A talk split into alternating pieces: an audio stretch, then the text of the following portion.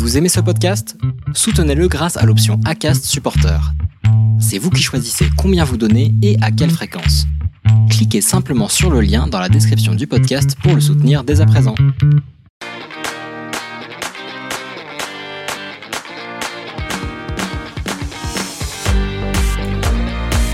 Tu vois Gaël, dans, dans 0 secondes nous sommes en live Gaël, tu comprends, nous sommes en live là. Bonsoir les gens qui nous écoutent en podcast. J'espère que vous allez bien. C'est un très beau début d'émission.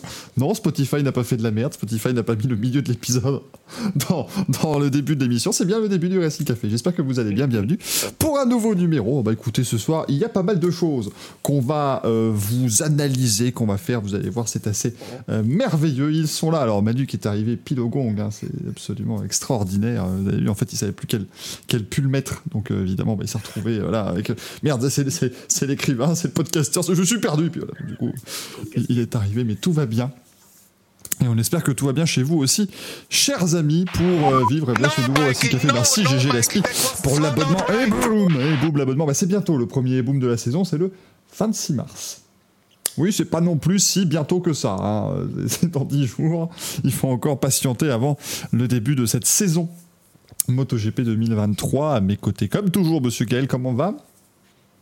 eh ben, bonsoir à tous, il va très bien. Moi, écoutez, je suis là tous les jeudis, donc euh, je vous vois, je vois les gens dans le chat. je suis le plus heureux du monde. Bon, juste un truc, c'est que j'étais en slip il n'y a pas deux minutes. Il me dit on est en live dans 30 secondes. J'ai cru qu'il blaguait, pas du tout. Manu est arrivé sur le gong. Qu'est-ce que c'est que cette émission? Je... À un moment donné, donc en 2023, on est à l'heure, c'est ça? C'est ça, c'est ça. Là, là, on, on commence déjà. Non, mais non, déjà, on commence de manière positive.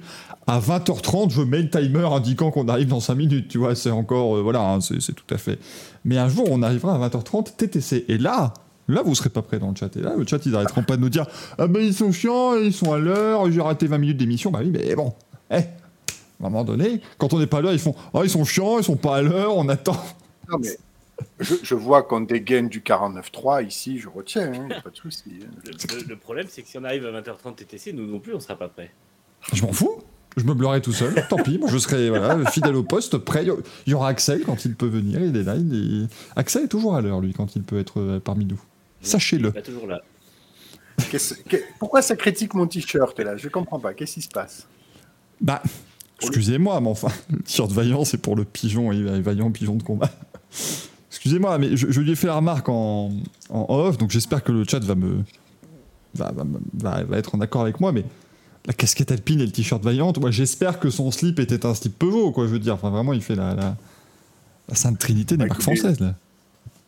Je, écoutez, je, fais ce que je veux, ok? C'est des indices, vous n'avez pas compris? Il y aura une vaillante au Mans prochainement. la Jota LMP. C'est ça, voilà, merci. Ah, j'étais perdu. Je me disais aussi. C'était la Jota tout va bien. Euh, gloire aux voyantes de la BD. Et pourquoi pas aux voyantes du film Elle était bien, Parce que c'est de la merde. tout de suite. Oh là là. Tout ça parce qu'on l'a forcé à regarder un film nul et il est pas content. Oh là là là là. non, non, en plus j'étais volontaire, c'est ça le pire. Oui, c'est oui, on était, on était tous les deux de toute façon à la base de cette idée complètement conne. C'était une euh, galère. Est-ce que vous avez acheté le merch? C'est ça le, le, truc? Bah non. Bah non. Enfin, j'avais le même téléphone à clapper que Philippe Lelouch, mais sinon, à part ça, je. Je pas, pas eu plus. Enfin, non. Je pense qu'à une époque, j'ai eu le même manque de charisme que Philippe Lelouch aussi, Qu'on salue, hein, Philippe Lelouch, qui est un, auditeur euh, eh bien, euh, fidèle de l'émission. Je, je, suis pas sûr que ce soit le, le, la chose de sa carrière dont il veut le plus se rappeler, cela dit. Il peut dire qu'il a tourné dans un Luc Besson c'est le cas de la moitié du cinéma français, certes, mais c'est pas le cas de tout le monde. Donc euh, voilà, c'est. Hein, euh, c'était. Bon. Depuis tout à l'heure, je suis en train de, nettoyer mes lunettes alors que je vais pas les mettre. Non, mais excuse-moi, t'en as la quantième lingette que tu utilises pour nettoyer tes lunettes là, parce que moi, je, veux dire, je suis un porteur de, de, binocle aussi. Je, ça paraît beaucoup. T'es en train de les nettoyer depuis qu'on est en live Comment? T'es en train de les nettoyer depuis qu'on est en live? Oui, oui, oui, oui. Mais, mais comment? Tu sais que normalement, enfin, c'est une surface assez. On sait tout ce que c'est, c'est une surface assez euh, petite, tu vois, donc. Euh, c'est. Je les trouve. J'aurais le temps de nettoyer toute ma vie. Tu vas les mettre, c'est des lunettes gag, c'est des lunettes comme ça, géantes. Je, je crois que je les ai un peu usés, je pense, à force de je passe ça comme, comme carreau de lunettes sinon Ah oui, Ça vient, ça. Alors, euh, écoute, Marie-Jean on a le droit au couvre-chef à l'intérieur, visiblement, dans la, dans la Casa des Gaëls. Ça marche très bien. La casse avec Eh ben, Alors, miel. un cadeau de Greg Rollins, donc je fais honneur. Voilà. Moi, je... Ah bah lui il fait d'accord, bah nous on n'a pas de cadeau par contre. Ah bah d'accord. Ah, mais Et- merci. Ah, bien. Ah bien. bah bravo, bah je suis pas content de l'apprendre, tu vois. Mm. Non, non, bon, bon, écoute, voilà. Les gens ont des préférences. Non mais c'est comme ça, c'est pas grave. hein. Les, les gens ont des préférences, donc on fait ce qu'on peut. Hein, voilà, je, je- je note. Euh, Farid Buzzy me dit Gaël a parié sur la pole d'Alpine à Sebring, c'est ça? Ah, ça devient, ça devient compliqué. Paul à Sebring et à Jeddah, double pôle ce week-end. Oui, bien sûr, oui, ils vont certainement faire la pole à Jeddah, oui. Oui, oui, j'y crois, moi. Juste devant les McLaren. Et là quoi Ah oui, d'accord, donc il en peut plus du tout, le monsieur, là. Euh, Je suis fatigué. je regarde un petit peu ce que vous mettez. Game sur Jurassic qui dit Hey, José Mario Lopez qui crache en Noël 3, on en parle Oui, mais doucement. C'est tout à l'heure.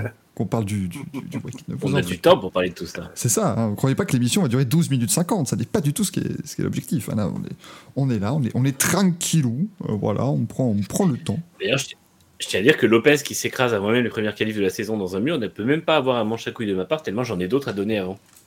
Ah oui, oui, parce que vous, n'êtes réellement pas prêt pour les manches à couilles, hein. là, restez bien avec Et j'ai prévu d'en donner trois.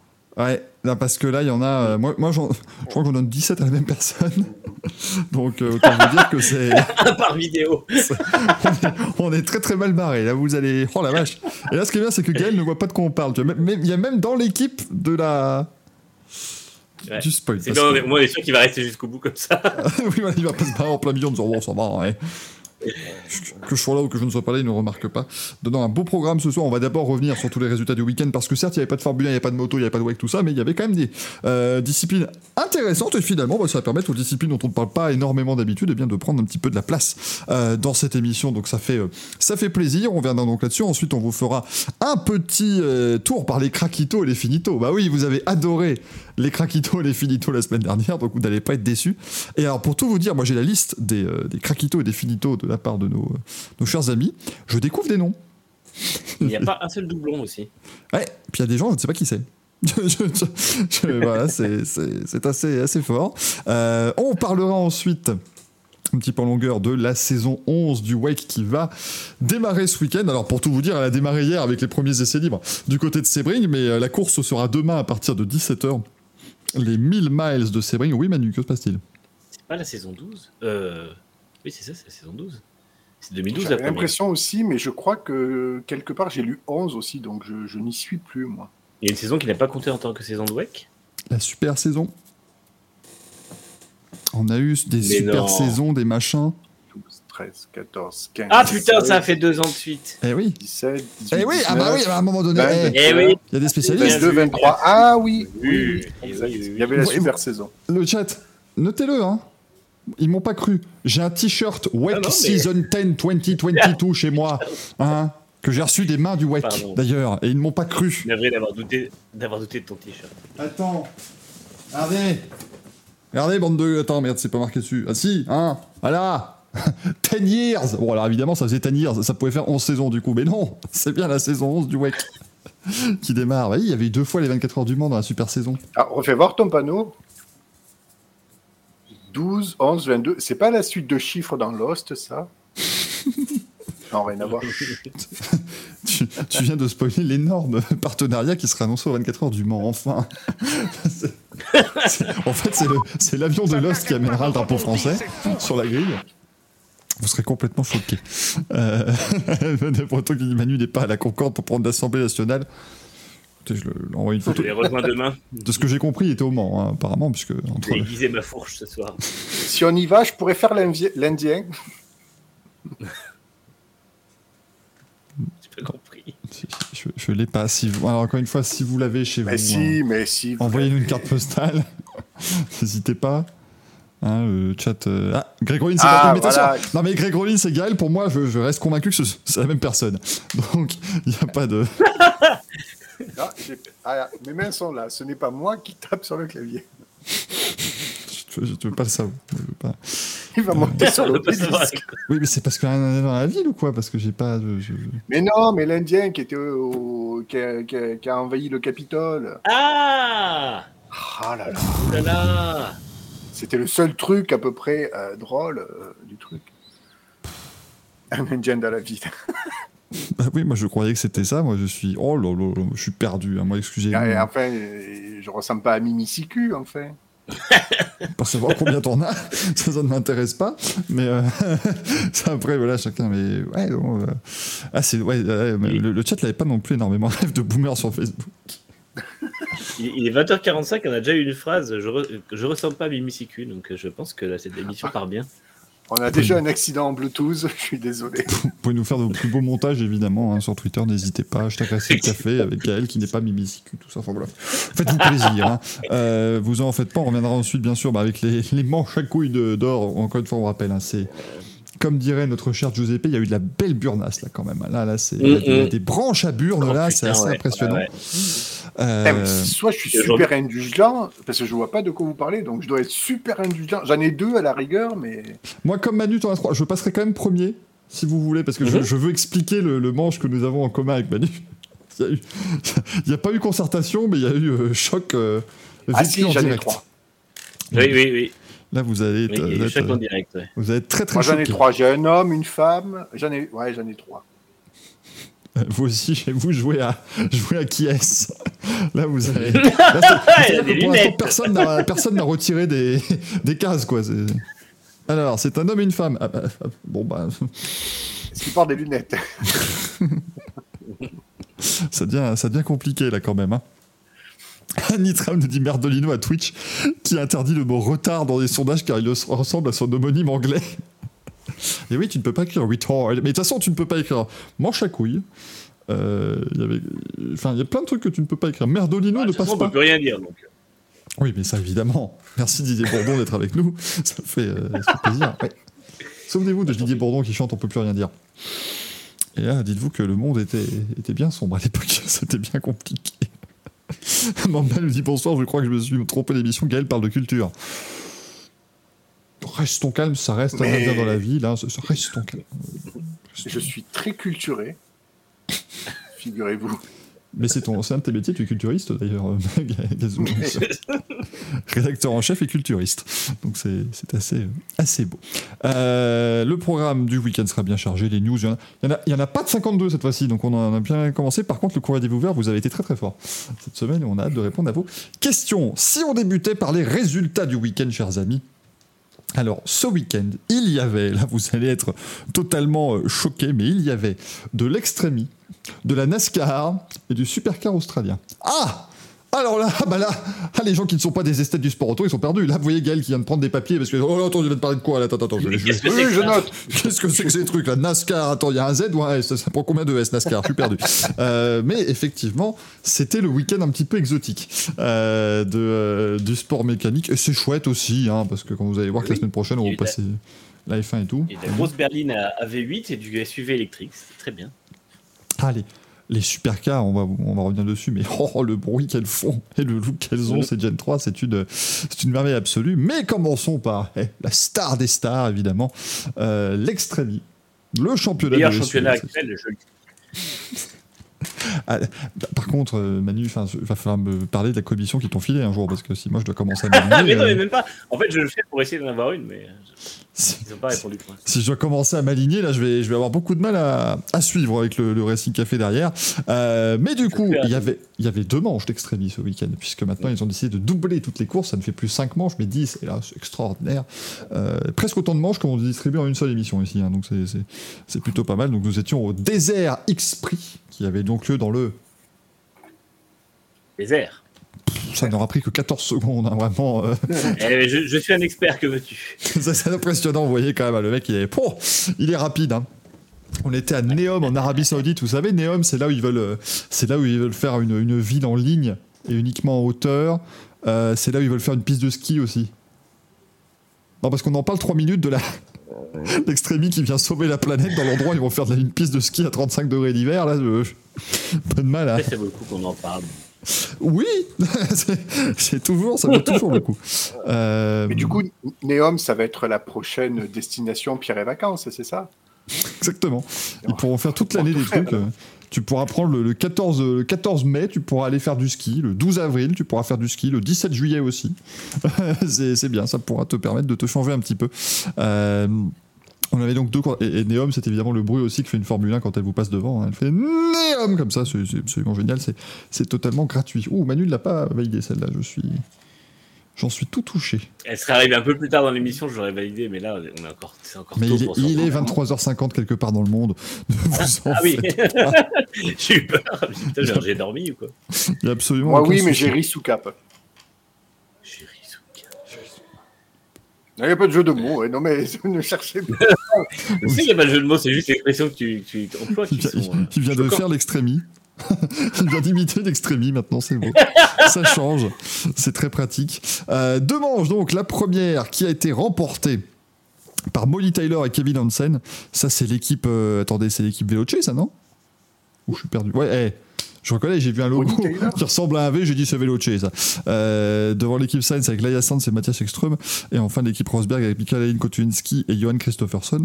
Euh, et la deuxième manche du week-end qui a été euh, remportée, la deuxième Grand Final euh, du week-end, qui a été remportée par l'équipe Sainz, donc avec Laia Sanz et Mathias Ekström. Veloce deuxième avec Molly Taylor et Kevin Hansen et troisième place pour Rosberg. Donc c'est donc des podiums qui sont les mêmes évidemment sur les deux épreuves. On a simplement changé l'ordre, ce qui, permet, qui fait au niveau du championnat, pardon. C'est Molly Taylor et Kevin Hansen qui mènent la danse devant euh, Laia et Mathias Ekström. Ils sont ex avec 46 points. Et en troisième place, on a l'équipe Rosberg. On rappelle que l'équipe de Lewis Hamilton, la LH44, euh, n'a pas les mêmes pilotes puisque Sébastien Loeb n'a pas rempilé pour une nouvelle saison d'Extremi. Il a été remplacé par Fraser McConnell, le pilote jamaïcain, qui fait donc équipe avec Christina Gutiérrez. Manu, le spécialiste, c'est à vous. Alors, non, mais déjà, il y a deux points d'écart au championnat entre les deux euh, équipes qui se sont euh, on dirait, réparties les deux victoires, puisque Ah bon? euh, c'est l'équipe qui a été. Qui, en fait, il y a deux points qui sont donnés à l'équipe qui a euh, le, plus, le plus super secteur, le plus rapide du week-end. Donc, en gros, c'est comme un point de meilleur tour, un peu. Euh, Mais sur le site officiel, aussi- ils indiquent les deux à 46. Je comprends pas. Alors, moi, j'ai vu 46-44. euh, Tout est, tout est prêt. Mais, mais là, je, je vois Ouais. que sur le site officiel, les deux sont à 46. C'est pour ça que je suis, euh, je suis assez étonné. Mais bon, ça n'est pas. Étonnant. Non, parce que c'est justement sur un week-end complet, normalement, le, le- le bonus. Euh... Oui, étonnant. On, va- on vérifiera tout ça. Et donc, euh, en tout cas, les deux équipes ont clairement dominé de toute façon. Ça, c'est la, la- la grosse surprise, c'est Veloce, parce qu'ils n'avaient jamais gagné en extrémie. Euh, donc, ils ont fait leur première victoire. Ils ont fait deux podiums ce week-end. C'est Bah, vraiment la, Sainz la pas grosse surprise. plus, je crois. hein, Manu. C'était peut-être c'était pas la première Euh, victoire aussi, l'équipe de n'y a pas une victoire l'an dernier? Peut-être. hein, moi, j'ai pas, j'ai pas suivi aussi, euh, aussi fort que toi. Il me semblait qu'il y avait eu une victoire l'an dernier, mais j'ai peut-être rêvé. Euh, ah non, ils avaient fait des podiums l'an dernier. Mm. Exact, ils n'avaient pas fait de victoire. Alors, autant pour moi, tu vois. Chris Chris nous dit l'extrémie connaît peut-être pas, connaît peut-être pas son règlement. Ça, c'est pas impossible non plus, euh, bien sûr. Bon, alors, les deux points Oui. sont encore sur le Queen Mary. Euh, seront- Donc effectivement, ce sont, ouais, ce sont deux victoires. euh, deux, deux victoires, de, deux premières victoires pour les équipes. Euh, Rosberg fait un, j'ai- failli mettre moto très bien Merdonio. C'est sur le Saint-Helena, hein, pas le Queen Mary, parce que le Queen Mary, il est dans. Oui, j'ai même pas fait gaffe. Il est à St. Petersburg ou à Long Beach, hein, donc il va pas. il Ouais, va pas- sur le Titanic. euh, bon, bah voilà. Ah, oui, voilà. Écoutez, les voitures sont transportées directement par Titanic euh, de, pardon, de chaque, chaque événement en événement, donc ça va, c'est pas. C'est bon, quoi. Pas me faire chier. Oh, bah ça alors, bah tiens, ils ont décidé de ne plus nous afficher. On est. on- on- franchement, les, on est censuré par Belon Rap, dites donc. Ça, c'est un scandale, je ça. peux rien dire. J'en ai marre. Euh, non, mais pas- voilà, donc parles de euh, Rosberg, effectivement, hein. c'était. Ouais, je parle de Rosberg qui m'a assuré finalement, parce que c'est, euh, ils n'étaient pas dans la position de favori pour une fois. C'est vrai que ces deux dernières années, ils étaient clairement favoris. À chaque fois, c'était les plus rapides. Ce week-end, ils ont été battus par deux, deux équipes qui étaient surprenantes. Alors, est-ce que euh, Mathias Ekstrom a fait des très très bons débuts dans l'équipe de, de Sainz? Euh, Le duo Kevin Hansen et Molly Taylor, contrairement au duo avec Timmy Hansen et Cathy Mullings, a été très très bon. Euh, parce que euh, le duo euh, Timmy Hansen Cathy Mullings, c'est le duo d'Andretti qui s'est euh, démarqué par ses multiples tonneaux. Bah, Hansen, Et, quand, il, euh, était- voilà, quand donc- il avait les quatre roues sur la route, euh, enfin sur, sur le sable, ça allait. Mais il les avait pas toujours. Ça allait un peu trop vite. C'est le souci. Et donc voilà, sachant que euh, l'équipe de Hamilton donc, fait quatrième et sixième dans le, dans le week-end. Et euh, donc c'est plutôt solide. Euh, et c'est l'équipe Chip Ganassi qui fait deux fois cinquième. Donc après, les autres ont vraiment des moins bons résultats. Mais euh, voilà, ça a été globalement intéressant, sachant que l'équipe McLaren a été battue à chaque fois dans les deux. Enfin, elle a été battue une première fois dans la Redemption Race, qui est donc la course pour qualifier un dernier équipage pour la finale. Ça, c'était le premier jour. Et le deuxième jour, elle gagne la Redemption Race et elle finit quatrième. Donc là aussi, il y a quand même des, progrès de la part du duo euh, Gilmore-Faust, qui a débuté l'an dernier. Et donc, euh, globalement, c'est assez, assez disputé. Et c'est vrai qu'on a, on a six équipes, je pense, à moyen terme qui pourront jouer la victoire. Peut-être sept si euh, Andretti arrive à, faire un peu mieux au niveau de la constance des pilotes. Ouais, ça serait un peu compliqué. On note aussi que du côté de l'équipe de Jenson Button, il y avait, côté pilote féminine, Eda Osorus, pilote norvégienne contre Colin Daviadan. Par contre, le pilote masculin, c'est Aki Komainen. ça, j'avais. euh, Il n'a pas j'avais été ridicule non plus. hein. Non, Il mais c'est- ridicule. Il a, il a fait quelques, il a fait quelques moves bien, bien sentis. Ouais. C'est bien effectivement ce qu'il fait, mais bon, à voir voilà hein, ce que ce que ça donnait. Mais c'est vrai que voilà, ça, ça reprend quand même plutôt bien. On a quand même eu plus ou moins les mêmes équipes au sommet, donc ça veut dire qu'il y a quand même une ingénierie qui commence à se mettre en place au niveau de toutes ces équipes. Il y a une- un aspect opérationnel qui commence à prendre le pas, donc c'est euh, c'est assez intéressant. Et puis euh, et puis alors, rassurez-vous, par contre, évidemment, euh, la prochaine course aura lieu le 13 mai, hein, donc on a le temps de, de tranquillement attendre que ça se, ça se poursuive cette affaire. Euh, le 13 mai, ce sera le Hydro X-Prix. Non, le chat. Non. Tout doux. Tout doux. Euh, mais ce sera où le Hydro Euh, Que je dise pas de poète. Ce sera en Écosse, mais on ne sait pas où. Mm. C'est ça. Ils n'ont pas encore réglé tous leurs soucis euh, habituels au niveau du, du calendrier. Euh, cette affaire. Mais euh, franchement, bah écoutez, non, non, on continue de, vous donner au moins un petit peu les news sur l'extrémie, mais c'est vrai que c'est bon, c'est bien. C'est un championnat qu'on avait un peu quand même pris pour une blague au début, qui s'est bien, euh, bien euh, constitué, a fait des bases solides, et maintenant bah, ça grandit Et- euh, tranquillement. Quoi. Et globalement, le format sur deux manches en un week-end est vraiment génial parce qu'au final, on n'a que des manches à cinq voitures. Euh, du coup, c'est tout, tout est fun en fait. Il y a vraiment des bastons tout le temps et euh, globalement, c'est euh, bah, c'est hyper intéressant. Enfin, moi, je suis vraiment après, je, je, je suis pas payé pour le dire, hein, je précise, mais enfin, ça va le croire, mais c'est vraiment très intéressant et je maintiens que c'est pour moi, c'est c'est 100 fois mieux aujourd'hui que ce qui est devenu le, le rallycross par exemple. Et et ouais, c'est vraiment un rallye raid de poche, quoi. Donc euh, c'est euh, c'est très sympa. Et puis encore une fois, c'est un championnat qui, euh, contrairement à, d'autres, s'aligne avec ce qu'il dit et respecte ses engagements. Donc mine de rien, c'est pas non plus donné à tous et c'est louable de leur part bah, d'être parti sur une base de, choses à faire et pour protéger entre guillemets l'environnement. Alors c'est un bien grand mot, ça reste un sport auto, mais pour en tout cas alerter sur le dégradation de l'environnement et puis aider un peu de son côté. Et pour l'instant, ils s'y tiennent. Donc euh, bravo à eux. Et pour moi, cette troisième saison démarre encore mieux que les deux autres. ouais. Donc c'est plutôt, c'est plutôt positif. Effectivement, ça y est, allez, voilà, allez. voilà, évidemment, le chat s'empare du nom de la prochaine course. Ce qui est très bien, c'est qu'ils disent que c'est un endroit qui doit encore être confirmé, mais il y a, les, il y a des coordonnées GPS sur leur site. Après, est-ce qu'elles correspondent vraiment à quelque chose Ah, ou je- est-ce que c'est... C'est Je peut-être crois que le- l'endroit est déjà choisi. Il doit juste valider en fait les permis pour aller courir là-bas. Ah oui, d'accord. Bon, oui, effectivement, c'est un peu... C'est un peu compliqué. C'est plus compliqué à faire que sur un circuit parce que là, ils vont quand même dans des endroits qui sont effectivement assez reculés ou en tout cas euh, des endroits vraiment naturels. C'est un peu le but de la, de la discipline, c'est de venir faire tout un barnum de sport mécanique et repartir avec l'endroit mais impeccable. Euh, Plus propre qu'on arrive, puisqu'ils font des nettoyages et choses comme ça pour. euh, C'est ça. Il y a Lucas Di Grassi lui-même qui ramasse des trucs. qui- Vous avez vu hein Bah, S'il ramasse des déchets, il fait quoi Il s'auto-ramasse ou... Oh la vache Oh la balle perdue Euh, Quel Ah, elle n'est pas perdue, elle était très très très bien de- choisie celle-là. Ah bah d'accord, bon bah écoutez, c'est bien. Le pauvre Lucas Di Grassi qui, qui n'a plus donné signe de vie. Enfin, non.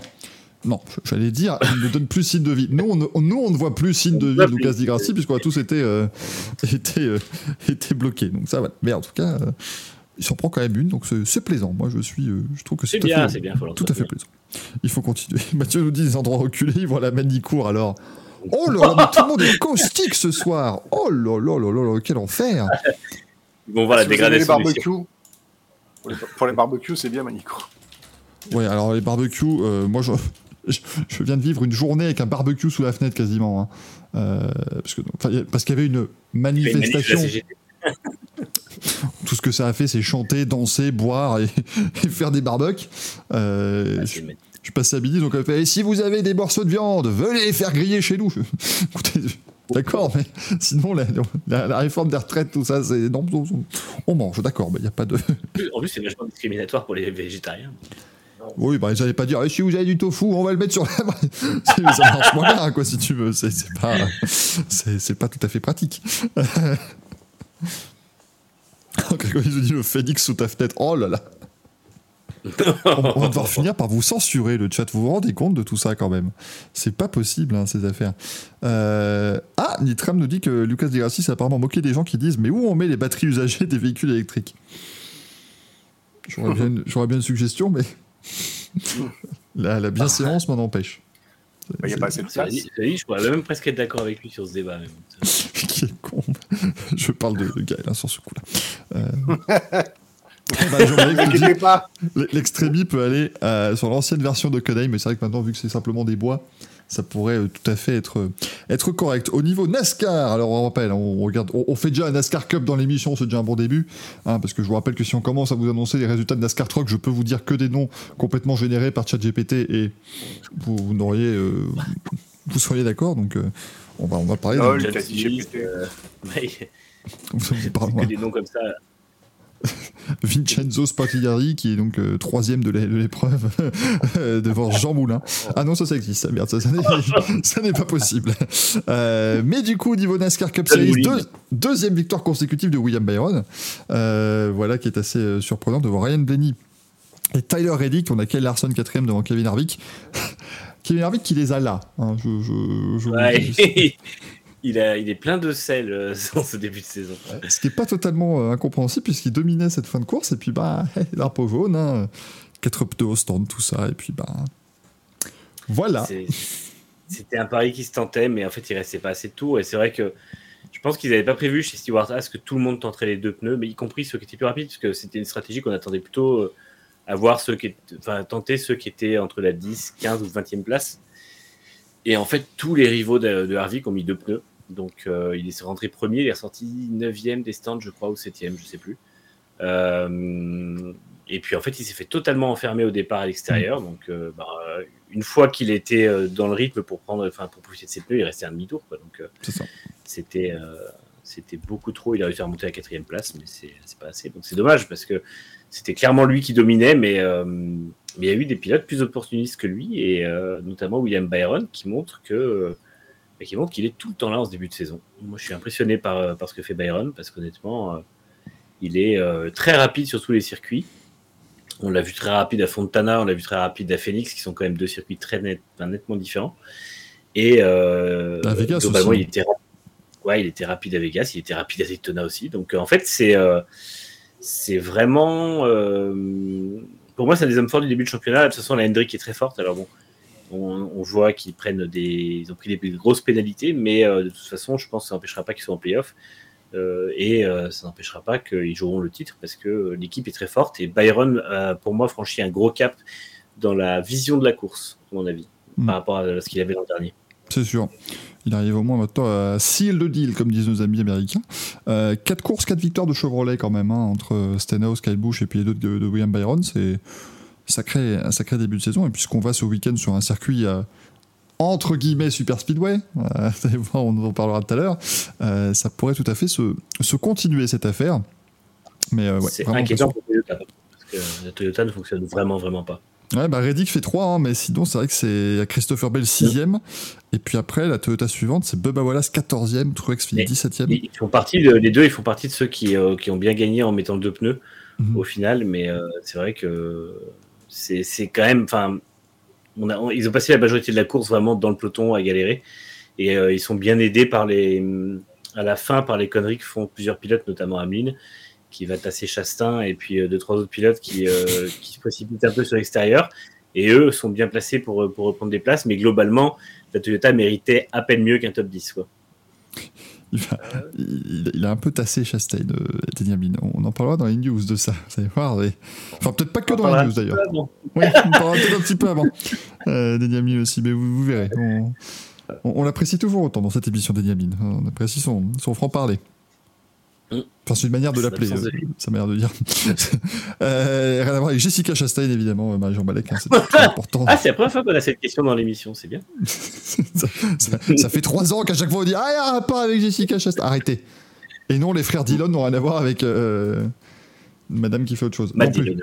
C'est pas. Voilà, arrêtez. J'ai pas la ref. Et c'est étonnant. Je bien comme le j'ai pas la ref. Il y a un mec qui avait la photo de cette meuf pendant un an et demi dans cette émission. on est à dire non, on va pas de quoi vous parler. Pas du tout. D'Aston Martin, je ne comprends pas. Elle Euh, faisait quoi Une émission de cuisine? Oui, c'était Ah. Maïté, tout à fait. Maïté Oui. Dillon. C'est le vrai nom de Matt Damon, en fait. si vous n'étiez pas au courant, c'est Maïté Dillon. C'est voilà, assez. Et tout à fait. La Greg Collins a trouvé effectivement la, la bonne chose. Euh, après, donc, donc, on rappelle, hein, Byron Blaney, Reddick Larson arbitre le top 5. Après, on a Christopher Bell devant Chase Briscoe, Kyle Busch, Alex Bowman et Josh Berry, qui remplace, on rappelle, Chase, euh, Chase Elliott qui s'est cassé. euh, qui cassé Est-ce qu'il y a un lien avec Richard Berry non plus, pas avec Marie-Lou Berry non plus, euh, pas avec Chuck Berry, enfin voilà, arrêtez. Oh, dommage. Pas avec Claude Berry non plus. Mm. Pas avec la région du Berry non plus. Non, arrêtez. S'il vous plaît, ça ne, ça ne fonctionne pas. Mais Josh Berry, bon bah voilà, il, il arrive là quand même un petit peu en se demandant euh, comment il allait devoir s'adapter. Il a pas fait de bonne course du tout à Las Vegas, mais il est vraiment arrivé dans la voiture le matin même, euh, quasiment. Et puis là, ben, il, il a fait une, une sympathique course à Phoenix. Les quatre Hendrick Motorsport ont terminé le top 10. Euh, Solide. mais, mais vous verrez plus tard qu'il y a peut-être une raison. Po- Possiblement. Hop, après cela, on avait donc ah le supercar australien, le, le championnat préféré des, des insomniaques parce que ça commence évidemment très tôt le matin. hein, c'est en Australie, un petit peu le concept du supercar australien. Quoique Newcastle, c'était pas en c'était pas en Nouvelle-Zélande, Si, je crois. c'est possible. hein. Super Le- circuit d'ailleurs. extraordinaire. hein, moi, je l'ai je l'ai découvert. Incroyable. Oh la vache, c'est euh, rapide. C'est c'est c'est un peu comme les circuits façon euh, celui sur la Gold Coast, ce genre de choses, de circuits hyper rapides en fait avec euh, avec des, des, des freinages en appui et ils, ils sont ils sont friands de ce genre de choses. On reçoit un peu même ce genre de choses à, à Adelaide aussi. Et c'est vrai que euh, c'est vraiment impressionnant de, de, de voir les voitures euh, sur des, des tracés comme cela. Ah non, c'est bien en Australie, euh, Newcastle, pardon, je m'étais euh. Je m'étais un petit peu emporté. Euh, Enfin non, Steam Tusto dit que c'est en Angleterre, Newcastle, banane, effectivement, je suis... Évidemment. Oui, mais arrêtez. hein. arrêtez, ça devient compliqué. C'était Neuchâtel en fait. C'était pas du tout Newcastle. C'était nouveau château. Il doit y avoir un nouveau château quelque part aux États-Unis, doit marcher. à New Newcastle. Euh, donc les, euh, les 500 km de Newcastle, on rappelle, ça fait partie de ces courses qui sont, enfin de ces manches qui sont divisées en deux courses euh, du côté du, du supercar australien. La première course qui a été remportée par Cam Waters avec sa Ford. Et vous allez me dire, mais Attends, tu nous as dit, Michael, que c'était le meilleur championnat du monde et qu'il fallait regarder les résumés sur le YouTube du Supercar, mais j'ai pas vu cette personne gagner. En fait, euh, Shane Van Gisbergen s'est imposé avec sa Red Bull numéro 97 devant son équipé Brock Fini, euh, qui, n'est pas fini pourtant, puisqu'il a fini deuxième. Euh, mais les voitures ont été disqualifiées pour une infraction technique. Cherchez pas, on n'a pas plus d'infos. Euh, mais donc elles ont été disqualifiées de. Mais voilà, elles ont fait appel, donc provisoirement, c'est Cam Waters qui s'est imposé devant Chaz Mostert et Brody Kostecki, mais il n'est pas interdit évidemment que euh, l'appel soit euh, jugé et que les, les, Triple Eight soient, euh, soient réengagés, enfin les Red Bull Ampol Racing si on veut le nom officiel, mais ça reste la structure Triple Eight. Mais du coup, voilà, elles seront peut-être réintégrées au classement. Mais Shane Van Gisbergen, lui, s'est bien imposé le, le dimanche devant Chase Bustert et David Reynolds. Donc ça, il n'y a pas eu... euh, y a- les autres n'ont pas vraiment eu voix au chapitre non plus. hein. Quand tu regardes, franchement, c'était... euh, c'était encore une un Bah. sacré week-end de Shane Van Gisbergen, le, le champion en titre.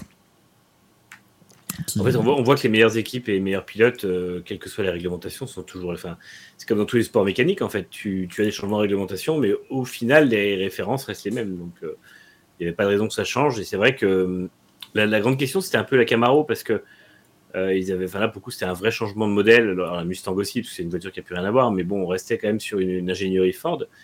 Euh, là, c'est Chevrolet qui, qui arrivé dans la discipline avec sa Camaro et c'est vrai que elle est très très réussie. Donc ça a été assez impressionnant à voir.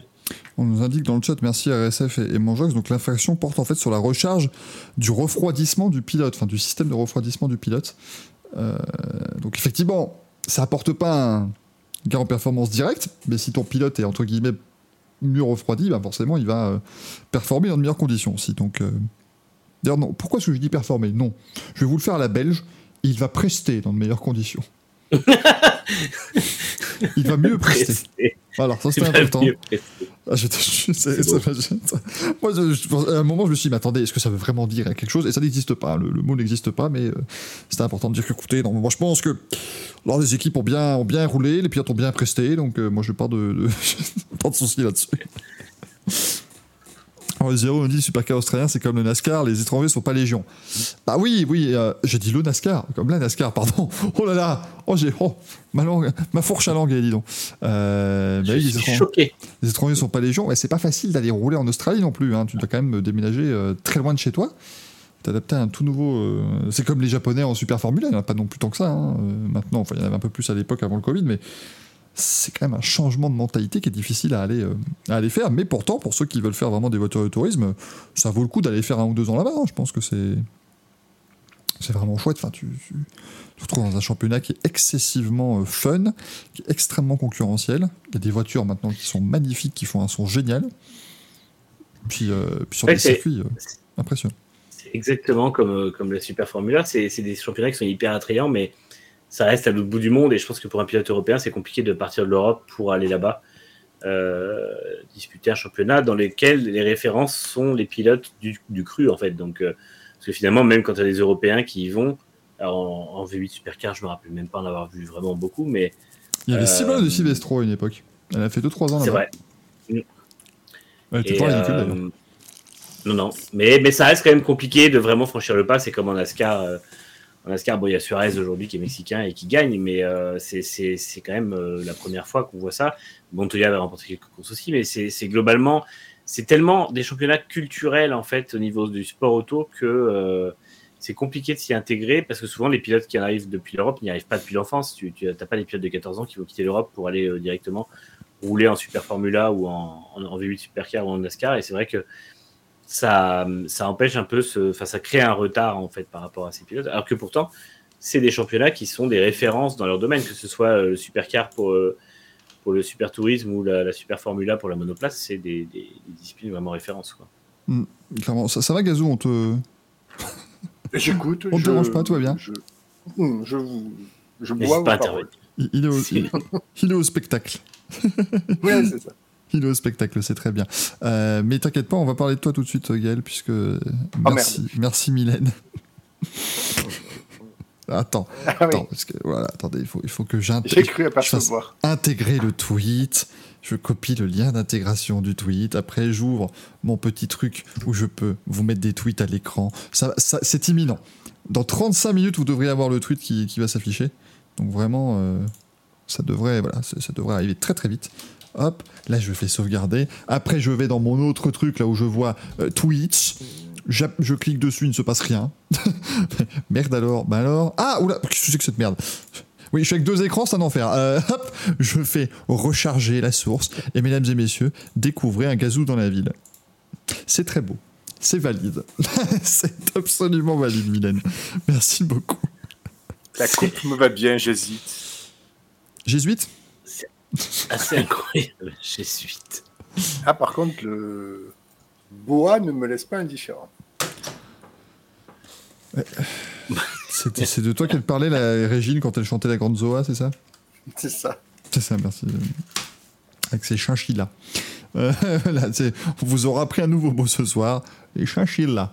C'était dans, c'était dans quel, euh, c'était dans Rabbi Jacob évidemment. Où, où je fais sur dire les chinchillas, les, les rabusqués. Enfin bon, écoutez, moi je, oh là là, je, je vais vite quitter mon corps de 52 ans là, et puis je vais, je vais revenir euh, à ma, à ma jeunesse éternelle bien sûr.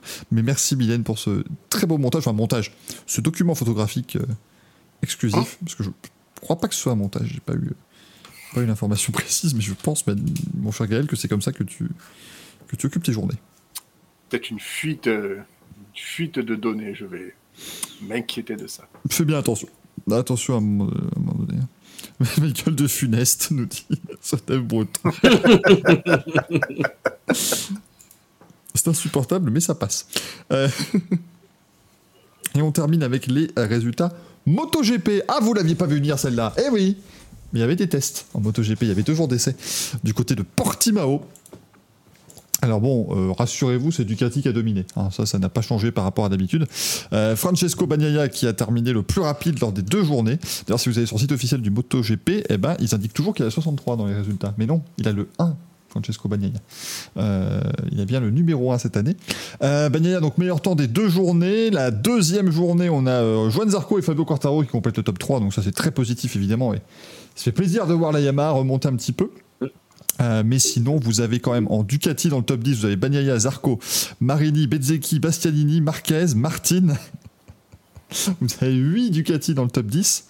Euh, euh, oui, 8 Ducati dans le top 10. Et euh, du coup, vous avez Brad Binder. euh, non, vous avez 7 Ducati dans le top 10, pardon. Brad Binder qui est 9ème avec la KTM et Aleix Espargaro 10ème avec la Aprilia. Euh, pas vous mentir, ça sent bon quand même pour un petit match Ducati-Aprilia pour l'instant. hein. Est-ce qu'il y avait que du MotoGP ou est-ce qu'on avait un peu de NHRA Parce que quand j'ai vu la gueule de la Yamaha, Et Ah, entre le hold shot device et le- l'aileron arrière, c'est, ça n'a aucun sens. Enfin, ah ben c'est un dragster le truc. Oui, parce que pour ceux qui nous, qui nous écoutent et qui disent attends, parce qu'ils viennent de dire que c'est des motos GP, il y a des Yamaha, aileron arrière. Oui, oui, ils ont un aileron arrière. Mais vraiment, c'est- on peut pas faire mieux. C'est- je... Ah, il y a Ah oui, là, 7 c'est- ailerons arrière. Je Il y a pense qu'il fait la taille des petites ailettes à l'arrière des Peugeot 9X8. Euh, Je pense qu'on n'en est pas loin.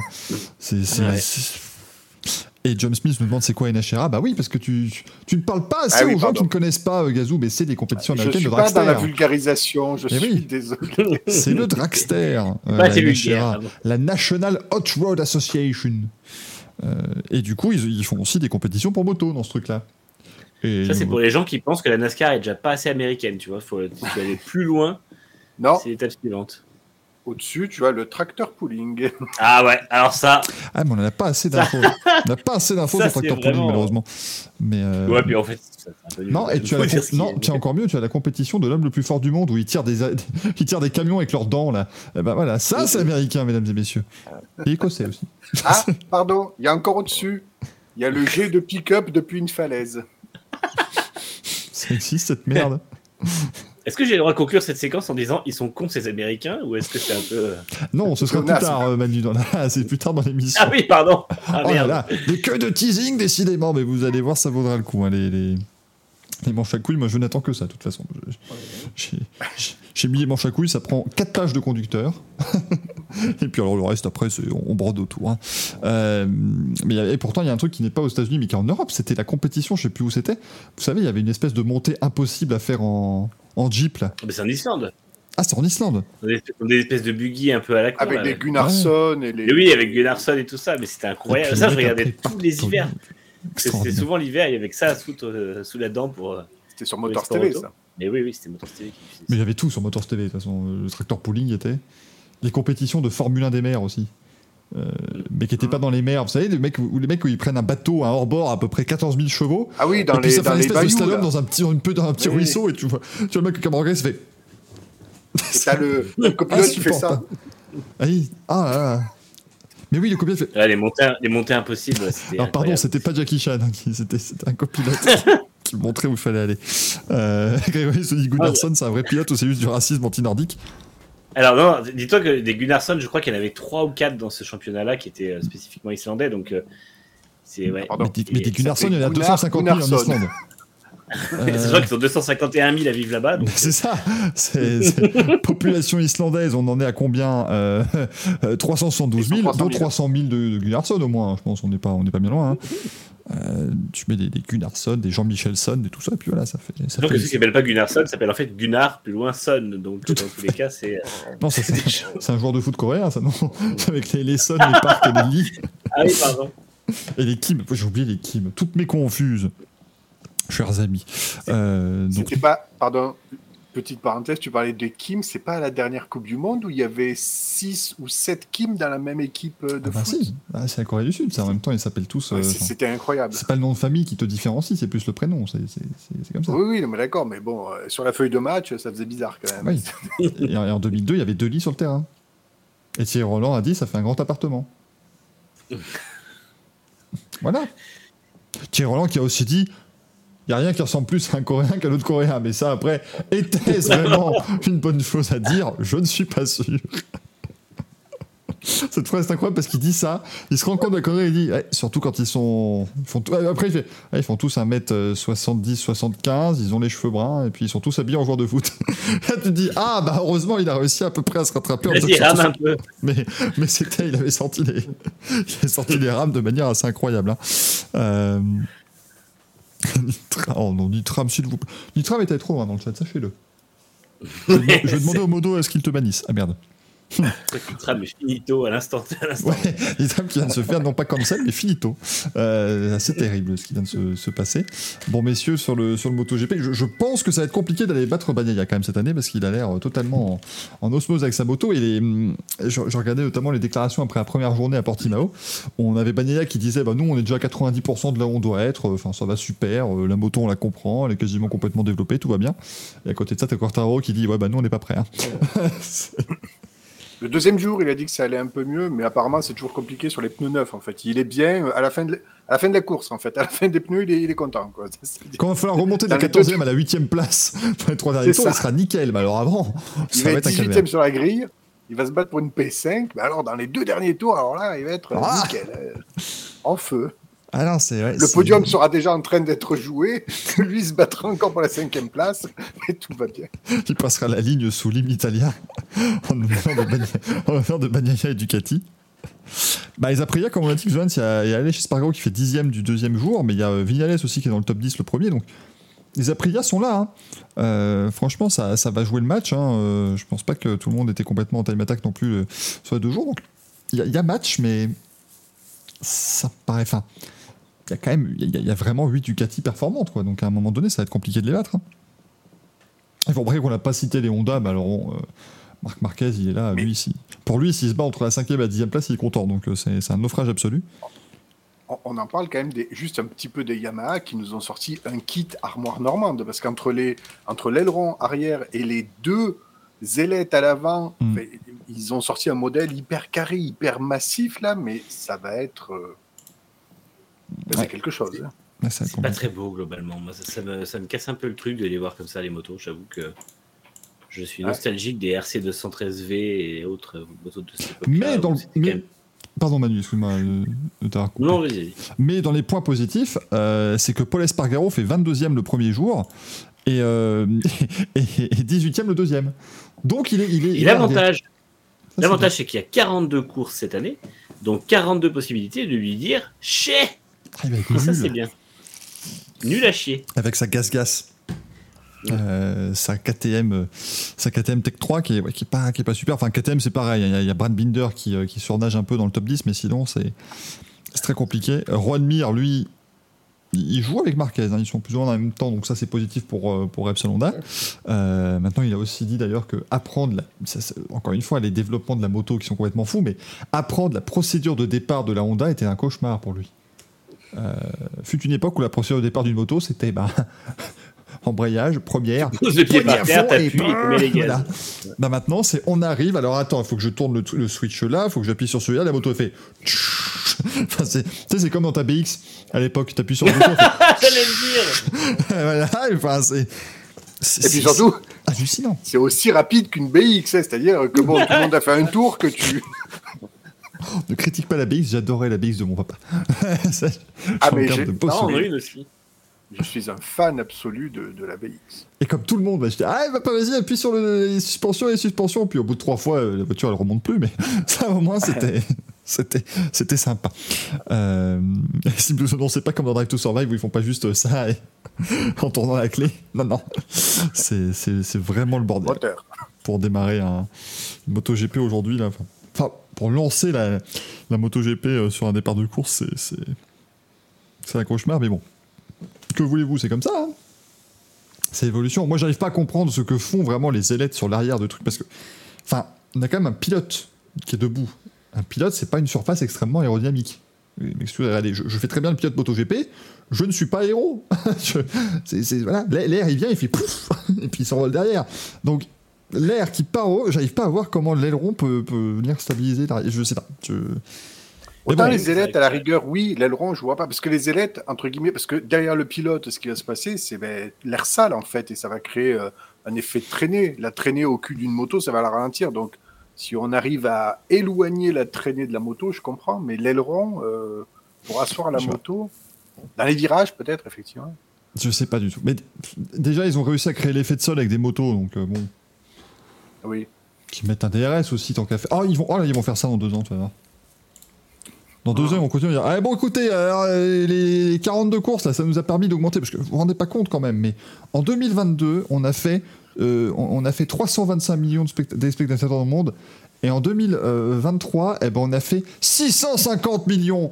Alors, hein et non, c'est pas parce qu'on a compté deux, deux fois de suite les mêmes spectateurs parce qu'il y a deux courses. Non, non, non, non, non, monsieur. C'est beaucoup plus intéressant le MotoGP. Et du coup, maintenant, on va faire encore mieux. On va mettre les sprints et le DRS. Voilà. Comme la F1. Et dans deux ans, on mettra quatre Euh, roues. On va bégayer le jour où ils mettent un halo. Ce sera des BMC, hein. Mais en, en fait, euh, le- l'aileron à l'arrière, c'est c'est tout le- l'air qui passe autour de la bulle, généralement. Un peu celui du dos du, du pilote, mais c'est tout, tout l'air qui passe autour de la bulle et de, la façon d'expliquer le carénage qui revient euh, sur le, le dos Retzel. Donc, euh, mais bon, Après, voilà. je sais pas à quel point, à quel point ça gagne beaucoup. C'est vrai que finalement, quitte à avoir ce flux d'air-là, la, hum, solution stégosaure de, de Ducati me semble un peu mieux que la solution. euh, Oui, les petites ailes sur le côté, moi, ça va le canaliser. Alors que là, c'est juste un aileron. C'est un peu ça. plus esthétique, quoi. Ouais, déjà, c'est un peu mieux, oui. Alors, Aprilia, j'ai vu aussi, ils ont. euh, donc, ils ont évidemment un aileron avant, hein, eux, chez, chez Aprilia, ça, ça ne change pas par rapport à d'habitude. Mais ils ont euh, une sonde Pitot aussi, enfin, comme les sondes en F1, vous savez, les- la, la grosse, la, grosse, euh, la grosse antenne que tu oublies. Mais ils ont la même chose maintenant sur une moto. Ça devient- Enfin, bon, moi, je suis. Je suis admiratif de tous ces développements, mais, euh, mais ça ressemble plus à des motos. C'est un petit peu le souci. Euh, mais cela dit, maintenant, Ducati commence à sortir des motos de route avec les, avec les petites ailettes sur le carénage, donc euh, on n'est pas à l'abri que ce soit ça l'avenir des motos. Ça, va être génial, ça, quand, quand les mecs ils vont remonter sur le périph' et ils vont accrocher le rétro avec leur aileron. Ça, ça va être bien expliqué à l'assurance aussi. Ça, ça va être pratique. Euh, donc, euh, donc ça va être compliqué. C'est vrai, mais Jean-Bec te dit oui, que Kipchoge, quand il a. Donc, euh, c'est le, recordman du, du, marathon, enfin, recordman entre guillemets illégal parce qu'ils avaient fait un marathon spécifique pour qu'il passe en dessous des deux heures. Mais effectivement, il avait deux mecs derrière lui pour réduire les perturbations aéro en fait sur Kipchoge.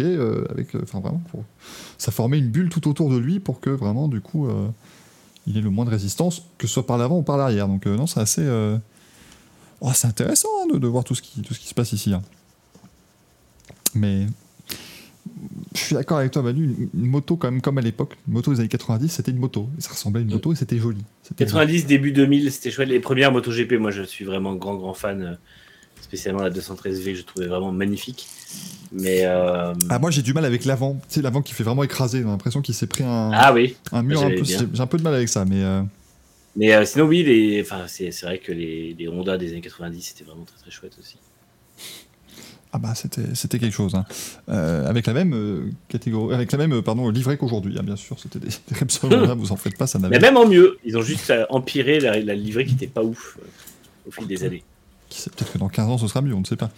Euh... Nitram dit il faut créer une nouvelle catégorie proto-moto. ah, ça devient des LMP, des LMP moto. LMP, MGP. Ça, ça serait très. Enfin, la vache. Ça devient, ça devient très compliqué quand même avec tous les acronymes. Moi, je suis perdu. hein. Je ne sais plus, je ne sais plus ce que les lettres veulent dire. En tout cas, voilà pour les différents résultats. Si nous desserdions nos craquitos et nos finitos de la semaine. Ah Parce qu'il y en a même eu sur Twitter. Donc, euh, merci beaucoup. Euh, et on rappelle qu'il y a évidemment un jingle pour les craquitos et les finitos. Donc, jingle. Madame, monsieur, bonjour.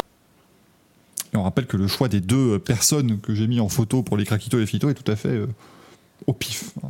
Ça n'a absolument aucun lien avec la, la réalité. Mais donc, les craquitos, les finitos, les refs, c'est votre banger de, C'est votre banger de rubrique du Racing Café. Oh là là, je me pète. Attendez, je vais me péter le crâne. Oh là là, oh je me pète le crâne tellement c'est incroyable. Euh... Je n'arrive pas à parler jeune. ça, ça ne marche pas. J'en suis. J'en suis, ter- j'en suis terriblement désolé. On dit le LMPG. Non, le LMGP, MotoGP, le LMGP. Et comme Comme je dis, c'est c'est pro, mais il. Voilà, il y aura du LMGP 2 Pro Am. Oh, c'est bien très Ça, content. Gaël, ça Ah. Je suis. Voilà, le Gaël regardera enfin de la Votre moto homme. et ça lui fera plaisir. Euh, D'ailleurs, je remarque, vous êtes très nombreux dans le chat à avoir une petite couronne à côté de votre pseudo. Vous pouvez vous abonner gratuitement à cette chaîne Twitch grâce à votre abonnement à Amazon Prime. Et moi, eh ben, ça me permettra de- de- d'acheter d'autres merdolino. Je sais pas si c'est meilleur. plus de carbone pour le maire de Lino. Le plus fort, ça serait que tu incites, enfin que tu arrives à inciter les gens à s'abonner à Prime pour t'abonner, pour Oui, s'abonner. Oui, j'en vois plein qui n'ont pas de couronne, ce qui veut dire que vous n'êtes pas abonné tout à Amazon Prime. Abonnez-vous, parce que le fait que vous receviez en un jour les colis, machin, Amazon Prime, on s'en fout. Vous pouvez donner de l'argent après au Racing Café, et ça c'est très très bien. Euh, D'ailleurs, je- la prochaine Evo, c'est pas plus de carbone, c'est un aileron. Du coup, sur le. Ah sur le ouais, mais oui. Je pense qu'il faut qu'on réussisse à foutre un aileron là-dessus. Euh, mais donc, chers amis, nos craquitos et nos. euh, et nos finitos de la semaine, les refs. Le développement de la Yamaha M1 commence exactement avec la même phrase. Je pense qu'il faut qu'on mette un aileron là-dessus. Oui. Ils ont montré une brique. Ils ont dit attendez, ça peut marcher. Euh, mais donc, chers amis, les craquitos de la semaine. Alors, on avait Axel qui nous a mis Ken Roxen. Donc là, évidemment, je fais CTRL-C, CTRL-V pour vous dire qui est Ken Roxen. Non, mais c'est du motocross. c'est l'avantage avec Axel, c'est quand il nous met un nom qu'on connaît pas, c'est du motocross. Bah oui. Euh, Ken Roxen qui s'est imposé à Indi- Ah, en plus, il gagne à Indianapolis. Ça, c'est mon rêve, ça. Ça, c'est le sang. le R, c'est le S. C'est parce que je suis un vrai. C'était plus imposé Ah, le K. de. Comment Est-ce que, euh, est-ce que tu es déjà allé à Indianapolis, euh, Michael? Alors oui, euh, figure-toi Manu que j'y suis allé, j'ai j'ai vu le, le Lucas Oil Stadium de, de la NFL. D'accord, je ne savais pas. Tu devrais nous raconter ça un jour. Ah bah, promis, je prendrai un petit peu d'émission pour vous dire ce que j'ai fait à Indianapolis. Vous, vous allez être mais choqués. Attends, attends, attends, attendez, excusez-moi. Attendez, deux minutes. je, me prépare. Je, vais juste faire une, miniature YouTube. Euh, donc, je ferai ça en cinq parties à mon voyage à Indianapolis. Donc, le premier, euh, le voyage s'est pas super bien passé. Voilà, comme ça au moins elle est faite. Euh, la première fois que j'ai vu une voiture en piste. Voilà, allez, puis les trois autres, on aura le temps de les faire. Encore une fois, si vous nous écoutez en podcast, chais Qu'est-ce que vous dis de plus? Mais merci, c'est très gentil. Continuez comme ça. Euh, Ken Roxanne s'est imposé du coup, effectivement. Lors du Supercross d'Indianapolis ce week-end, il n'y avait plus gagné depuis janvier 2022, donc c'est, j'imagine qu'Axel l'a mis pour son retour en grâce ici et son, son retour au premier plan, et ça fait vraiment euh, plaisir. Euh, il a fait 10 trucs à Indianapolis au 7ème où choqué, me dit James Mims. Euh, bah, ça, ouais, il faudrait que je fasse un top. faut que je fasse des tops, des flops, des machins, faut faire tous les trucs en hop. Euh, Enfin, pas que des trucs en hop, parce qu'il y a d'autres. il y a des rimes qui vont moins bien, quoi. Non, tout ne va pas. Euh, Gaël, t'as mis en craquito quelqu'un que je ne connais pas non plus. Donc, euh, allez-y, hein, si, si- si- si vous avez juste fait des, des- si vous avez juste fait des craquitos pour voir est-ce que Michael connaît Sport Auto, euh, n'hésitez pas, il n'y a pas de, pas de souci. Donc, euh, donc vas-y, Alors euh, ça, vas-y, Cassou. ce n'est pas dans le sport auto, mais Oui, c'est le attends, craquito mais oui. de la semaine. Non mais. Alors, on va- on va- ah, bon, c'est lui qui a créé la, qui a créé la rubrique, donc on va l'autoriser. Mais c'est-à-dire que j'ai tapé le nom du mec, ça m'a foutu des Red Bull Race quand même. hein. Ça- n'a strict, ça n'a plus rien à voir avec le sport auto maintenant. Ça y est. hein. Semaine prochaine, mon Eh oui, craquito, ce sera, mon craquito, ce sera euh, Philippe Cavrivière parce qu'il a fait une super euh, chronique dans euh, l'émission de France 2 que j'ai beaucoup aimé. C'est mon craquito de la semaine, voilà. Mais vas-y, dis- dis-nous tout, euh, Guessou. Ra- ah, rapidement, attention, moi je, je- Ah, très rapidement, très rapidement, c'est tout simplement une vidéo que je vous invite à, à aller voir. Donc, il s'appelle, j'espère que je vais pas écorcher son nom, mais il s'appelle Luc Zepiela. Il est polonais. il est youtubeur Et- lui, non J'ai pas osé la faire. Ah, tu l'avais fait la première Non. fois, Manu, hein. C'est vrai, c'est vrai. Je, je m'autorise à reprendre ton, ta belle blague. Bah, en fait, c'est tout simplement un pilote d'avion, les petits euh, Cub Crafter Carbon Cub de la Red Bull Air Race, justement, et il a tout simplement réussi à poser son avion sur l'héliport euh, de l'hôtel Burj Al Arab à Dubaï. Donc, le petit héliport qu'on voit là, qui est vraiment, euh, à je sais pas combien de hauteur de, de l'hôtel, c'est absolument incroyable. Donc, un héliport, c'est un héliport, c'est quand même très petit, mais il a réussi à poser son avion dessus. J'ai trouvé ça absolument incroyable. Au 56e étage. Donc vraiment, c'était juste Gaël a vu une vidéo sympa sur le net. il a décidé de nous la partager. Mais, mais bel, effort de, de, bel effort de prononciation de Bourg l'arabe, donc euh, Bah oui. Non, mais La semaine prochaine, il vous- total. La semaine prochaine, il vous parlera d'un mec qui a fait du vélo au sommet de Guadalajara. En fait, il est juste là pour citer des noms et pour montrer qu'il sait les, dire. Et la semaine suivante, nous irons au Nicaragua ensemble pour qu'il le prononce de la manière la plus euh, possible. Gazou, c'est Nicolas Hulot. Alors, là, je, fait le choya, en fait. Alors, effectivement, bah, euh, Ga- Gazou, la, la vidéo, après, c'est- enfin, oui, bah, enfin, si, si vous voulez, je ne veux pas vous passer la vidéo, mais c'est c'est un avion qui se pose sur un rond, quoi. si vous- Enfin, voilà, c'est à 56, à 56 étages du sol, mais quel est le rapport avec le, le Racing Café Je ne sais pas. eh ben, euh, Red Bull, Air Race, Red Bull, démerdez-vous. Bah, c'est du pilotage. Il a pas tort C'est là-dessus. ça, faites la, la ramification que vous voulez. Non, en plus, je crois qu'on avait eu une démo là-dessus d'une Red Bull qui faisait des burns. Non, c'était pas là-dessus c'est. Oh, mais super, mais. Écoutez. cool, je crois. Écoutez, eh, eh, le règlement intérieur du craquito finito ne spécifie pas que tout doit se ramener aux quatre roues. En plus, là, il y en a trois de roues, donc ça que, Il y a un peu tout là-bas. Il y a une F1 qui a fait des donuts, je crois qu'il y a eu un match de tennis aussi. Parce que je veux dire, Gazou, c'est- pas méchant, mais c'est-à-dire que si l'an prochain, enfin la semaine prochaine, tu te dis, alors là, je mets mon craquito de la semaine au, au restaurant Le Deauville qui est sur, euh, sur les Champs-Élysées, euh, parce qu'on y sert vraiment un super poisson en papillote, c'est délicieux. Et puis, euh, si vous trouvez le rapport, euh, Sébastien Bourdais, il a descendu les Champs-Élysées en F1, donc voilà, euh, c'est bon, c'est valide. euh. Non mais bah, je vais prendre la défense de Gazou parce que c'est vrai que SAD, c'est du pilotage, c'est un appareil à moteur. Et, euh, Un appareil à moteur. Bah, c'est vrai. Euh, Gazou, il te défend, donc ne te fous pas de sa gueule. hein, moi, je, Ouais, bah démerde-toi avec ton avion. ouais. Non, mais appareil à moteur. C'est un appareil, il y a un Mais moteur dedans. Je suis, je suis le plus factuel possible pour essayer de trouver un lien, Gazou. J'ai Ah, peur, que- j'ai peur que dans sa tête, il imagine un appareil à raclette avec un moteur ou je sais pas, un truc euh, dans le genre. Et du coup, voilà, vers- voilà je, je commence à connaître le personnage, malheureusement. Euh, Manu, toi, quel est ton, ton craquito de la semaine et pourquoi c'est Novak Djokovic Puisque t'as plus de rapport avec rien, cette émission. Bah, moi, mon craquito de la semaine, c'est William Byron, le pilote de NASCAR. Je suis resté dans le domaine du sport automobile, euh, moi. Et. non, mais pour les raisons citées tout à l'heure, je trouve vraiment hyper impressionnant ce début de saison. Et, euh, voilà, je suis, vraiment impressionné par ses progrès et bah, deux victoires de suite en NASCAR sur quatre courses cette saison. C'est un craquito absolu pour moi. Craquito validé. Et moi, mon craquito de la semaine, c'est Shane Van Gisbergen, hein, donc le pilote de, de supercar australien, euh, qui du coup n'a gagné qu'une course sur deux. C'est moins bien que d'habitude. Mais non, il est encore une fois au- au- au-dessus de la compétition. C'est assez impressionnant euh, de, voir, de voir ce qu'il fait, l'ami. Euh, alors, Axel, ça tombe Axel est giga dans le chat. carambolage Comment, Gazou? Il y a eu un giga carambolage en, en supercar ce week-end? J'ai cru voir des images. Non, c'est en un- Australian Racing Championship, je sais pas quoi, en course de support. Ah oui, pardon. en catégorie de support. Euh, donc, la sardine qui nous dit donc Roxane pour Supercross pour avoir gagné avec une Suzuki qui a le même moteur depuis 2013 en plus, donc voilà, en plus de ne plus avoir gagné depuis 2022. Euh, et du coup, Axel, tu pourras nous préciser dans le chat pourquoi Verstappen en finito.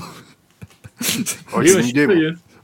Oui, oui, j'imagine c'est parce qu'il en a chié cette semaine, mais euh, mais voilà, Un Ah oui, Imodium, ouais. c'était quand même pas dur. hein. voilà, finito Verstappen pour avoir la chiasse, c'est bien, c'est bien, c'est Ça bien. ce s'appelle la le PQ, nous dit Formule Blabla. Mais ma foi, c'est Finito le PQ. ça se défend. Euh, Gaël, ton finito. Euh, la Peugeot 9X8 La pauvre. qui a récupéré. Alors, euh, Manu, ton, euh, ton finito de la semaine. Pardon, Gaël, il y a eu un petit. un- ça, ça a coupé, Il était déconnecté, Il y a- excusez-moi. eu de la Euh, friture. Donc vas-y. Tu peux maintenant dire pourquoi. Voilà. Bah, je ne vais tout pas te couper. simplement pour avoir euh, osé le, le- le pari du, du- du- de, de l'effet de sol. Bon, alors, c'est vrai qu'ils ne sont pas aidés avec la piste de Sebring, mais bon Dieu, dans quoi ils se sont embarqués. Quoi. Là, on commence, à, on commence un petit peu à avoir peur quand même. Moi, je pense qu'ils ont taillé cette voiture pour Le Mans. Je pense qu'ils visent pas le championnat du monde, je pense qu'ils visent Le Mans. Ouais, bon, ils ont intérêt à raboter quelques bosses dans les lunaudières, hein, parce que ça, ça Mais va je être vais un m'y employer enfer. dès demain. Je, je- Ah, je- je- Bah, Ika, il va choper un contrat intérim à à la ville et discrètement le soir, il ira euh, raboter. tous les soirs avec. qui vont passer, Euh. on se dit, bah, attendez, je comprends pas, parce qu'on est sur hier, mais les arbres, ils, ils commencent là, par rapport à nous, c'est pas normal, qu'est-ce qui se passe? On est, on est sous le niveau de la mer ou quoi? Oh, Nathan nous dit, ils pourront pas finir dernier, Van Wall existe. Oh, Et Glycanos. Fact. Manu, ton, ton finito. Moi, c'est Andretti euh, en extrémie, puisque donc euh, les deux pilotes ont mis le même SUV sur le toit deux fois dans le week-end. Donc, euh, chapeau à eux, ils finissent dernier de, de ce week-end. Ils ont été plutôt mauvais globalement. Bah, c'est la... Non, mais c'est bien, la parité homme-femme est respectée, du coup, les deux ont fait un tonneau, Ouais. c'est très bien. Mais c'est vrai. C'est, bien, ça fait, ça fait de belles choses. On nous Moi- propose d'autres finito dans le chat. Euh, on dit. Euh... mon finito de la semaine, T'as c'est un pilote. Bah, moi, je- j'en parle un peu, Gazou, puisque mon finito de la semaine, c'est Van Wall. Euh, Ah oui, pardon. Parce que bon, il y a Villeneuve, hein, certes, dedans, mais la Van Wall, elle est pas, elle est pas prête, quoi. Enfin, ils sont, ils sont pas rapides. Et- Glycanos non plus. Par contre, je suis très étonné de voir Glycanos si lente par rapport, même par rapport à la Van Wall, du coup. Mais attends, parce que je crois qu'en essai libre 3, ça allait un peu mieux, il me semble. Attends, j'ai peut-être dit une connerie. Hein. Euh, La Glycanos, Van Wall c'est complètement à la rue tout à l'heure Ah, en, non. en Level 3. euh, Van Wall était un poil mieux, mais en fait, Van Wall, malheureusement, ils sont effectivement dépendants d'un niveau de pilote, de trio de pilote très disparate en termes Ah de oui, ils font- performance. ils font 19ème, effectivement, euh, euh, Kikenos Ah oui, en sont essai libre ils sont- 3. Van Wall n'a même pas fait de chrono en essai libre 3, donc c'est. Ah bah si, ils ont fait 50 mètres, ils se sont arrêtés à la Ah oui, c'est vrai. Oui, là, ça. Euh, là, Glykenos fait 16ème en essai libre 1 et Van Wall 20ème. Donc il y a des LMP2 entre les deux. hein. Euh, en essai libre 2, euh, la Van Wall est 19, la Glykenos, elle est. La Glykenos fait 6ème en essai libre 2 quand même. Donc elle est, Ah oui, ça elle va. est à ramasse en termes de chrono, mais ça va. Mais, mais Van Wall, par contre, tu sens que le seul qui bat les, les LMP2 de manière constante, c'est c'est Dillman. Quoi. Mm. Euh, Guerrieri arrive de temps en temps, et puis Villeneuve, pas du tout. Donc ça, c'est très. euh, Villeneuve, En a- libre 3, Van Vol, ils ont décidé de, ils ont décidé de chauffer les pneus en faisant un burn dans la pit lane. C'était formidable. Non, mais ils ont, ils ont fait grève, simplement. Ont- Et après, et après, ils ont fait cramer le, la centrale électrique. Donc, C'est une protestation contre le 49.3. Et Manjox nous dit, vous inquiétez pas, Van Wall, je vous la gagne en hypercar pro-am.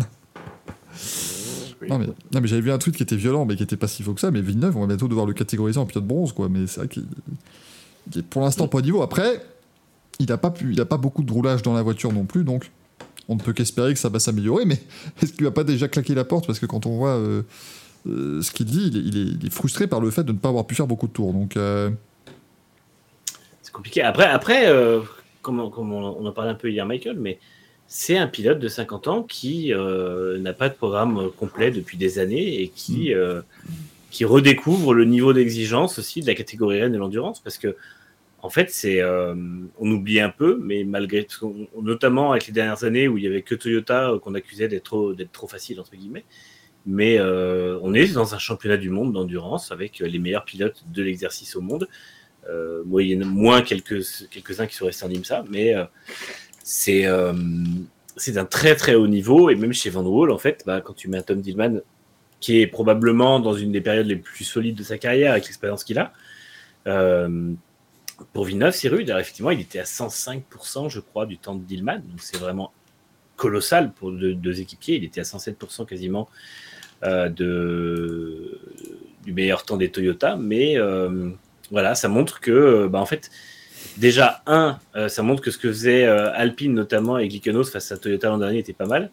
Et deux, ça montre que oui, le niveau de l'endurance est très relevé. Et d'ailleurs, on y reviendra tout à l'heure, mais euh, ça montre aussi que Toyota euh, a le, a le un très très gros niveau, même quand la concurrence est nombreuse. C'est ça. Oui, ils sont quand même. C'est dans cette année qu'on va vraiment remarquer leur niveau. Véritablement, on va Ouais. en parler en quelques minutes. Vous en faites pas, les amis, puisqu'on va euh, parler WEC. Euh, Formule 1 nous dit quid de Verstappen pour les pilotes qui coulent des bronzes? Merci, effectivement, c'est assez important comme, comme information. Pas plus d'informations là-dessus. Mais on apprécie. Mais normalement, je crois qu'il y a un, normalement, euh, mon cher Formule Blabla, il y a un, un- un- comment dire, un, un juge officiel du Guinness Book des records qui, qui vérifie à chaque fois justement euh, la taille, la longueur, tout ça. Donc c'est important. C'est tout est ex- extrêmement officiel. Ne vous en faites pas. Euh, il a eu très très peur Gazou de ce que j'allais dire. Arrêtez. Le chat est taquin ce soir. Je, ne vais pas, je, ne vais pas euh, répéter ce que dit le chat. Vous lirez ça euh, sur le replay Twitch, bien sûr. N'hésitez pas. Euh, Nathan nous dit qu'est-ce qu'il fout chez Van Wall, Dillman, c'est une appellation qui soit pas chez Cadillac, etc. Oui, j'arrive pas à comprendre que Tom Dillman ne soit pas euh, plus en vue, parce qu'il est, est chez Bacoles depuis quelques années en plus, hein, si je dis pas de bêtises. Je... Ouais, ça fait. T'es sous, ouais. Merci. C'était c'était magnifique. Pardon Manu, je t'ai coupé. Non mais oui, ça fait un moment qu'il est là-bas, il fait des bonnes performances, mais malheureusement, je pense aussi que euh, les courtes saisons de Baïkoles et puis le peu les courtes courses qu'il faisait aussi n'ont pas permis de se mettre en valeur en endurance. Et je pense que bah, c'est vrai qu'il aurait peut-être mieux fait à un moment de faire un pas en arrière et d'aller faire plusieurs programmes en, en ATSW, en LMP2. Je vais décéder, de- moi. Je- C'est les allergies, le pot. C'est rien, je balance ça. Je balance l'info, après vous en vérifierez la véracité, vous en faites pas. C'est vrai que les courses de Baïkoles, c'est les seuls d'ailleurs qui, euh, qui ne prenaient jamais de chambre d'hôtel le samedi soir à 24h du Mans. hein. Savez de toute façon. Pour les guests et tout, il n'y avait pas besoin. Vous en faites pas. C'est Gaschoum, nous dit Tim. Ah, et ils sont déjà affûtés pour le prochain FIMG Light Fever. Je me demande d'ailleurs qui serait assez con pour aller dans cette émission. Vous en faites pas, c'est normal. C'est euh, Enfin, je, je dis d'abord que c'est une piraterie parce que sinon les- je vais encore recevoir des messages genre Ah Michael, euh, blabla, et pourquoi vous vous, vous fâchez les deux là Parce que vous devriez être amis. Pourquoi vous balancez des scuds? Ah, on travaille la miniature. Bah oui, alors quand vous voyez en plus les miniatures de notre ami blabla, notamment la dernière de son top 5 sur, euh, sur l'Arabie Saoudite, c'est Elle est, magnifique. C'est du- ça, là, pour le coup, c'est un travail de Krakito. Ce qu'il fait blabla. Alors, incroyable, ceux, ceux qui regardent, vous le voyez sur le Twitch, incroyable. Manu, tu je crois que ta tête a à moitié frisé, à moitié pas frisé. C'est une image incroyable qu'on a avec Gaël. Ah oui. Je voyage entre les dimensions, c'est pour ça. Tu- Alors putain, excusez-moi, mais c'est que je suis en train en fait de, de faire des, des effets parce que je fais directement, vous savez, des- on fait des miniatures, on fait des visuels, machin, donc j'ai juste un petit peu abusé avec les effets Photoshop. J'en ai parlé avec mes amis, mais je vous le dis aussi, je suis pas le seul à le faire visiblement euh, sur les réseaux sociaux, mais ça, on, on gardera ça pour nous. Euh, mais voilà, il fait un AVC Manu 5 Manu, ton, ton visage s'est transformé. T'as mangé un perle de lait? Pas, j'ai pas compris. Oh, si vous avez la Ah. J'étais en, train de- j'étais en train de partir dans un autre, euh, une autre réalité, donc je suis revenu. Le filtre Frenzen. Une réalité où McLaren gagne des courses. Ça s'appelle, ça s'appelle pas une autre réalité, ça s'appelle le passé. marque, des points déjà, ce serait déjà un bon début. On commencerait sur Putain, je revenais seulement après une semaine de, de dépression.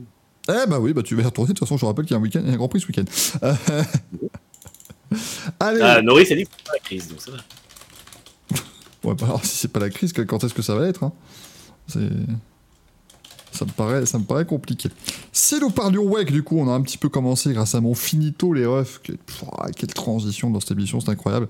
Mais c'est parti, du coup, ce week-end, la première manche de la saison 2023 du championnat du monde d'endurance, les 1000 miles de Sebring, euh, qui va donc se disputer demain à 17h. hein, une course vendredi, pourquoi? Bah Parce que samedi, il y a les 12 heures de Sebring en IMSA, et que le dimanche, bah, on ne fait rien. hein, c'est- c'est c'est relâche. Euh, D'ailleurs, attention, trick question, les 1000 miles de Sebring, donc combien de kilomètres? 1609. Qui dit mieux. Non, c'est effectivement 1609. Bravo Manu. Le, le monsieur était prêt. Je ne pouvais même pas l'avoir. Euh, alors, bon, ça, je vois Valkyria qui dit Allez, Netflix 8, Mars 8. Moi, je commence juste par ça avant d'évoquer la saison dans son ensemble. Mais arrêtez de. Enfin, tout le monde se hurle sur le Mars Winage des Peugeot de Netflix 8, mais vous les avez pas vus rouler euh, aux trois premières courses de l'an dernier. Enfin, trois courses de l'an dernier? Je veux dire, pour que tout le monde découvre qu'elle Mars Win, mais mettez-vous juste une caméra embarquée, vous allez voir que ça Mars Win. Hein, c'est- c'est c'est le but, c'est une voiture à effet de sol, donc c'est normal. C'est tout à fait logique, il n'y a pas d'aileron. En soi, ça veut dire que l'effet de sol fonctionne et que la voiture va vite, puisque le marsouinage arrive tout de même à des hautes vitesses. Donc, euh, en soi, c'est plutôt euh, logique. Après, il faut le limiter, mais surtout, le gros problème de ce putain de circuit, c'est pas le marsouinage, c'est ces putains de boss. Moi, je- enfin, encore une fois, on va nous passer le week-end de dire respect the bumps et tout ça, mais arrêtez, arrêtez. Je veux dire, on n'en est pas loin du moment où, parce qu'en fait, la piste se dégrade d'année en année et justement, on la préserve, parce que vous comprenez, il faut respecter les boss. Mais on va bientôt arriver à un moment, et c'est ce que j'ai expliqué aujourd'hui sur Twitter, parce que tout le monde me disait Ah, mais c'est Sebring, c'est son charme. On arrivera bientôt à un moment où ce ne sera plus euh, le pilote qui genre maîtrise les boss, ce sera le pilote qui fait une loterie pour savoir à quel moment sa voiture continuera ou non à garder de l'adhérence sur ce circuit, qui est une horreur. Il y a un- un- une vidéo qui a été postée, un ralenti de la Peugeot une sortie de virage. euh, le train avant décolle à cause des boss. Et là, c'est pas du marsouinage puisqu'on est en courbe. Donc, euh, et dans une courbe pas très rapide. Oui. Donc, c'est vraiment que la voiture décolle sur les bosses avec le train avant qui ne touche plus le sol. Et moi, je maintiens qu'il y a des énormes problèmes de sécurité sur ce circuit. À commencer, comme on a vu il y a deux ans avec l'énorme crash de Timothée Buret qui était une perte d'adhérence sur les bosses. La Ferrari de James Calado a perdu l'adhérence hier sur une bosse. Alors il dit oui, c'est les pneus froids parce que cette année le WEC ne met plus de couverture chauffante, mais non, c'est une bosse le point de départ. Donc euh, Oui, mais ils sont obligés, c'est Manu, assez- comme, comme ils n'ont pas le droit de critiquer la VOP, il faut bien qu'ils critiquent un truc, donc ils critiquent l'absence de. n'a pas le droit de critiquer grand chose, couverture. mais franchement, euh, c'est très problématique quand même. euh. Enfin bon, après moi je. Et c'est con parce que le tracé lui-même, alors tout le monde me dit t'aimes pas Sebring machin. Si, j'adore Sebring, c'est un super circuit. Le tracé est très intéressant, mais c'est vrai que les bosses, c'est. euh, ça n'a aucun sens. Non, c'est c'est compliqué là, le, le circuit de Sebring. Alors oui, parce que en fait, c'est pour ça. Tout le monde dit Ah, la Peugeot, elle marsouine. D'accord, tout le monde a appris l'existence du mot marsouinage l'an dernier. Leur mettez pas toutes les sauces, les amis. Elle saute juste sur une bosse, la voiture. Elle fait boing. Voilà, elle saute. Tu mets une bosse, bah tu sautes sur la bosse. C'est normal. Toutes les voitures le font. Comme c'est la Peugeot, il n'y a pas d'aileron, tout ça.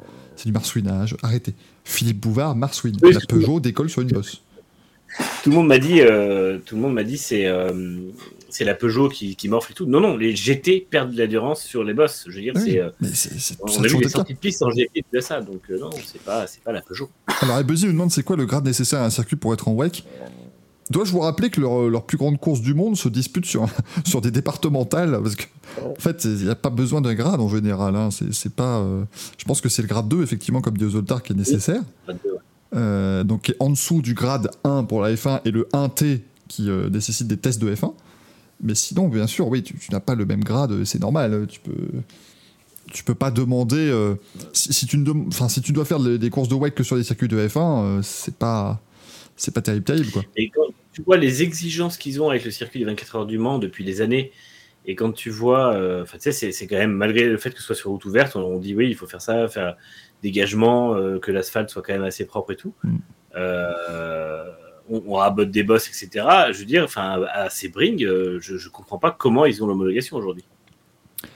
Parce que c'est historique, parce que puis, alors, c'est aussi un peu c'est un cas de figure particulier vrai hein, euh, c'est euh, là pour l'instant le WEC y va parce que ça leur permet d'avoir une présence aux États-Unis ça ça leur permet de se raccrocher un peu au wagon des 12 heures de Sebring, mais sans être exactement aux 12 heures de Sebring. C'est très, très particulier. Ça permet aux, aux gars de faire un super Sebring. Maintenant, il, il se murmure quand même que potentiellement l'an prochain, ce soit la manche américaine du WEC ne se déroule pas à Sebring, justement.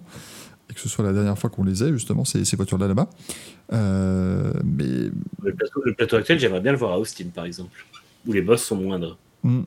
Bah là, je crois que c'est c'est plutôt Indianapolis qui aurait la corde d'ailleurs pour, euh, pour obtenir le WEC, euh, puisque Roger Penske, lui, il veut, de toute façon, il veut, il veut tout. il veut avoir tous les championnats. Ouais. Donc il a vu, ah, je peux pas aller à la F1, bon, bah c'est marqué championnat du monde, donc on va faire euh, championnat du monde de- d'endurance. Allez, ça passe. Il va faire venir la Formule 1 Indianapolis, vous allez pas être prêts.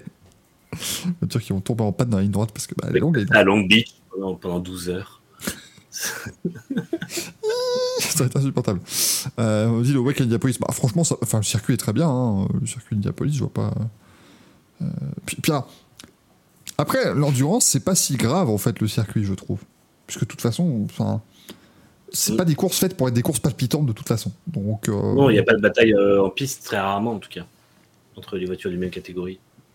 donc, en tout cas, entre les, les leaders. de- Moi, moi qu'ils aillent Indianapolis, à n'importe quoi, pétaouchnock, mais c'est pas grave du moment qu'ils ils puissent faire des courses et ils puissent développer le, le championnat. Non, l'infield n'est pas trop peu étroit. hein. On a fait des courses de F1, on fait des courses d'IndyCar. Non, c'est c'est un, un C'est circuit. moins qui- pire que l'infield de Daytona, par exemple. euh. Ouais, qui lui, pour le coup, est très étroit, oui, oui. Euh, ça fait, d'ailleurs, très étroit, ça fait 16. J'ai eu, un- j'ai eu un pouffement du nez, je suis content. J'ai j'ai pas besoin de plus. J'en suis, j'en suis satisfait. Mais du coup, en Mylène qui nous a mis qui a le grade El Malais. Oh là là là là là là, vous faites quand même des bien Mais là, c'est demandé au-dessus si tu mets le Stalingrad, mais bon.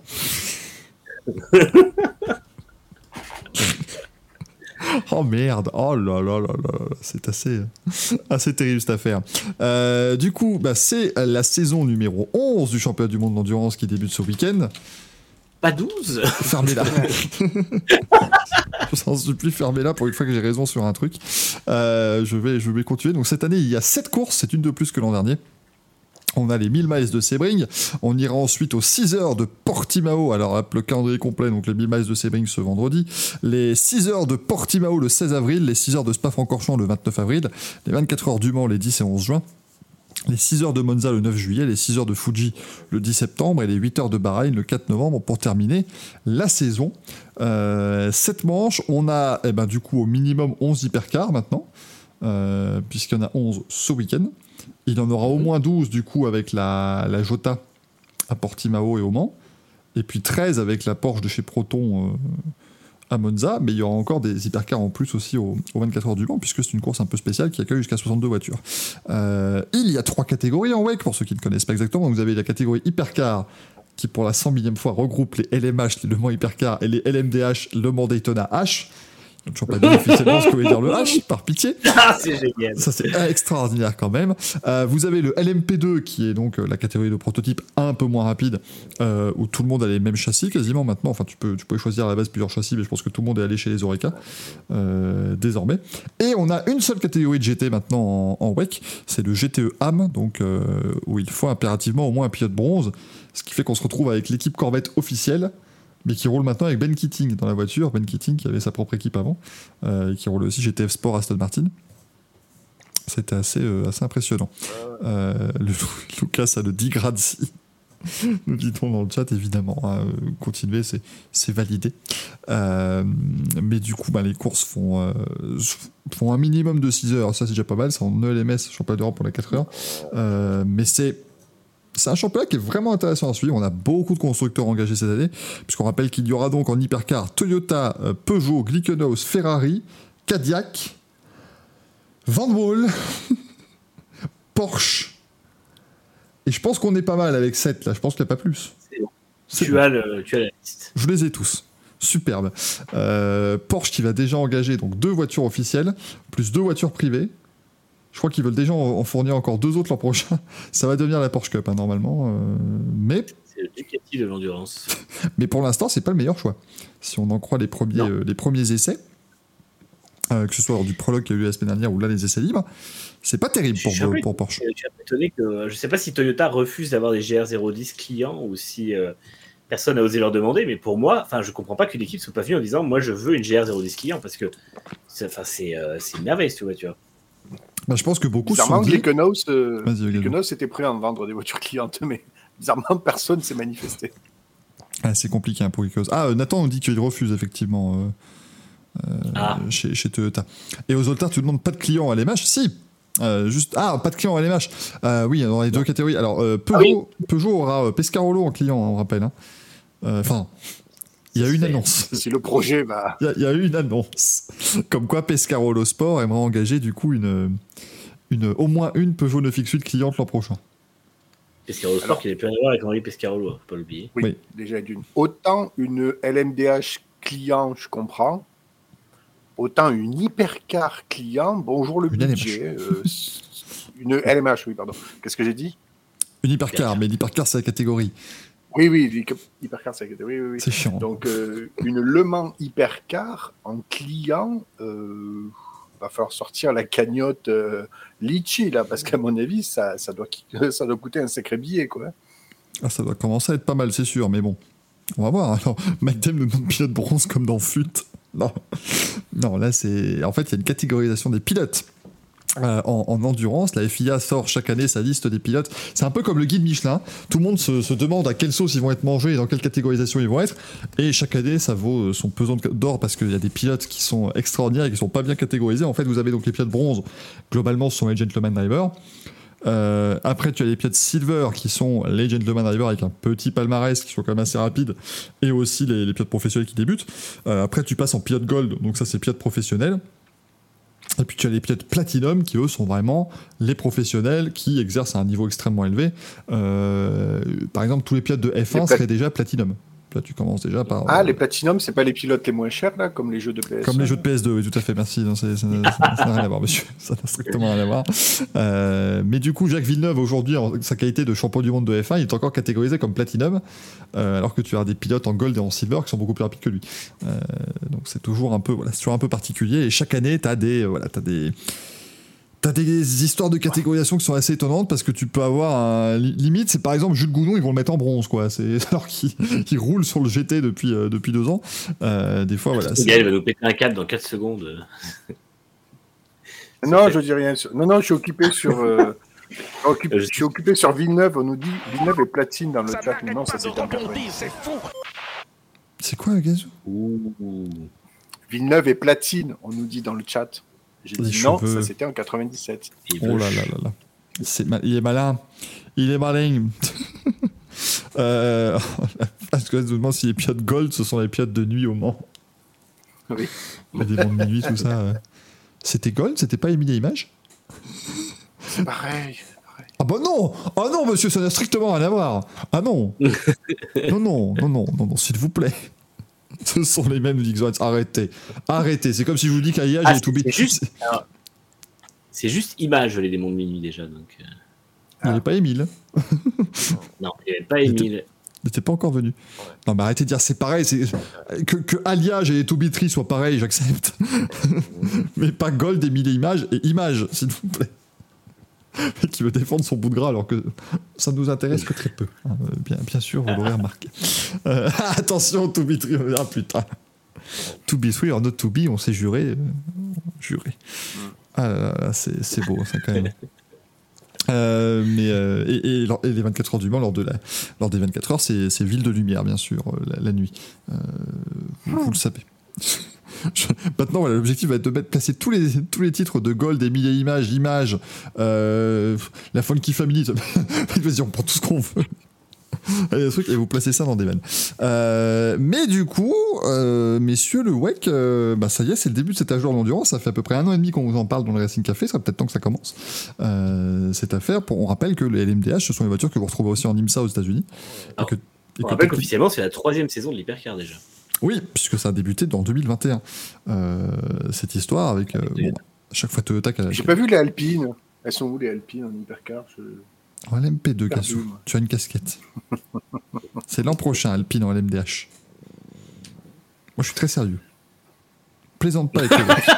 On voit ça, team premier degré. Plaisante pas avec le WEC. Parce que moi, le WEC, ils m'ont donné plaque d'immatriculation. Hein. Donc, euh, moi, le WEC, c'est dans mon cœur, si tu veux. Voilà. Euh, non, mais j'avais reçu des, j'avais reçu des colibets euh, sur Twitter disant Ouais, qu'est-ce qu'il fout euh, Qu'est-ce qu'il fout là dans le WEC Il n'en a jamais parlé Ah. de sa vie, il s'en fout complètement. Cessez. Les colibés, je voyais pas euh, qui t'avait livré ça. Je... Écoute, j'en ai marre d'être la victime des colis fichés. Et j'aimerais qu'on commence à me considérer en tant que tel, c'est tout. C'est- pas plus que ça. Nathan on dit ouais qu'il aime ça, je kiffe perso. Bah, moi aussi, mais alors après, c'est c'est un grand défi cette, euh, nouvelle ère pour le WEC.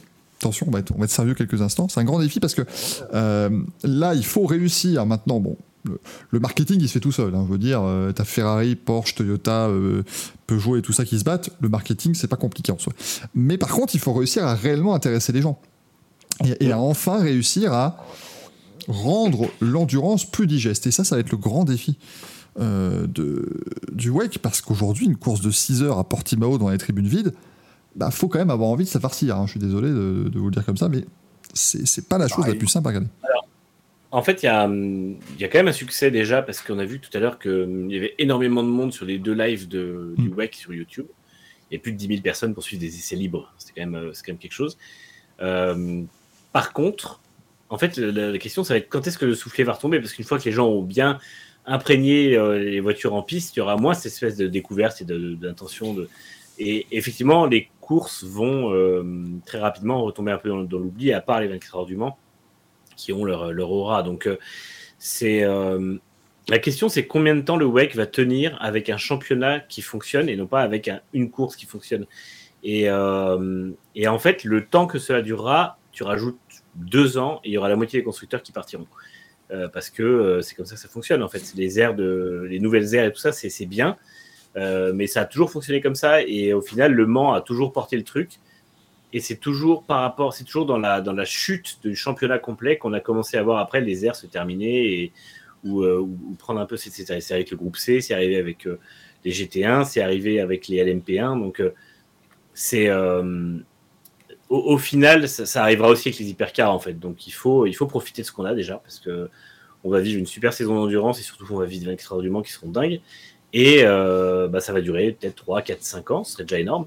Généralement, c'est des phases un peu plus courtes. Et, euh, et voilà. Et après, ce sera aussi à la, la CO et à l'endurance de gérer les règlements pour que ce soit il y ait de la continuité et pas casser un truc dans le règlement qui ferait que les constructeurs partent. Donc la BOP sera évidemment un point crucial parce que si on pénalise les meilleurs, et je pense à Toyota qui tient le championnat de, à bout de bras depuis quelques années, euh, ça risque de grincer des dents. Mais euh, donc voilà, c'est un peu tout ça qui, qui, va rentrer en compte pour qu'on ait un avenir de l'endurance, au moins à moyen terme déjà, avant de penser à long terme.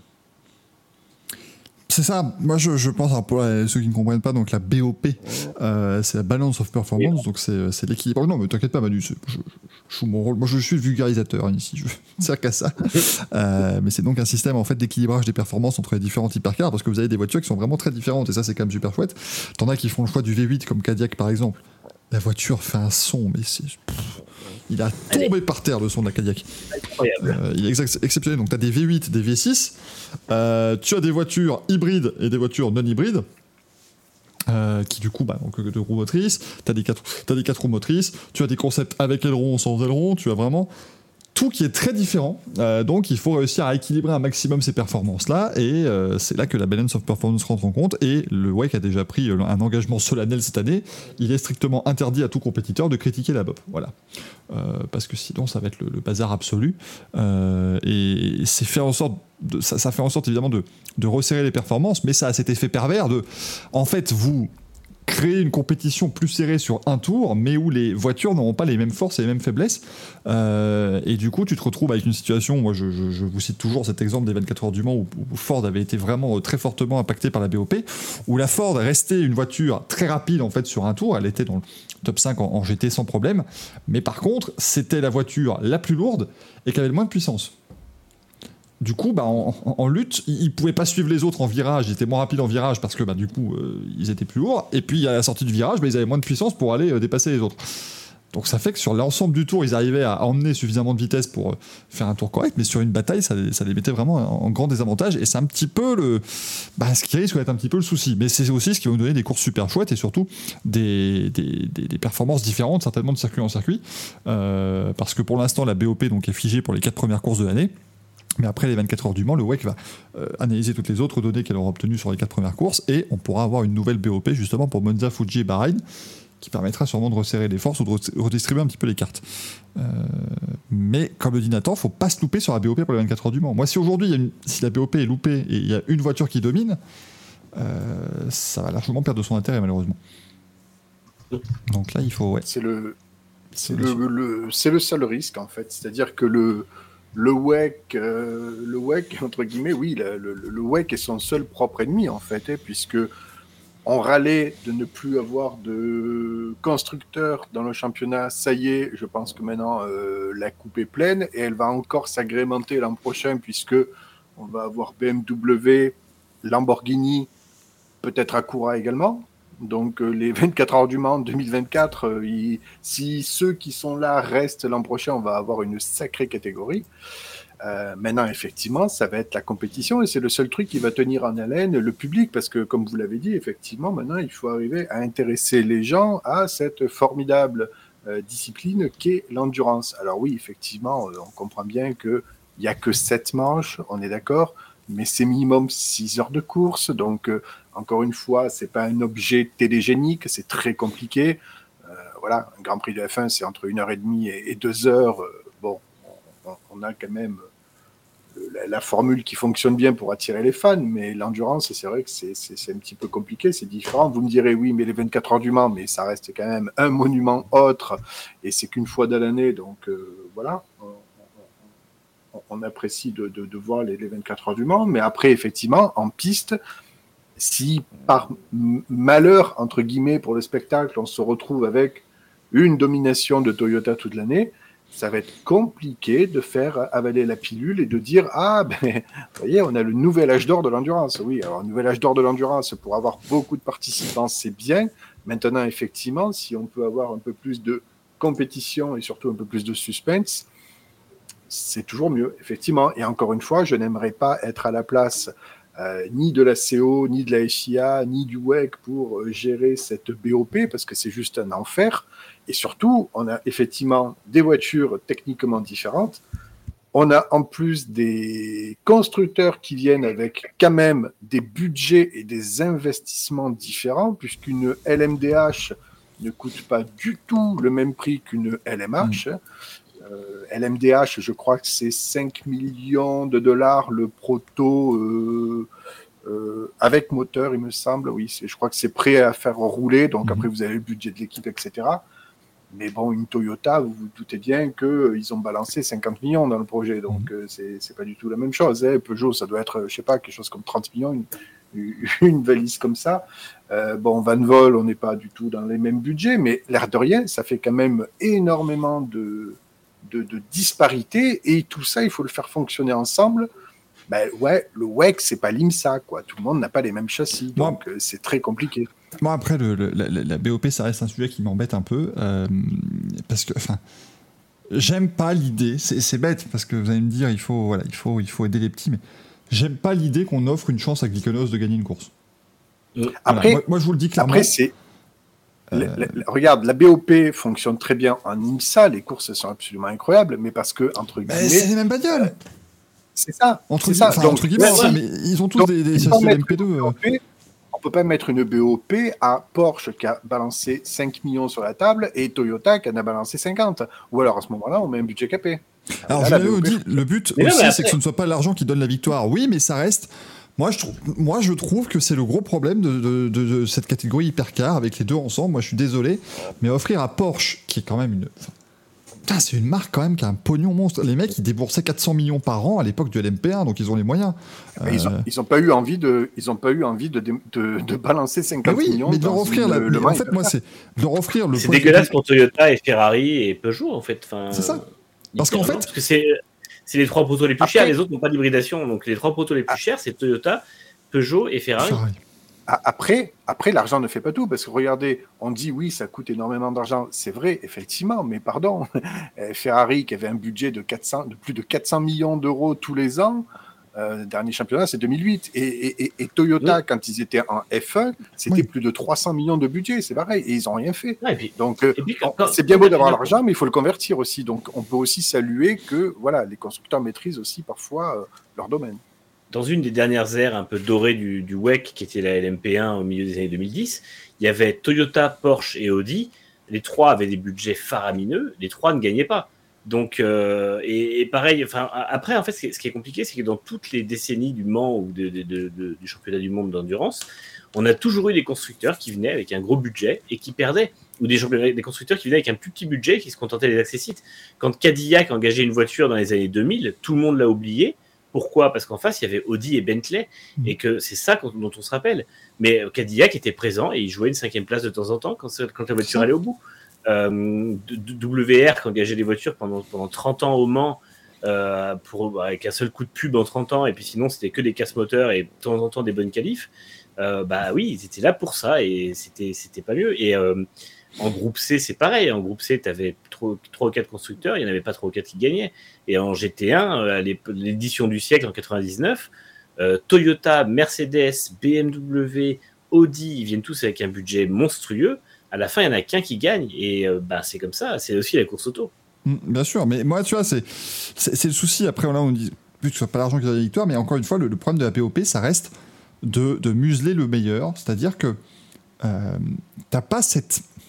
Alors, évidemment, il faut continuer de faire du meilleur travail, mais aujourd'hui, ça joue beaucoup plus aussi sur l'opérationnel, sur la manière de gérer la stratégie, de gérer, de gérer la voiture, l'interaction entre différents systèmes. Mais par exemple, ici, euh, Porsche, euh, voilà, ils mettent moins d'argent. Euh, le châssis, c'est pas eux qui l'ont fait, puisque on rappelle que le MDH, tu achètes un châssis auprès d'un des quatre vendeurs agréés par la CO. Euh, le moteur, c'est un Porsche, il n'y a pas de souci, moteur Porsche, ils, ont, tout développé de A à Z. L'hybridation, c'est un système commun. Donc, tu te retrouves quand même avec un truc où bah, ils se retrouvent plus à. Allez, c'est c'est de l'exploitation plus plus, on va dire, d'un package, parce que il faut quand même le moteur, il faut quand même ensuite que tout soit harmonieusement fait. C'est pas juste une voiture client comme ce que fait Jota par exemple. Mais me dire qu'ils ont les mêmes chances de gagner Le Mans Alors, que, que Peugeot, Ferrari ou Toyota qui eux ont fait tout de A à Z sur leur bagnole, Ouais. ça me gêne. C'est ce disait comparer- la dernière fois. Oui, vas-y, vas-y. non, pour comparer à la monoplace, un championnat où tu, tu crées ton moteur et que tu achètes un châssis et une hybridation autour, grosso modo, c'est la Formule E, à part que c'est une batterie. Mhm. Et un championnat où tu fais tout, c'est la Formule 1. Et je suis désolé, euh, c'est pas les mêmes budgets, c'est pas les mêmes applications, c'est pas le même succès non plus. Si on avait que des constructeurs en LMH aujourd'hui, on aurait peut-être moins de marques, on aurait peut-être pas 7, on aurait peut-être que 4. Mais moi, je suis désolé, une catégorie hypercar avec 4 constructeurs en LMH, euh, ça aurait de la gueule en fait. Ça aurait Mm. vraiment de la gueule. Et surtout, tu assures à ces constructeurs d'avoir quand même une chance de gagner au Mans, d'avoir parce que finalement, euh, si les 4 ont des budgets quand même assez faramineux, ils iront pas non plus trop loin. Et à côté de ça, c'est des courses de 24 heures, il peut toujours se passer des trucs. Je veux dire, quand, quand en, en 2017, tu as une, enfin, t'as une seule LMP1 qui va au bout, euh, sans problème, c'est. Euh... Non, c'est en 2017, oui, je crois. Euh, Oui, c'est pas rien. Enfin, tu vois, tu vois, alors que tu as quand même trois constructeurs. Donc, euh, il, il peut toujours se passer quelque chose, notamment au Mans. Et encore une fois, les constructeurs qui viennent en endurance, ils viennent pas pour le, le, le rayonnement du WEC, ils viennent essentiellement pour le rayonnement des 24 heures du Mans. Donc, c'est vrai que je, je trouve que c'est un peu, un peu trop artificiel et ça, ça risque de grincer des dents parce que ils vont pas, enfin, ils vont pas critiquer la BOP parce qu'ils n'ont pas le droit, mais euh, tout le monde saura qu'ils ont dépensé des millions pour se faire enfler à la fin par un règlement qui, Mm. qui aurait été défavorable. C'est ça, et c'est pour ça que moi, je, Et- moi, je crois quand même que la CO aurait intérêt. Enfin, c'est dans son intérêt aussi de.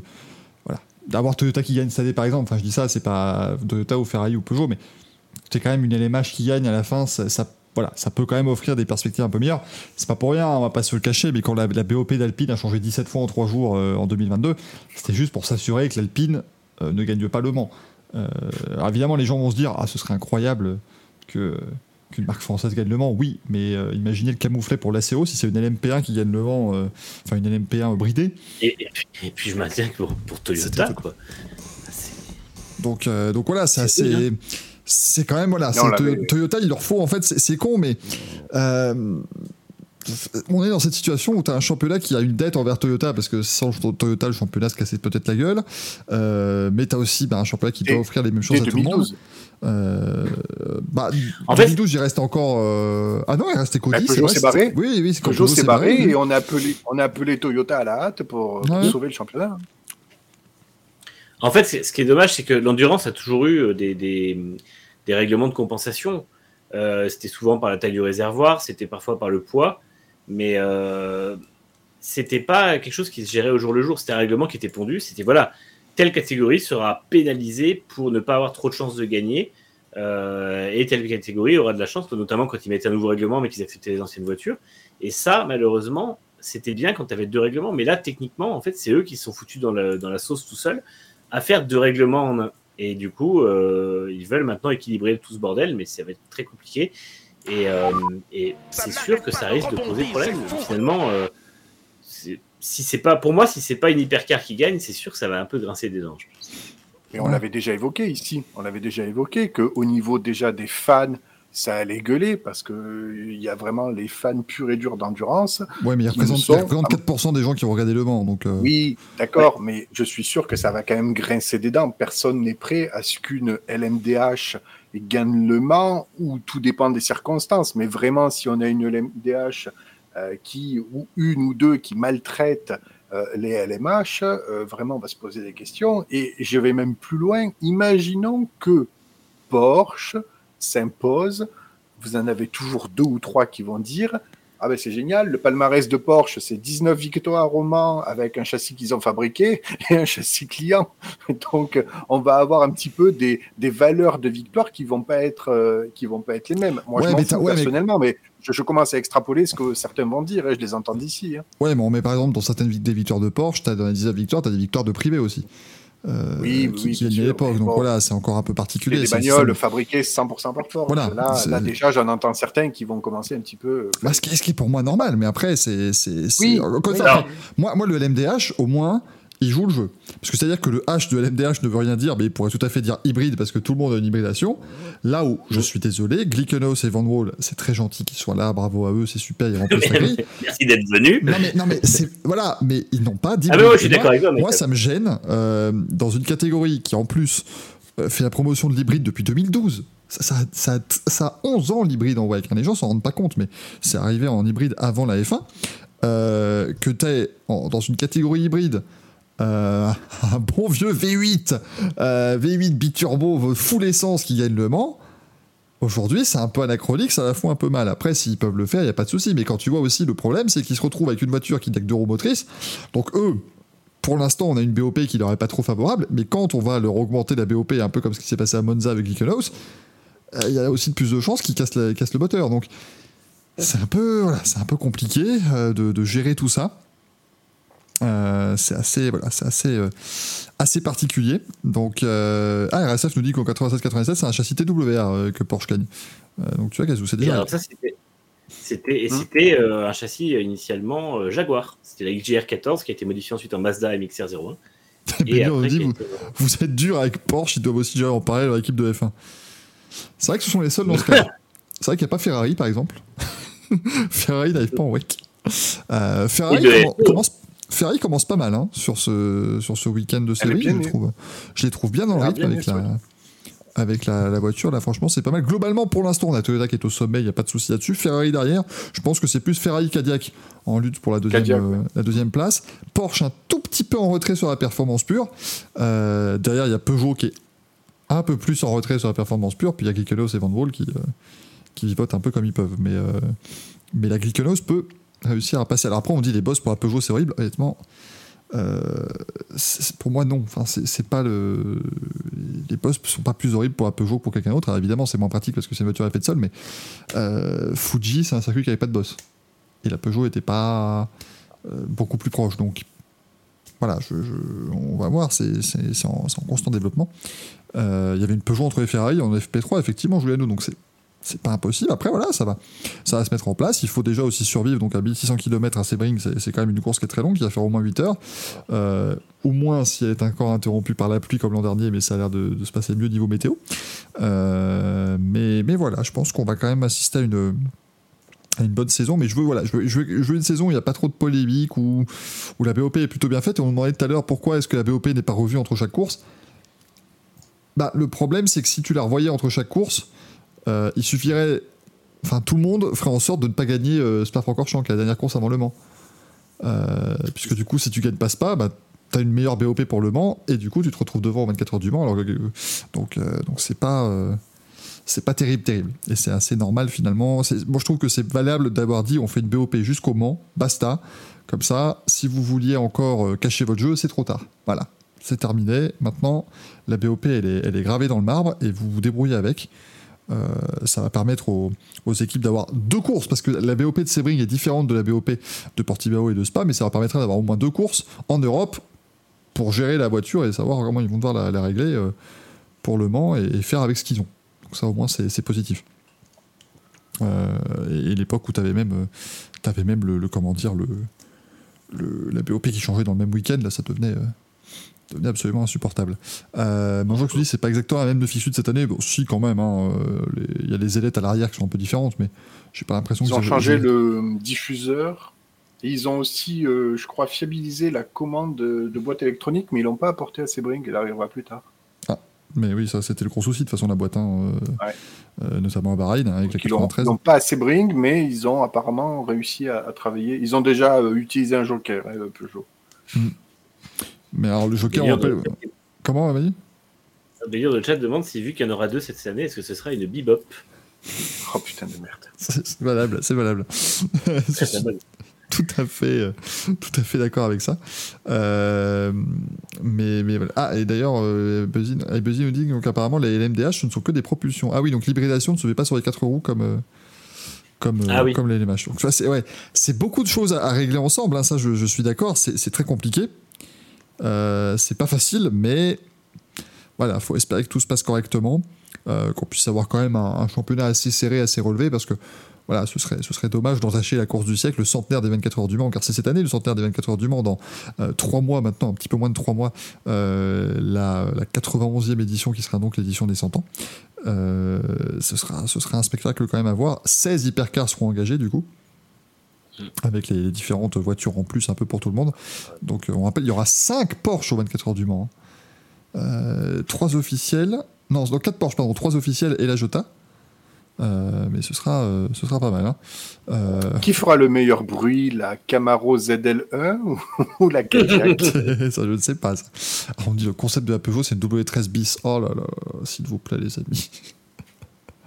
Ce n'est pas Mercedes qui a inventé l'effet de sol avec la W13. Non, arrêtez. C'est- Voilà. L'effet de sol, ça existe depuis très longtemps.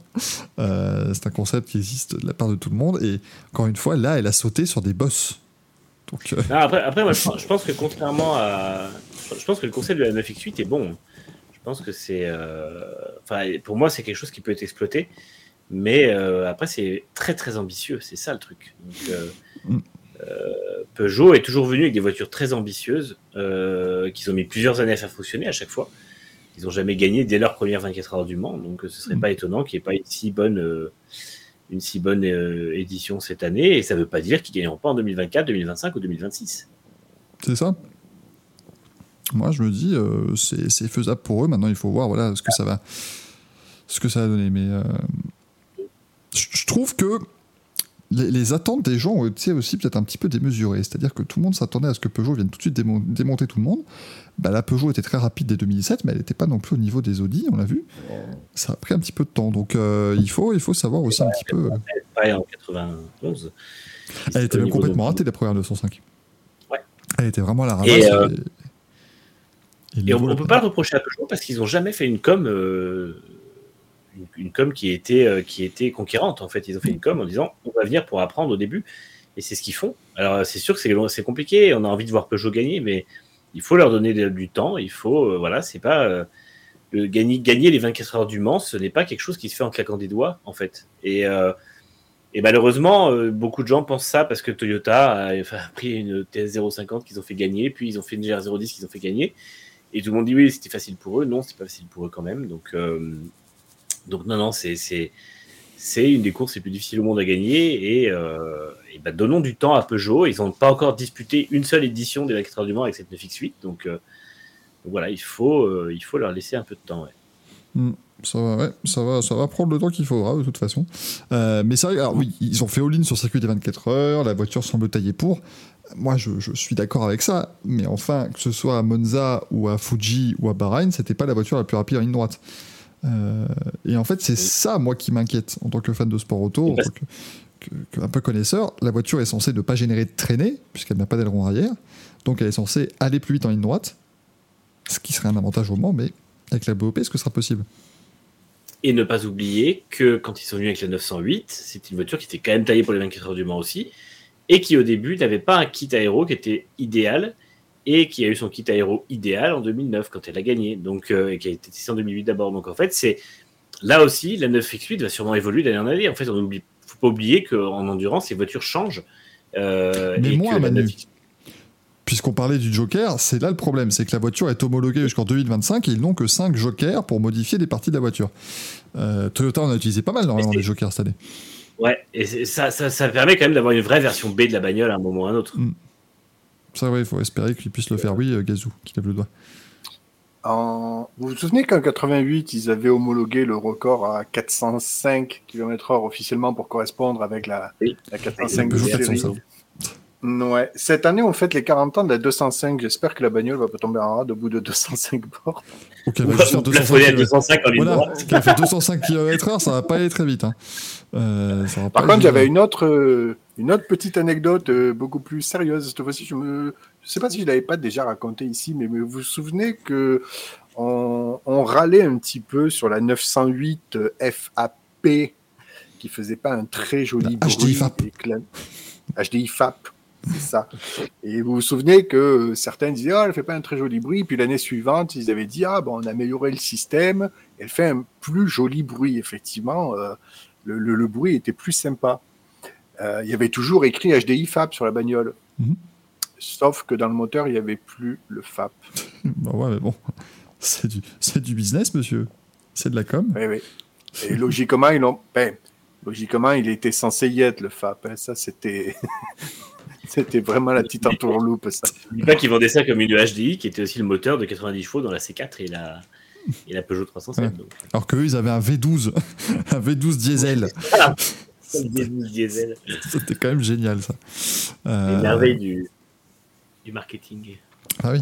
Mais moi, j'ai acheté d'ailleurs, j'avais, euh, j'étais content dans ma, dans ma 206, j'avais le moteur des, des 24 heures du Mans. En tout cas, c'est comme ça que mon, c'est comme ça que le garagiste m'a vendu. Il m'a dit, ah, vous savez, euh, c'est le même moteur. On vous a fait, un- on vous a fait une reprog et tout parce qu'elle est sortie bien avant, mais D'ailleurs, c'est pour ça qu'après, tu as acheté une Toyota Yaris, parce que tu voulais le moteur gagnant des 24 heures du Mans plus récent. Exactement. Dans le châssis, euh, exactement le même châssis de la voiture championne du monde des rallyes. Donc c'est un, un enfer à conduire T'as dans les mais. T'as tout fait, toi, t'es passé par la NASCAR avec la Chevrolet. t'as- Exactement. fait- Moi, je, je, je n'achète que des voitures gagnantes, moi, monsieur. Si vous. Ah, quand la... T'achèteras la- l'hypercar Red Bull pour la F1 ou euh, Ouais. J'achèterai la, la, la voiture que Duway est en train de développer, la RB17. Là, je suis en train de tout, tout préparer. Je vais déjà acheter une Valkyrie hein, pour le podium de Fernando Alonso. Et après, on verra, on verra pour la RB17. Euh, c'est ça, moi, j'avais un tiers du moteur de 24 heures à peu près à l'époque. Euh, me tarde de le voir dans le prochain James Bond, d'ailleurs, ce cher Fernand.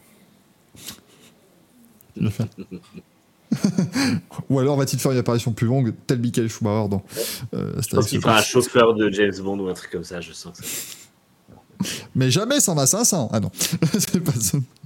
Sera peut-être plus tout à fait de, de bonne loi. Mais en tout cas, euh, vous allez me dire, vous savez, vous ne parlez plus de WEC. Fernando vainqueur des 24 heures du Mans, donc euh, c'est tout à fait dans, dans, le bon, dans le bon système. Champion du monde d'endurance, donc tout à, tout à fait correct. Euh, non, je n'ai pas une DS3, une C80, 50 non, non. J'ai juste j'ai fait Moi, j'ai eu une 206. C4 HDI 140 euh, à une époque, c'était euh, c'était aussi à cause du Mans, de 24 heures du Mans. Ah, c'était le fuego. c'était le fuego à cette époque. Ah, on dit que la Valkyrie en WEC, ouais, bah alors bon, est-ce que, ouais, est-ce qu'elle fonctionnerait Je pense qu'il devrait quand même un peu la, la changer, même s'il y a une version AMR Pro euh, euh, qui Je existe pense pourtant pour la piste. euh, c'est cheap as sailed, comme on dit. Mm. Ça n'arrivera pas.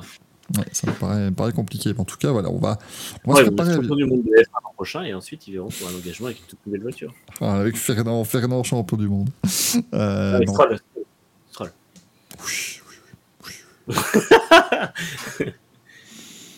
Euh, Je te, pré- je te prépare déjà parce qu'on sait comment ça va se finir. Donc, euh.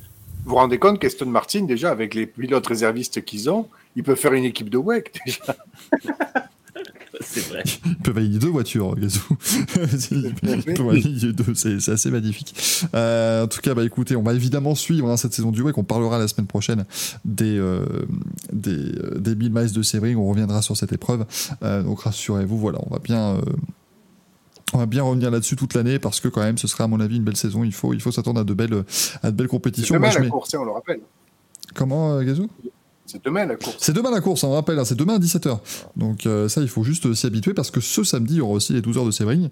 Euh, ah oui, Laurentin, on en a plein des courses de WEC le même week-end que la F1 cette année. De toute façon, la F1 est là 23 week-ends dans l'année, donc euh, il y a peu de chances que le WEC ne se greffe pas ensemble. Si c'est la même chose que l'an dernier, Monza, Fuji, Bahreïn, c'était le même week-end que le. Euh, que la F1, pardon. Donc c'est déjà compliqué, mais les 24 heures du Mans ne sont pas... ne sont pas en même temps qu'une course de F1 déjà. C'est déjà positif. Euh, mais effectivement, Laurentin, ce week-end, il y a une course de WEC en même temps que la F1. Puisqu'il y en a demain. il y en a demain du WEC. Euh, oui, mais on n'est les- pas en clash de date, là, pas directement. pas directement, mais c'est quand même compliqué si un pied de faire les deux. oui, voiture sans roue, 17h heure française demain, bien évidemment. Ça dure 8 heures par contre, hein, donc préparez le stock de café. Euh, il va falloir tenir euh, assez longtemps. Manjox nous dit après, quand c'est les mêmes week-ends, les courses de WEC sont le vendredi ou le samedi Pas du tout. Euh, parce que Monza et Fuji, c'était le dimanche les courses. Euh, Il y avait juste Bahreïn qui était le samedi, mais c'est normal parce que le week-end est le vendredi et le samedi là-bas, donc euh, ils s'adaptaient aux coutumes locales. Euh, mais sinon, ils mettent bien les courses le dimanche quand ils peuvent. hein. Il y a juste, c'est parfois encore chiant qu'est le samedi, mais c'est là aussi c'est une tradition d'avoir les, les 6 heures de spa le samedi. Je sais pas exactement pourquoi d'ailleurs. Euh, Grosso modo, sur 7 courses, on n'en a qu'une le dimanche. non, il y en a au moins 3 Mais il y en a une des trois qui commence le samedi et qui se finit le dimanche. C'est un petit peu embêtant. Euh, Il y en aura au moins trois des courses de dimanche, c'est bien déjà. Bah, Portimao, c'est pas un dimanche aussi, le 16 avril, là, dans un mois. Euh, Si, voilà. Alors maintenant, voilà. donc, regardez le WEC, c'est gé- regardez le WEC, c'est génial. Il y a trois courses intégralement le dimanche. C'est super comme championnat. Regardez ça. Ouais. Non, non, ça vaut vraiment le coup. On vous promet, vous n'allez pas, vous allez pas être déçus normalement. Et là, avec cette nouvelle âge d'or, ça, ça augure quand même de belles batailles, je pense, devant. Parce qu'à Oui, un oui. moment donné, quand tu as 11 voitures engagées à la même catégorie, c'est obligé de se bastonner à un moment, euh, même s'il y a des différences. Donc, euh, et je, je pense franchement que euh, Ferrari, ils ont quand même AF Corset dans leur, dans leur rang. Donc, Niveau opérationnel, ils seront, ils seront au niveau. Toyota, ils sont évidemment la valeur étalon depuis des années. Cadillac, euh, ça reste le type Galaxy Racing, donc ils ont une expérience de WEC. Et moi, je, je trouve qu'ils sont, ils sont discrets, mais c'est c'est alléchant. Elle, elle marche, la Cadillac. Hein. Elle fonctionne très bien. Earl Bomber, Alex Lynn, Richard Westbrook, c'est un excellent trio. Euh, donc vraiment, je pense que ça ça va être très intéressant parce que tu as, les valeurs sûres vraiment chez Toyota où on connaît les trios maintenant, euh, les, les, les équipages sont rodés, euh, ils se connaissent bien, Hirakawa c'est sa deuxième année, tout ça, et on sait que ce sont des excellents pilotes. AF Corset qui fait quand même le pari pas mal de la, de la nouveauté, de la jeunesse ou des pilotes aussi issus du GT, donc c'est très peu de pilotes qui ont des expériences justement en, en prototype. Euh, quand tu regardes les Foucault, Molina, Pierre Guidi, Calado, tout ça, c'est pas des pilotes qui ont une expérience énorme en, en proto. Cadillac, qui eux, par contre, ils mettent des pilotes vraiment qui sont rodés à l'exercice. Euh, et puis voilà, ça va, être, ça va être très intéressant. Les Porsche aussi, on peut jamais compter, évidemment, euh, enfin ne pas compter sur Porsche. Hein, Dale Cameron, Michael Christensen, Fred McCovecki, André Autor, tout ça, c'est quand même des, des bons pilotes. Chez, chez, euh, chez Peugeot, ils ont loin d'avoir des manches aussi. Donc, euh, donc franchement, ça va être. Il y a des Français dans beaucoup d'équipages en plus. Et c'est Oui. vrai que c'est ce que dit Juliano dans le chat, c'est que Toyota, ne, enfin, les, globalement, les, les équipes ne seront plus en mesure d'économiser les mécaniques. Donc, en tout cas, un peu moins qu'avant. Donc, il y aura pas, on risque d'avoir de nouveau, notamment sur les courses de 24 heures, euh, la course de 24 heures, des, euh, des voitures qui lâchent euh, par fatigue. Donc, ça Mm. sera intéressant aussi à voir. Non, ce sera super chouette. Alors effectivement, Toyota a la, a BOP José Maria Lopez qui a déjà plié une, une bagnole ce week-end. Bah, c'est ça, ils ont une BOP, mais sur une seule voiture. C'est Ouais. euh, un concept différent. C'est vrai que C'était terrible parce que je regardais à l'époque. Oh là là, mais les pauvres, les pauvres quand même, la 7, ils gagnent jamais les courses, les championnats, c'est toujours pour la 8, machin. Bah, mais ils ont Lopez aussi, pas. Et puis en fait, le, le problème, Enfin, c'est que quand il gagne pas, c'est toujours de la faute de Lopez. C'est un mauvais qui- relais. C'était lui au volant l'an dernier quand la Toyota s'explose. Bah oui, dans le mur évidemment, quelle oui. question. Oui, parce qu'il il- il tape un mur, il repart avec l'avant Ah oui. complètement arraché, mais il repart comme un demeuré et euh, il se fout sur le toit. Et euh, il y a ça, il y a quand même ces relais aux 24 heures du Mans qui sont ratés, ces crevaisons aux 24 heures du Mans qui ne touchent que lui, donc j'imagine qu'il y a quand même un problème au niveau du pilotage. J'imagine bien la radio de Lopez au moment où il tape. Ça y est, Ah. t'es content, t'as fait ta connerie. Attendez, je l'ai pas terminé la voiture. Paul Regardez bien, je l'ai pas fini. Ils disent, oui, allez, c'est bon, allez, c'est bon, Ross et Maria, tu nous as mis notre, notre défi de la journée, ramène la voiture doucement au stand. Non, c'est pas fini. Promis, c'est pas fini. Comment ça, doucement J'ai pas ça dans mon vocabulaire. Donc il a, oui, très juste, très juste, dans le chat, euh, Manjax dit il faut surveiller Dorian Pain qui a fait des chronos absolument fous avec son LMP2, euh, son proto LMP2, et... qu'elle euh, qu sent aussi bien que ses GT. Donc effectivement, enfin c'est GT. Au CEL2, aux Toujours les EL2, en, rouges. en LMP2, on a euh, 20 pilotes dans la même seconde. Alors, Oui. le, le meilleur tour des 20 pilotes dans la même seconde Ouais. en P2.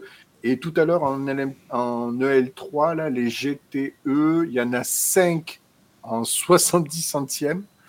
Et il y en a 10 dans la même demi-seconde. Donc, c'est absolument dingue. Non, ça va être. euh, En 7 centièmes, tu veux dire, peut-être, Gazou? En 7. euh, Qu'est-ce que j'ai dit? T'as dit 70 centièmes. En c'est- 7 dixièmes, en 7 centièmes, oui. Oui, voilà. C'est ça. Mais ouais, le- 70 le- 000. après, le P2 et le GTE, ça a toujours été super serré, mais en même temps, bon. euh, c'est- aussi des catégories. Enfin, le LMP2, c'est Ah oui, c'est- uniquement des voitures clients. Donc, déjà, tout le monde a le, a le même châssis quasiment. Euh, Surtout que vu qu'il n'y a plus de LMP2 programme, Gazou il jette son dévolu sur une autre catégorie. Voilà, le GTE. Ah, moi, je suis Il y a GTE AM. dedans. Il y a, il y a Il y a AM un, Moi, je suis... Oui, c'est ça. Je suis sur le GTE. J'espère que tu écoutes pas l'âme juste pour ça, euh, rassure-moi. Si. Oh merde Ah, j'imagine Gazou à fond sur l'autoroute avec petite sœur de l'âme dans la voiture. Là. Est-ce qu'il est-ce qu'il existe aussi la pro du coup ou c'est juste l'âme La quoi? Ah oui, et l'âme et la pro. Alors non, on attend. Jules Goudon, euh, Jules Goudon n'est pas en WEC malheureusement. Euh, puisqu'- Puisqu'il roule chez Mercedes et que Mercedes sera en WEC l'an prochain peut-être avec les GT3. Mais, mais en tout cas pour l'instant euh, Mercedes ne fait que du GT3 donc ils ne sont pas encore admis en, en WEC. On a des GTE. Les GTE ce sont les Ferrari, les Corvette, les Aston Martin, les Porsche. Et puis je pense qu'on va faire le tour hein, déjà. C'est c'est déjà pas mal.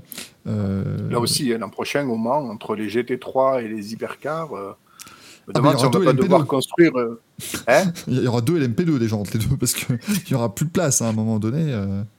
Moi, je pense que je pense qu'il va falloir faire un deuxième étage sur les garages. Démerdez-vous. Avec une rampe. La voiture elle monte, voilà, et ce sera super sympa. Euh, en tout cas, voilà, les amis, ce qu'on pouvait un petit peu vous dire sur cette euh, saison du championnat du monde d'endurance qui débute donc ce week-end avec les 1000 miles de Sebring euh, sur un circuit que Manu adore. Donc, euh, ça, Sur un tracé que j'adore. Un circuit que je n'aime pas trop. Ah, mais je- ouais, Mais après, c'est vrai, que- c'est vrai que tu mets le même tracé sur les bosses, ça peut quand même être intéressant. Il y a quand même des un Mais oui, de à la fin sympa. Donc ça peut, ça peut bien le faire. Euh, on verra. euh, on verra. ce- Ah oui, il y a la BMW aussi théoriquement euh, Racing XB, mais bon, elle la, la MGTE n'a pas duré très longtemps en compétition, mais qu'est-ce qu'elle était bien. elle était gigantesque cette voiture, c'était un bateau. Oui. Euh, si nous poursuivions, messieurs, tiens, on, on vous la tease depuis tout à l'heure cette cérémonie, on a essayé de faire allonger la partie WEC le plus longtemps possible. Enfin, maintenant, ça y est, il va falloir, accrocher vos ceintures parce que là, autant vous dire que la cérémonie des manches à couilles d'or de la semaine va être gratinée. Je vous le promets, je vous mets même le jingle. C'est parti.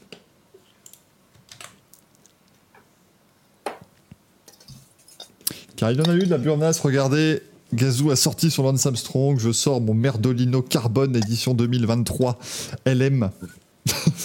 pour Le Mans, bien sûr. Je vais- Tu vois, en fait, ça c'est la version normale et la version Le Mans, elle est comme ça, tu as beaucoup moins de, beaucoup moins de traînées, beaucoup moins d'appui. Je, euh, il n'y a pas eu de son? Oh, il n'y a pas eu de son sur le jingle, mais c'est la seule partie intéressante du jingle. Mais pourquoi il veut plus faire de son? Oh, c'est encore euh, cette saloperie de d'OBS qui fait n'importe quoi. Je rappelle pour ceux qui découvrent évidemment ce bel objet qu'est le Mordovino Carbone, qu'à la base, ça reste bien sûr, hop là, un, un balai à shot. C'est, Une brosse à chiottes. ça me rappelle, c'est, euh, c'est l'humoriste euh, Jason Chicandier, je crois, qui fait ça toujours avec les. Eh, pas Vous savez, quand il ouvre des, il ouvre des bouteilles de, de vin et d'autres spiritueux, euh, il fait toujours comme ça, voilà, un bon truc de beauf. Et ben ça marche très bien avec le, avec le aussi. Vous voyez, on peut vraiment le, on peut vraiment le faire de, de façon très sympathique. Je pose, mon, Oh je pose non, mes Dieu. antennes devant l'écran. C'est parfait. Euh, commençons. Antennes. Je rentre dedans, c'est quand même merveilleux. Mon, mon menton rentre à, merveille dans le Merdolino. Commençons par vos nominations, chers amis, parce que vous allez voter pour votre Merdolino de la semaine, bien sûr. Euh, hop, hop, hop, hop, hop. Qu'est-ce que vous nous avez proposé? Il y en a des beaux hein, quand même dans, les propositions. J'avais lu ça tout à l'heure, euh, un tout petit peu. Vous avez été très nombreux déjà, donc ça fait plaisir. Euh, on a deux nominations la gastro de Max. Et la gestion ressources humaines de la Scuderia Ferrari. Euh, parce que c'est vrai que ça a encore été un petit peu sympathique. On a Denis Hamlin de la part de Kylian pour sa prise de parole. On, aura le temps de vous expliquer ce dont. Enfin, non, je vais vous l'expliquer maintenant parce que vous allez pouvoir potentiellement voter pour lui. Donc, en gros, Denis Hamlin a, été pénalisé par un NASCAR pour avoir volontairement sorti un concurrent, euh, à savoir Ross Chastain, lors de la course de Phoenix. Euh, en fait, le, le vrai problème, euh, c'est que ils n'ont pas analysé les données, par exemple, pour déterminer qu'il avait fait exprès. Tu vois, ils n'ont pas regardé le replay ou non. C'est juste qu'il a, il a, il a animé un épisode de son podcast et dans son podcast, il a dit qu'il a fait exprès. Donc du coup, les gens de la NASCAR ont dit, bah attends, euh, c'est pas légal ça.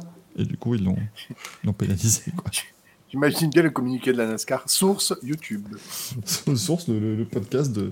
En plus, c'est le podcast de Dynamite qui s'appelle Actions Detrimental, parce qu'en NASCAR, ils ont un truc, c'est quand tu fais des actions qui ne sont justement pas. euh, Enfin, qui, ne, qui ne font pas que la NASCAR en sort grandi, c'est des actions detrimental à to, to stock car racing. Donc, bah, finalement, il l'a fait.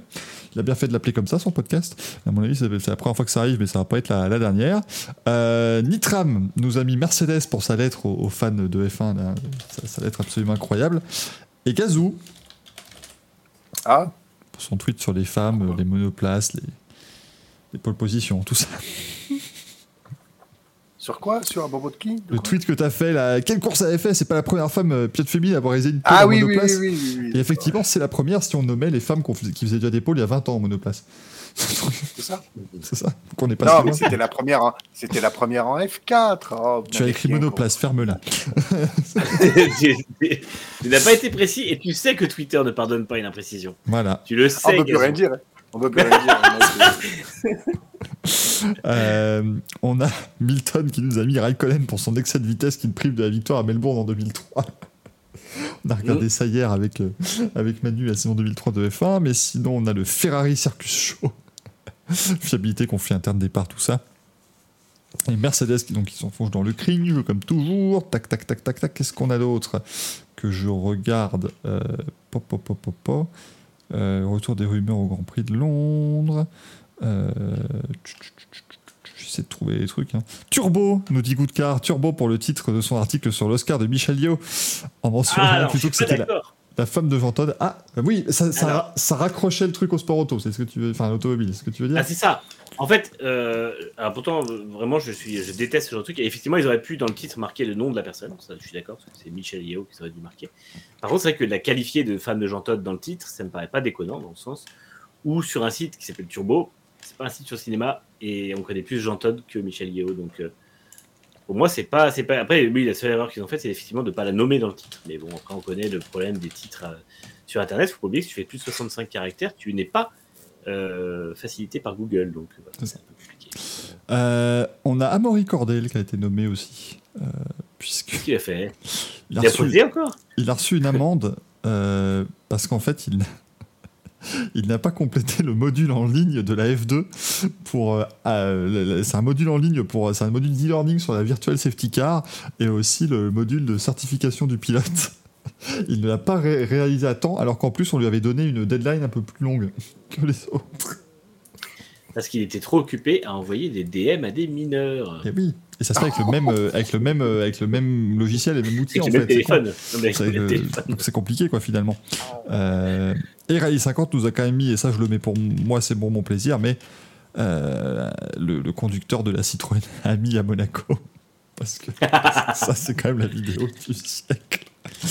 Donc je mets le mec de la Citroën, vous comprendrez évidemment quand vous allez voter. dans on n'a pas encore le droit de révéler que c'est Greg euh, qui l'a fait ou, euh, ou c'est bon, on peut y aller. Non, non, j'att- non, j'attends encore, on attend les analyses. euh, Les dernières analyses Ah du, de la mine. Ça ira très bien. Vous avez trois minutes pour voter dans le chat et je vous ai dit, ça commençait pas mal. Je veux commencer pour une fois, chers amis. Je sais que c'est d'habitude. Je redonne la parole à notre cher Giuseppe Merdolino. Donc votez bien dans le chat, hein, dans le sondage qui vient de se mettre. Euh, c'est Giuseppe qui, qui prend la parole à ce moment-là et qui la redistribue à, à Gazou ou à Manu. Mais moi, j'avais envie de commencer parce que là, j'ai un Merdolino de platine. C'est-à-dire que ce, ce Merdolino à olive ne serait même pas suffisant pour, euh, pour la personne que, que je vais merdoliner ce soir. Euh, pour moi, Giuseppe, je sais qu'il nous écoutera en tout cas au moins au podcast à ce moment-là, mais elle en mérite 5 rien que pour, que pour ça. Euh, je veux dire, regardez, il y a- il y, a un casque, il y a une voiture, c'est- tout ça c'est du Danica Ah Patrick. putain, J'adore Danica Patrick. Danica Patrick est elle géniale. était sûre que c'était ça. Mais Danica Patrick, elle a viré conspirationniste, là, c'est une horreur absolue. Et donc là, ça mérite un gigantesque merdolino. J'ai envie de, de- Je vais faire un, un merdolino de 4,50 m en papier mâché ou quelque chose. Enfin, je, voilà, je, je veux lui offrir. Euh, puisque du coup, elle, euh, elle fait des. Elle fait des, des podcasts maintenant d'Annika Patrick parce qu'il faut bien occuper, occuper son après-carrière. Et du coup, dans son podcast, elle a reçu euh, un mec qui a parlé euh, Debunk. bah, euh, qui a parlé du moment où euh, on s'est posé sur la Lune en 69, quoi. Et, euh, et- et elle a posté une image, enfin, elle a posté un extrait de cette conversation en mettant euh, machin dit la vérité sur l'alunissage et tout. Et le mec part dans des théories disant que ah oui non mais en fait ce que vous savez pas c'est que quand on est arrivé sur la lune euh, euh, il y avait des y avait des trucs il y avait des aliens des machins des, des ovnis euh, et tout le monde le savait un Buzz Aldrin Neil Armstrong mais Neil Armstrong on lui a dit si tu le dis à n'importe qui toi ta femme tes enfants tes petits enfants tout le monde eh ben, tout le monde sera zigouillé mec part dans des délires absolument géniaux. Après elle nous fait d'autres tweets en disant que qu'il faut faire attention parce qu'il y a des chemtrails hein, quand même dans le ciel et tout. Enfin bref, voilà. Elle a viré full conspirationniste. On y est. Elle a dit qu'elle voulait. Le monde partait tellement en couille qu'elle voulait se protéger dans une bulle, comme ça, ça éviterait aussi de se prendre des chemtrails au passage. Donc voilà, moi je. je, je ouais, voilà. Tout- J'aimais toujours Danica Patrick à Pierre d'Indica, Mais- alors depuis c'est moins, moins bien. Mylène a raison dans le chat, ça fait réfléchir. Ça fait réfléchir. bon, Jacques qui nous dit Tu prestes et tu merdolines, belle soirée pour la langue française. bah là, elle n'a pas bien presté, Danica, donc là je peux vous le dire, mais c'est. euh, Quel enfer, moi j'ai été, j'ai été atterré. Alors, il y a Chimique Bas- Chimique Pasteur dit que c'est parce qu'elle a été l'ex du quarterback Aaron Rodgers. Moi, je pense que c'est parce que c'est l'ex de Stenhouse, surtout qu'elle a brillé. C'est Bon, après, c'est Ricky Stenhouse. Ouais, bah, Ricky Stenhouse, il passe une meilleure année qu'elle. hein. Euh, pour le moment, en tout cas, voilà. Je, je pense que c'est ça. Voilà, c'est sa première nomination dans la Merdolino et c'est bien mérité. si c'est vrai, c'est très grave, on dit dans le chat. Genre, Après, évidemment, peut-être n'est-elle qu'une lanceuse d'alerte et que dans, dans C'est 25 ça. ans, je, dans Oui, 25 ans, je retirerai mon Merdolino. Mais pour l'instant, je lui Mm. donne. Elle aura un contre Merdolino euh, a, a posteriori. Contre C'est Kems. les Danica Patrick Leaks. Euh, alors, tiens, Manu, je le laisse à la fin parce qu'il en a trois. Tu vois, il est énervé. Mm. donc, donc, Gazou.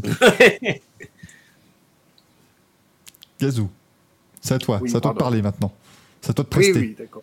Paris-Bordeaux-Le Mans. Oui, d'accord, c'est à mon tour. Euh, donc oui, ben, pour les mêmes raisons que tu viens Arrête, mais t'as- ton Lance Armstrong bouge beaucoup et fait du bruit. Ça m'énerve. Euh, donc Danica Patrick, bien entendu, un Merdolino. J'en distribue euh, trois. hein. Euh, plaisir. le deuxième, le deuxième quand même, pour notre superbe dan- danseur Jorge Lorenzo. Que- Oh, mais non, mais il mérite mais non, mais il mérite un contre Ah non. Mais non. Moi, je lui offrirais un, un trophée. euh. Alors oui, je voulais, je voulais le nommer Krakito, mais il est tellement raide comme un balai, bordel, j'étais gêné. Mais en même temps, on lui demandait d'être un pilote de moto, pas, pas un Bah, danseur. Oui, mais- justement, Ouais, ouais. je me suis dit, c'est un athlète, on va le voir faire un truc un peu. Et non, ça part de suite en boomerie, quoi. J'avais l'impression de voir mon père, quoi. C'était pas possible. Ah ouais, c'était, rigolo, mais c'était gênant des fois, putain. Donc, c'est possible, petit. ces émissions elles sont gênantes un peu. Petit Merdolino. J'aurais dû le nommer en. Krakito, je suis désolé.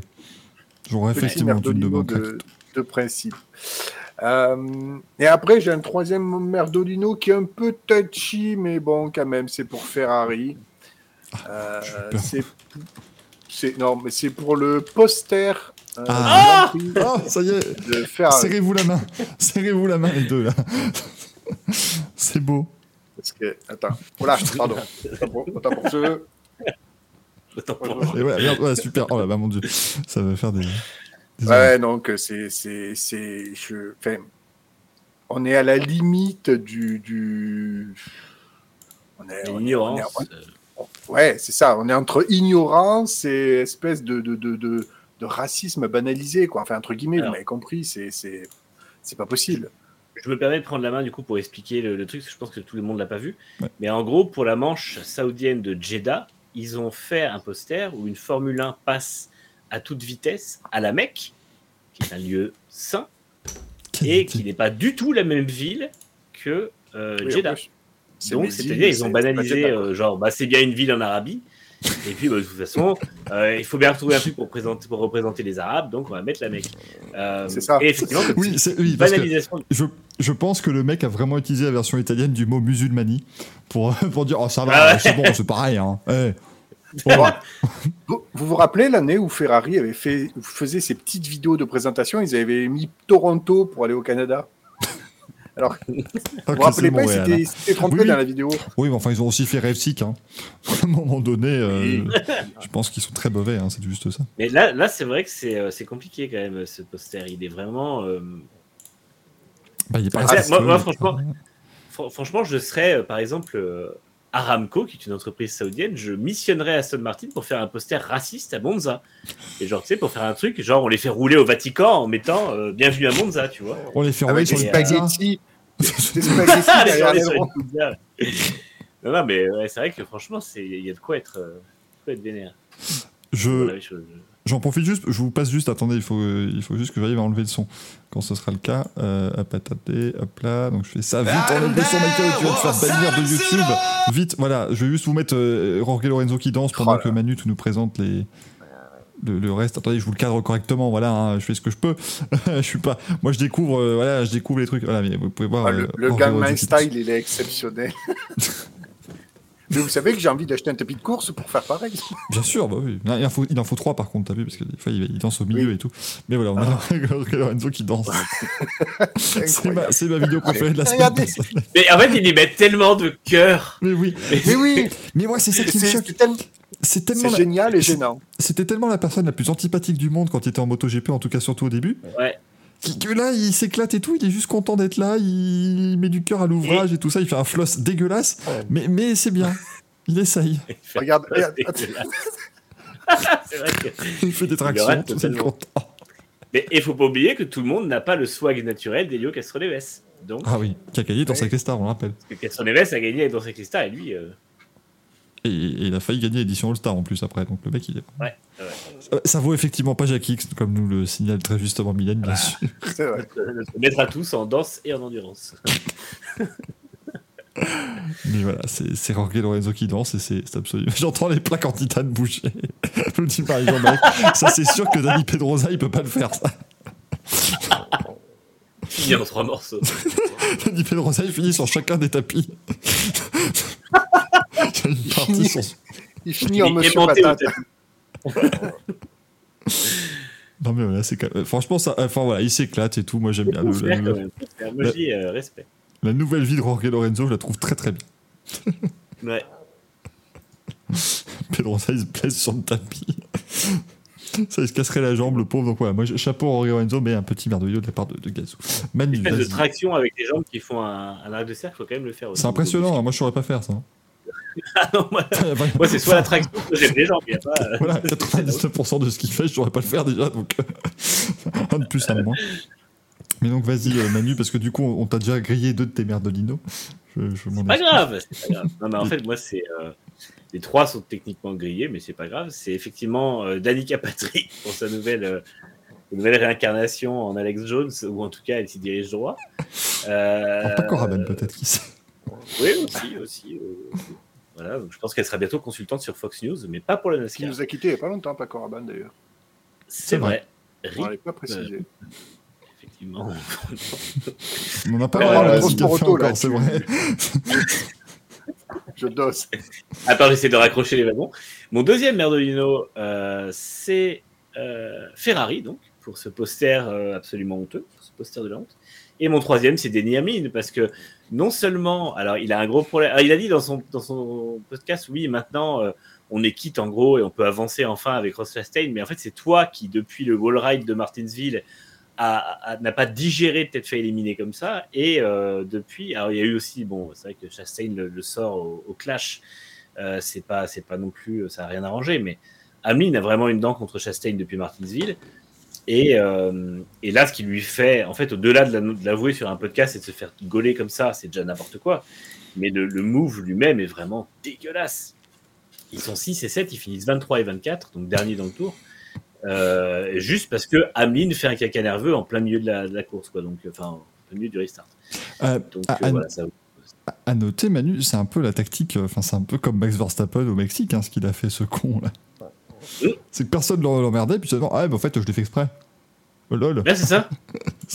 Ouais, ouais, mais c'est exactement ça. Personne lui demande de compte, mais il en rend quand même. Bah non, bah, tant pis, il se fait gauler comme ça. C'est vrai, c'est vrai qu'il avait perdu sa pole comme ça parce qu'il avait ouvert sa Ouais. gueule. vers- Ouais, il avait ouvert truc, sa gueule en disant bah, de toute façon, ça va, il y avait le drapeau jaune, mais je m'en fous. Et tout le monde avait fait Ah bon, il y avait le drapeau jaune qui était déjà activé. Et du coup, Non, mais surtout, comment ça, ça, il y avait avait le drapeau jaune et t'en as rien à foutre On, suspect...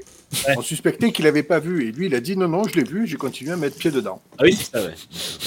Et là, Amelie, il a fait pareil. Il a dit Oui, mais je l'ai mis dehors volontairement parce qu'il me, gave- il me casse un peu les couilles. Donc, euh, là, t'avais, là, Christian Horner qui arrive.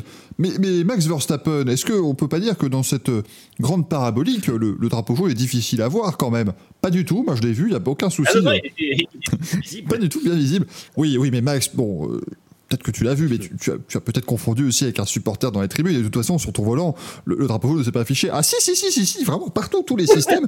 À la Ah, radio, on me l'a dit. J'ai même hésité à lever le pied. et Finalement, j'ai essayé d'écraser encore plus. J'ai- accéléré encore plus. Oui, non, mais d'accord, Max, mais peut-on peut-on, on va dire que si c'était à refaire, tu ne le referais pas? Ah, pas du tout. Ah, mais 100%, je le refais tout le temps. Le mec, il a pris, il a creusé jusqu'au fond, il a continué, continué, continué. C'était assez incroyable. Euh, Donc voilà mes trois merdolinos qui sont euh, donc des ajouts. Euh, Danica Patrick en prend du coup deux ce soir, c'est ça? Non, trois Trois. 12. Ouais. enfin, enfin, vraiment, là, c'est. c'est- Moi, le mien est en platine. Je sais pas s'il mais- y a une, je sais pas s'il y a une nomenclature, une, une pondération particulière, mais On a pas eu autant de Maintenant, candidats, c'est j'en aurais mis deux. Maintenant que c'est sa nouvelle passion, Danica Patrick va peut-être rattraper Lucas Di Grassi, parce que toutes les semaines, on peut avoir des nouvelles dingueries quand même. On va j'ai peut-être un grand finale euh, en fin de saison entre Danny Patrick et, euh, et Lucas Di Grassi. Je vois, je vois que Zonel Breton nous dit Mais si, ça colle avec le sport méca, Paco Rabanne, puisqu'il avait prédit la chute de Rohan Mir.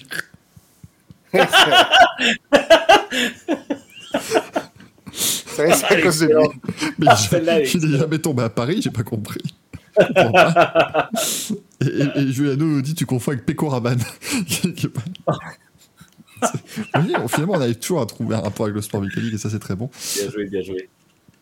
Et bravo au mec de la Citroën Ami qui s'est pris quand même la, le manche à couilles du public. Parce que.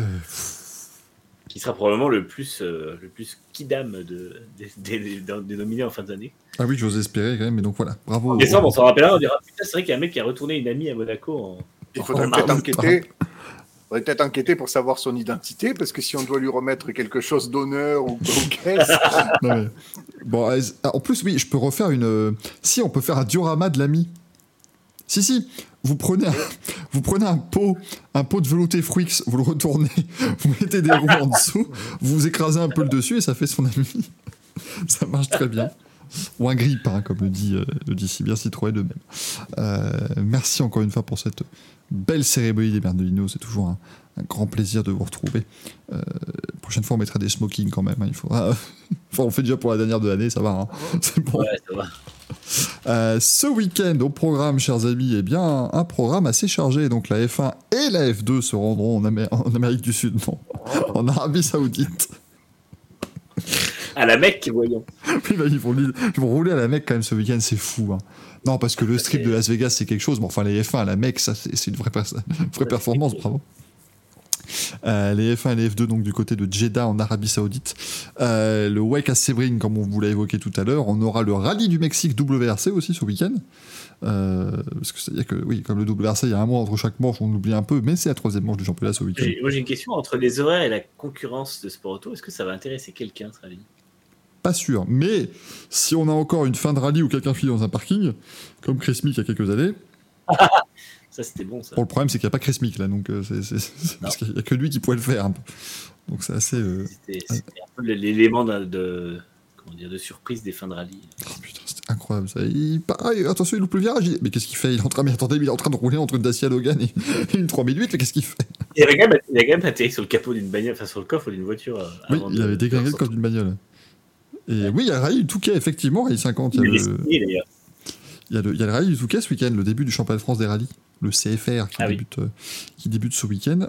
Euh, on a donc les 12 heures de Sebring en IMSA, donc ce sera samedi. Euh, ça, c'est encore une fois particulier, mais donc ce week-end, le championnat du monde d'endurance est en course de support de l'IMSA, en fait. C'est assez particulier. Et il y aura également de la NASCAR du côté d'Atlanta.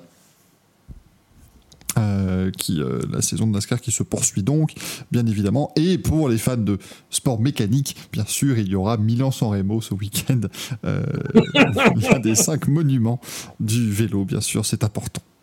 Pas sûr qu'un Belge ait une chance de gagner ce week-end, mais c'est pas grave, c'est toujours sympathique de regarder Milan-San Remo. C'est 300 km et ça se joue dans les cinq derniers, donc c'est toujours euh, très sympathique. Oui, ils font 300 km à vélo. hein. Moi, je, je- je- moi, moi, 300 mètres, déjà, j'ai du mal, mais non, ils font, ils font 300 bornes. C'est- Bravo.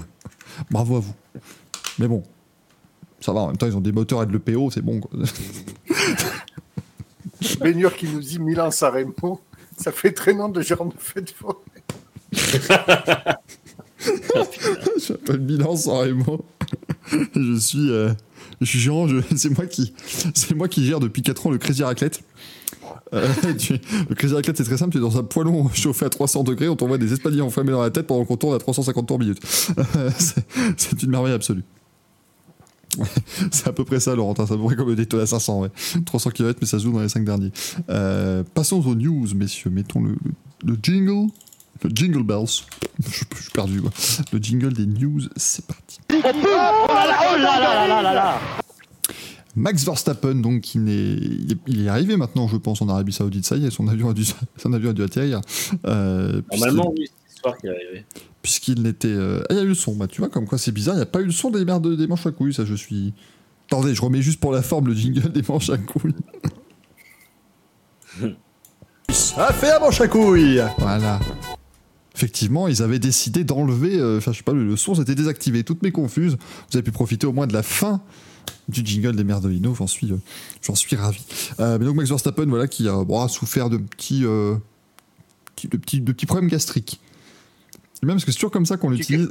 C'est ça, tu- euh, les, les mecs dans les informations diront toujours ça comme ça.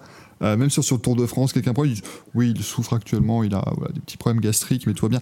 Dites-le qu'il a eu la gastro, ça arrive à tout le monde, c'est pas, c'est pas, c'est pas honteux. Mais non, il a pas eu un stomach bug, il a eu la chiasse. Dites-le.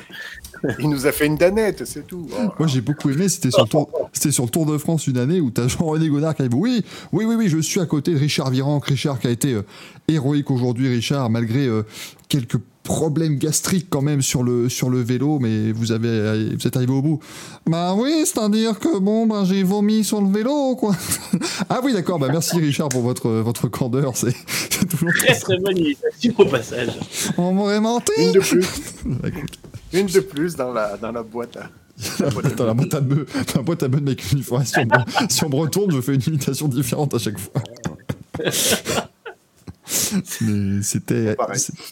C'était. Voilà, exactement comme Mylène. France Télévisions a aussi dit Ah, et Johan Diniz, malheureusement, qui pendant ce 50 km marche, mais Johan Diniz, qui a quelques petits soucis d'estomac, il, s'est chié dessus, dites- dites-le.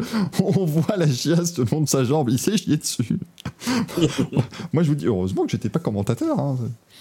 C'est toi le mec qui... Oui, voilà, et oui, on voit que c'est un petit peu difficile là, pour, euh, pour Diniz. Et oui, oui, il se chie dessus Il on himself C'est incroyable le mec qui a aucune pitié. oui, oui, il se chie dessus, oui. oui, oui. Ah, c'est c'est garanti. Ah, écoute, c'était les Jeux Olympiques de Rio, c'était au Brésil, t'es 4h du mat, personne te regarde, c'est bon. T'as le droit de- En même temps, c'est pareil, je ils avaient, ils- en F1, quand, euh, quand Weber avait vomi dans son casque, ils avaient dit ah oui, euh, il semble ne pas se sentir bien, ou un truc comme ça. C'était très, très édulcoré. Alors, tout entendais, il faisait dans son casque. Les mecs sont toujours très. ouais, ça. Écoutez, je crois qu'il y a eu petit, petit souci. Il y a des granulés sur la visière. J'aime beaucoup la radio de Mark Webber où il dit Ah, bah. Tu fais Ok, understood. Non, mais non, non. T'as pas Non, besoin d'understand. T'as pas du tout besoin d'understand ça. Ah, c'était, c'était assez impressionnant cette affaire. Euh, mais, mais du coup, eh bien, Verstappen souffrant, voilà, mais bon. Est-ce que ça va quand même l'empêcher de gagner le Grand Prix Je suis pas sûr. Non, ça va, ça va d'aller mieux. hein. Comme, d'hab, il va passer un vendredi affreux. Il va être quatrième et septième demain. On va dire putain, ça y est, enfin il est dans difficulté. Et puis euh, EL3, il sera deuxième ou premier. Et puis il fera la pole et la victoire. Et- Voilà. hein. Désolé d'organiser pas le Grand Prix, on vous a déjà dit euh, tout ce qui allait se passer. On en parlera mardi à 20h30 d'ailleurs de cette nouvelle victoire de Max Verstappen en F1. Venez, euh, viendez nous rejoindre. Devant. Devant Alonso et Stroll. Sur le podium? Ouais. Ah, bah oui, parce que Leclerc part de loin, Sainz est mauvais, Perez va abandonner. Voilà. Ah, c'est Mercedes vont voir suivi. C'est pas faux. Ouais. C'est absolument pas faux. C'est plus Emmanuel Toussaint, Oui, mais c'est les- Briatore. Marc Verstappen, il va gagner. Ah, C'est pas, compliqué. Moi, parce que, petite digression, j'adorais euh, Briator quand il balançait les stratégies de toutes Ah les ouais, autres écuries. Et là Ah, aussi, on revient à l'équipe Bah, courage. alors, nous, nous on ne sait pas, mais euh, Trulli- euh, Montoya, deux arrêts, Schumacher, un arrêt. Après, ils ont joué TF1, mais la première fois, t'as Denis Brunard qui fait Eh Oui, alors éc- écoutez, mon cher, euh, mon cher Flavio, euh, on se doute que c'est une course assez difficile à, à vraiment lire. Peut-être que vous avez. Voilà, Ah non, non. Ah non, pas de tout. C'est-à-dire que Montoya, il va s'arrêter au, au 14e tour vélo. euh, Quand il fera trois tours. Oui. Ah. Bon, on va pas se faire chier à regarder la course, du coup, euh, Flavio. Flavio qui avait aussi sorti un magnifique, un magnifique message parce qu'il l'interviewait directement sur le muret des stands après la course. Et là, il fait Bah, vous avez la poube, on pas la plaît. Et du coup, bah, ils ont mis la poube. Flavio Creator qui était directeur des programmes à l'époque. Ouh, Alsace Nation qui nous dit- avait, Ah, pardon, vas-y, Manu. il avait tendance à malmener euh, TF1, c'était assez drôle. Attends, hein. il y avait de quoi. Hein. Euh, Alsace Nation qui dit il y a deux semaines sur France Télévisions, ils avaient confondu Jos et Max Verstappen. Ah bon? Ah oui. Bah, ils ont le même nom aussi, faut pas, faut pas trop leur en demander. Ils confondent déjà Romain et Sébastien Grosjean, alors. euh, Euh, Après, le sport auto et France Télé, ça fait pas exactement bon ménage. Ah, mais moi, ce qui me déçoit, c'est que c'est plus. euh, c'est plus euh, Nelson Montfort qui fait ça. Euh, parce qu'il y a une époque où c'était Nelson Montfort qui faisait les news dans, dans Stade 2. Et où t'avais Nelson- Oui, le Grand Prix d'Espagne remporté par Max Verstappen.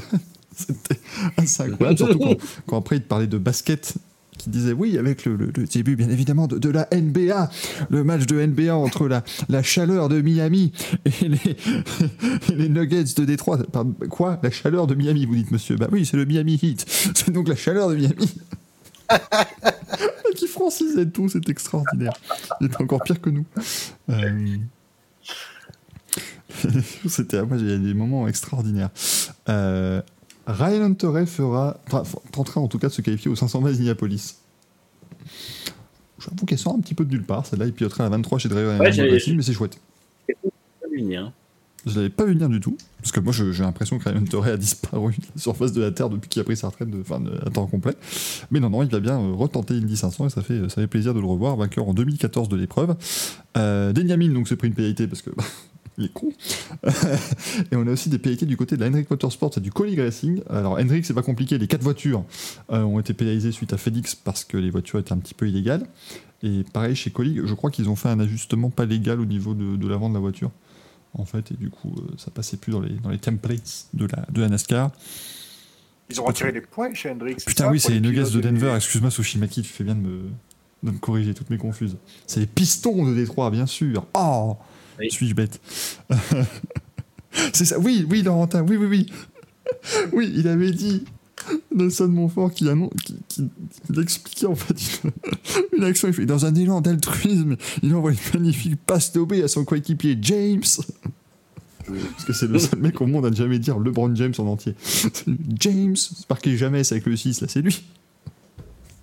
Ah, putain, je- ça doit exister encore sur YouTube. Ça doit encore exister. Oui, ils ont retiré les points chez Henrik, ils ont mis des, des suspensions à leur. euh, alors, ils ont mis des suspensions aux chiefs. Ils ont donc suspendu les chiefs, ils n'ont pas mis des. Ils ont pas mis des systèmes de suspension sur les. Ce serait absolument euh, outreux. out- out- horrible. Il y avait un procès là-bas, non? Ouais, je voulais dire, tu vas te prendre un procès dire, pour celle-là. rien à faire. fameux procès, bien sûr. Ah, des trains de nous citer, citer Carrier du Pont Doré, bah, il est Golden State Warriors évidemment. Euh, mais donc voilà, mais c'est encore euh, ça, Lascar, toujours des gens qui essaient de tricher à un moment donné, c'est pas, c'est pas très étonnant. Vrai Euh, les sanctions sont énormes, par contre. Euh, Ils tapent fort au niveau des sanctions. bah toujours, hein, en général. euh, ouais, ouais, quand, maintenant à NASCAR, ça fait 5-6 ans où quand ça triche, euh, 100 points, on fait pas sembler 100 points, ouais, c'est, ça fait plus de deux, vi- 100 plus de points deux plus victoires. du hein. playoff, c'est quelque chose. Ouais, alors il y a juste, du coup, euh, il y a, il y a- c'est quand même dingue, mais euh, comment il s'appelle euh, Chase Elliott, bah, il évite tout ça, puisqu'il ne pilote pas, donc il n'a pas perdu de points. Et Josh Berry non plus, parce que Josh Berry ne marque pas de points en Cup, puisqu'il est, il est enregistré en Xfinity. Par contre, les trois autres, ils ont eu le droit, hein, ils ont perdu des points, machin, les gros chiffres, tout ça, c'est, euh, c'est fantastique. Euh, oui, Laurentin, évidemment. Si on, si on commence à citer toutes les conneries qu'ont fait euh, les, les- les gens de chez France Télé sur le sport, quand même le, le- le basketteur Boris Dio, D-I-A-W, ils ont écrit son nom en Boris Vio, I-A-U-D. T'as un qui a dit oui, je- il a dû certainement dire, ah, t'as t'as un mec qui dit ouais, j'ai une interview avec Boris Dio. Boris Vio? Ça doit être ça, hein, du français Oui, Boris Vio, ça doit être ça. Heureusement qu'il n'a pas écrit ça Dio, D-I-O-T, là, comme la, comme la saucisse savoyarde. Ah, je sais pas ce qu'aurait été pire. je pense que ça aurait été compliqué. Dio, quand même. Tout, ça ne restera évidemment pas pire que Patrick Montel qui un jour avait dit euh, sur la- enfin il était sur des sur les Jeux paralympiques et il parle d'une athlète malvoyante qui s'est blessée. Ça arrive à tout le monde de se blesser, même à des athlètes malvoyants. C'est c'est- c'est des athlètes, ils peuvent se blesser au pied. Du coup, elle s'est Ah, retrouvée dans un fauteuil roulant. Non. Et là, il dit, je te jure, il dit, et puis maintenant, en plus d'être malvoyante, vous êtes euh, clouée dans, dans un fauteuil. Déjà, quand il dit ça, déjà, tu te dis c'est affreux. Mais la phrase n'était pas finie, puisqu'il dit Eh, Vous êtes maintenant cloué dans un fauteuil, le même fauteuil que les, que les basketteurs handicapés. Et il a lancé le résumé du basket en fauteuil. Ah Elle m'a fait, Ah non. elle m'a fait ma journée, celle-là. Oh putain de merde. Ou comme par exemple, t'avais deux, t'avais deux athlètes qui n'avaient pas de bras qui se battaient. Et le commentateur s'est dit Ah oui, on assiste à un véritable mano à mano. Bah non. Oh du coup, non. ça- Mais non Oh, putain. Ceci dit, pour celle d'avant, j'avais eu peur qu'ils lui disent vous l'avez pas vu venir, mais bon, ouais. Mais après, moi, je, je sais que tout le monde a pris en, en amour Patrick Montel parce qu'il fait ses commentaires dans les, tribunes l'an dernier. Là, mais ouais, moi, Patrick Montel, j'ai toujours trouvé mauvais et il m'a toujours un peu gêné. Et je trouve que ces, ces, ces vidéos restées l'an dernier, c'était vraiment pas terrible. Donc, euh, On rappelle- on rappelle qu'il y avait quand même un gars avec lui qui le filmait qui était dos. Il était Oui. dos aux 100 mètres pour filmer Patrick Pontel qui le oh, c'est cringe, putain. T'imagines, il refait ça aux Jeux Olympiques l'an prochain On dit putain, te rends compte Tu vas être dans le Stade de France, toujours de la finale de, des 100 mètres des Jeux Olympiques de Paris, et tu seras dos à la piste en train de filmer Patrick Montel. C'est fou Heureusement qu'il n'y a plus Usain Bolt, moi je serais, des- je serais, je serais outré. Euh... Alors, il me rappelle François évidemment. Feldman. Voilà, François Feldman au Téléthon qui fait tout le monde debout là-bas. Et C'est- les, les Kids United ont, ont refait ça aussi. Oui, Ah, puis- aussi, ouais. Mais bon, là tu peux dire c'est un enfant. Oui. François Feldman, il, est, il les repère, les, les gens au premier rang qui peuvent pas se mettre debout. C'est pour ça qu'il dit là-bas. Parce qu'il est très malin. Euh, mais là, franchement, là, le- c'était des grands moments. Désolé d'avoir digressé dans les news, chers amis, mais on- n'avait pas assez digressé dans cette émission. On était resté très sage Oui. pour l'instant.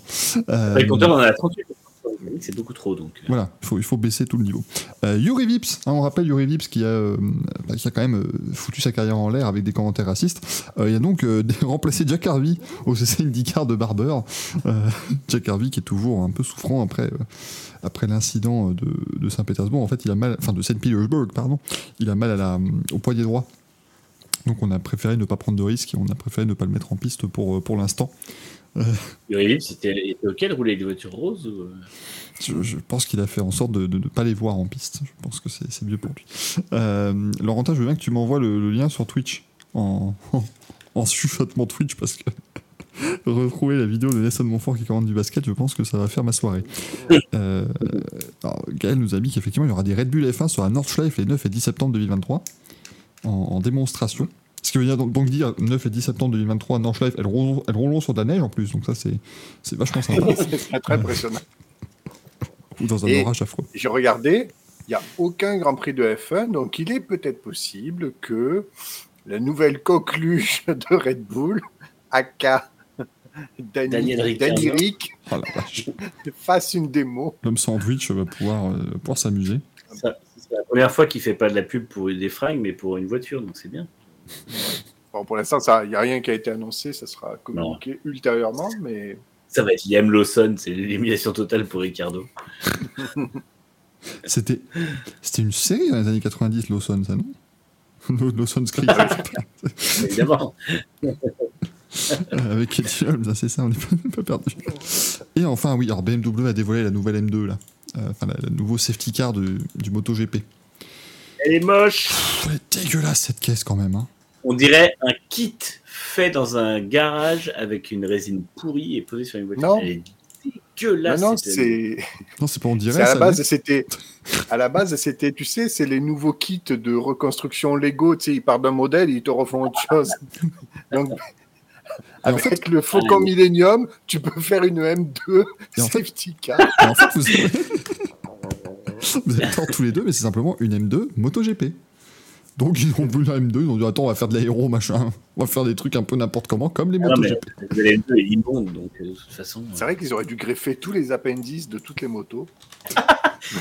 Ils auraient dû mettre le petit aileron au centre de la Yamaha, sur les côtés, les deux trucs stégosaures de la Ducati. Après ça va, parce que je trouve quand même que BMW ils s'en sortent très bien, parce qu'ils arrivent à faire un partenariat qui est quand même assez, euh, assez iconique. Ça fait 20 25 ans pardon, maintenant euh, qu'ils sont 25 euh, safety car officiels du MotoGP. On rappelle qu'une safety car, on la voit jamais en MotoGP. Hein. Tu la vois faire le tour à 5 minutes du départ et c'est tout quoi. Donc euh, ils ont quand même trouvé un truc, un truc pas mal, mais regardez cette, euh, Mais- cette mais- M2. Mais la flotte des, la flotte des véhicules d'intervention du MotoGP, il n'y en, a- il y en a pas qu'une. Je crois qu'ils en ont, euh, ils ont trois ou quatre modèles différents, il me semble. Oui, bah, de toute façon, tu as, déjà une M- t'as déjà une M3 en général qui est euh, gagnée par le celui qui a fait le plus de pôles dans l'année. Et puis tu as plusieurs, euh, plusieurs véhicules d'intervention, mais qui évidemment, on les voit pas. Voilà, on les Il voit me pas semble qu'il y avait les motos aussi. Les motos BMW qui étaient dans la flotte euh, des véhicules d'intervention. Ah oui. Ben c'est possible, je ne sais pas. Oui, il a écrit 25 and euh, au rupteur, la merde. hein. Je me base sur les tweets d'un petit compte émergent comme ça et ça marche pas. Ben voilà, ben je mettrai les tweets Ouais. officiels la prochaine Alors fois. que franchement, t'aurais aurais pris mon tweet, il était, correctement écrit pour une fois. Oui, ah, euh, c'est bien, tu l'as fait toi-même. J'aurais dit, ah bon, pour une fois. c'est c'est bien. tu, es, tu es honnête avec ça. Euh, par contre, vous remarquerez, j'ai pas l'impression de voir. euh, Oui, il n'y a, pas de clignotant cette voiture. d'accord. Allez, allez. si, mais quand tu doubles, c'est bleu en fait, c'est pas orange. Non, c'est le truc. En fait, quand tu doubles quelqu'un, tout la, tout la, tout la, tout l'avant de la voiture qui se change et qui clignote. T'imagines le gyrophare pour doubler Alors, hein Vous foutiez notre gueule pour les clignots Ben voilà, Ah, gyrophare. j'ai- fait le niveau de liquide. vous en faites pas. Euh, voilà, si vous avez d'autres news, n'hésitez pas. Si vous avez. euh, Laurentin, oh, les, les comptes fans de cancer du Twitter. Oh, si peu Franchement, si Hein. Si vous avez voilà, d'autres d'autres actualités, n'hésitez pas. euh, qu'elles soient F1 ou non, hein, puisque de toute façon, maintenant, les craquitons, on peut mettre tout ce qu'on veut. Donc, euh, je- Ah oui, d'ailleurs, je voulais, je voulais décerner l'heure de l'Union à Elisabeth Borne, j'ai oublié, tiens. Ah, là, regardez, on- est vraiment, encore une fois, enfin, moi, je trouve qu'on est. faut arrêter qu'on- de parler de cette réforme. ça. Pourquoi on parle de la réforme de la retraite alors que nous n'aurons pas de retraite, nous trois? j'aurais- mettre Philippe Martinez en craquito et Macron en finito, mais j'ai oublié. Philippe Martinez, qui, je vous le rappelle, pour ceux qui ne voient pas tout à fait qui il est, euh, c'est le sosie de Gérard Junior dans les bronzés font du c'est la même tête désormais. Oh là là, mon Dieu. Allez, passons à vos questions.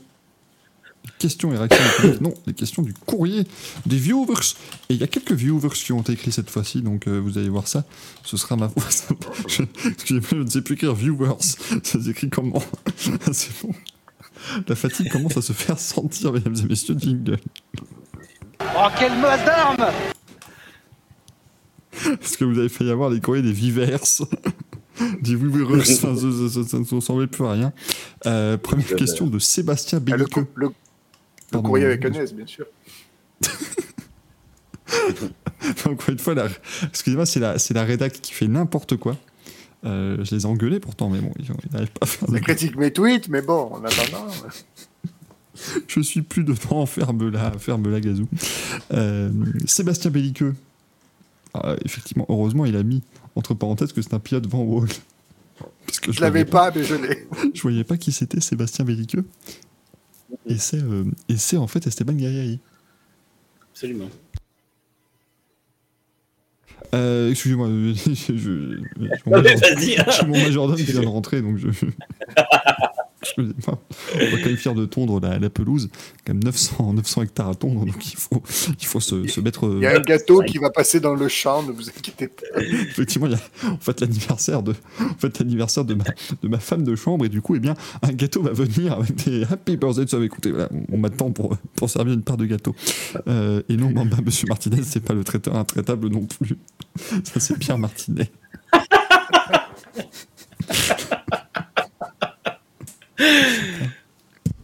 C'est le super Euh, Mario des syndicats. Du coup, la question de Sébastien Belliqueux qui nous dit bonsoir à tous. Les Formule 1 des années 70 avaient des prises d'air très hautes et très fines au-dessus du casque du pilote. Y avait-il une raison technique à cette forme étrange? Alors, technique et marketing. Puisqu'en fait, euh, la- notamment la Ligier, qui c'est celle qui avait la plus grosse euh, cheminée comme ça, la JS5, euh, avait la. En fait, ça a été fait par euh, Gérard Ducarouge, donc l'ingénieur, le directeur technique à l'époque de, de Ligier, qui avait comme euh, consigne de faire rentrer beaucoup d'air dans le moteur, mais aussi de laisser beaucoup de place à Gitane pour mettre son sponsor.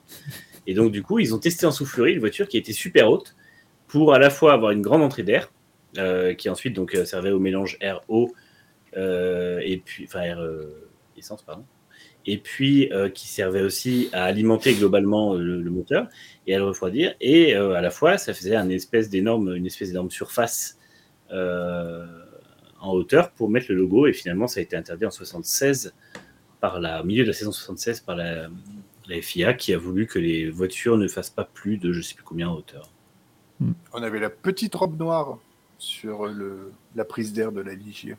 Très bon parfum, ça. J'aime bien parce que vous fait. Mais, non, mais Non, je- vous la voyez, cette image, quand même Oui. Non, mais c'est parce qu'il y, a- Oui. il y a un parfum maintenant qui s'appelle la petite robe noire aussi, Gazou, c'est pour ça. Oui. Voilà. C'est- tout ce qu'on peut. Euh...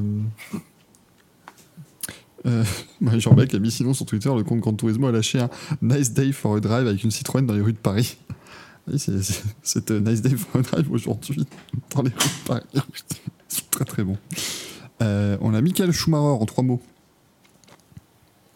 Oh. qui, a, qui a posé également une question. Faut-il s'inquiéter de la fiabilité de la Ferrari quand on voit que Leclerc se prend déjà 10 places de pénalité dès la seconde course de la saison? Oui. Ah, euh, ils disent que tout va bien se passer et que c'était un one-off, mais non, non, mais ça, ça va être une catastrophe. À mon avis, au moins en utiliser 4, donc ça veut dire qu'il y aura encore deux pénalités de 5 places en plus minimum. De toute façon, ils sont déjà à deux, enfin ils sont déjà au troisième à la deuxième course, donc euh, puisqu'en fait le premier a montré des signes de fatigue et finalement il était récupérable le vendredi à Bahreïn, ils l'ont changé. Et le dimanche, le deuxième a cassé en course, donc c'est le, le boîtier, euh, c'est quoi, c'est le, stockage d'énergie, donc c'est la batterie en fait de- du moteur hybride. Donc, euh, Et, et- ça n'a pas que des petites euh, conséquences, puisque l'air de rien, c'est le pilote numéro un à qui ça arrive, donc ça nique une course complètement, parce que vous ne pouvez pas déployer la stratégie que vous aviez décidée. Donc déjà, la course, elle est terminée. Et en plus, qu'est-ce que ça veut dire? Ça veut dire que euh, toutes les courses prochaines où Leclerc sera pénalisé, Sainz va devoir surperformer, quelque chose qu'il ne sait pas faire. Euh, Bah, de toute façon, oui, dé- déjà, les, les stratégies sont dures à appliquer puisque Sainz est trop lent. Donc, en plus, quand il n'y a que Sainz devant, euh, c'est compliqué. hein. double peine. C'est compliqué. Double peine. Et pour on, faire- on a, on a d'ailleurs vu, que, on a d'ailleurs vu à Bahreïn que quand une Ferrari se retrouve toute seule, et même quand c'est la meilleure des deux, se retrouve toute seule face au Red Bull, il n'y a pas match. Donc là, ce sera celle de Sainz qui va se retrouver toute seule face au Red Bull et aux Aston Martin. Donc, euh, ça va être très, très, très, très compliqué. Après, vous dites qu'ils n'ont pas leur pilote numéro 1. Je rappelle qu'il n'y a pas de numéro 1 et de numéro 2 chez Ferrari. euh, Fois Frédéric Vasseur. C'est officiel, hein, tout à fait. Voilà, à un moment donné, je, je crois ce qu'il dit. Euh, on a une question de Jean Mineur qui nous dit, qui nous demande quels sont les meilleurs films de sport mécanique à voir. Bah déjà tous ceux qu'on regarde avec Manu sur sa chaîne Mm. Twitch. Hein. On a quand même fait Driven et Michel Vaillant. Non, bah Grand Prix, Rush, Le Mans, Grand Prix, Rush. Le Mans 66, parce que j'ai trouvé qu'il était très bien quand même. Le Mans 66, oui. Ricky Genre de Bobby, moi tonnerre. je, je maintiens qu'il mérite. Ah ouais, Ricky Bobby, il faut le voir, hein, c'est impératif. Ouais. Ricky Bobby, jour de tonnerre. Le tonnerre, évidemment. Jour de tonnerre que, qui, était, qui est passé d'ailleurs sur RTL 9 dimanche. J'ai zappé, je suis tombé sourdainement sur Call Il aurait pu télé, qu'avant la télé, il passait avec une, une- Quand il passait à la télé, il était vraiment dégueulasse en termes de. Ah bah là, il était très bien. Franchement, il était, il était top. Il va y avoir le, il va y avoir le remaster aussi alors. Ça, ça rendait franchement bien et j'arrive et soudainement je vois, je vois Tom Cruise qui, qui s'énerve dans un aérostand. Je dis ah bah c'est le jour de tonnerre ça. et donc je me suis calé devant parce que je reste un gosse devant le jour de tonnerre. On dit Cars, trop bien. Nitra me dit Cars et c'est vrai que Cars, ça- c'est évidemment pour les enfants, hein, mais ça marche. Ça marche vraiment Oui, très bien, bien. Cars. Ça marche. Et après, il y, a y aussi des, des documentaires à voir. Il y a euh, One, notamment. Ah, One, il est documentaire incroyable. F1. Alors celui-là, il Ma- est, il est incroyable. Ouais, il y a McLaren. Alors, je l'ai pas encore vu, mais j'en ai entendu que du bien. C'est un documentaire sur McLaren est bien, oui. Le Euh, Williams aussi. Oui, Williams, c'est très très bien. Mm. Drive to Survive. c'est le documentaire le plus fidèle sur la F1, donc forcément, c'est. Ah, McLaren, pardon, euh, Manu, tu parles de Bruce McLaren. Alors, je parle de ce truc qui est devenu un nom usurpé, mais qui à l'époque était une grande équipe de course, effectivement. Non, mais Et il y avait aussi la série euh, sur Amazon. euh, Grand sur Prix euh, Driver, Prime. ça Ah oui, non, Grand Grand Prix Driver. Driver. ouais. Alors, Ah, c'était Grand Prix Driver. Pire nom, justement. Pire nom de série de tous les temps quand même. Ça s'appelle Grand Prix Driver, mais ça va parler de Van Dorn, Alonso, McLaren, machin, mon cul sur la commode. Il y, avait, il y avait une super série aussi sur Oui, la mais- préparation des 24 heures du Mans euh, Oui. sur Prime. J'ai oublié le nom, mais c'était top. mais très bien.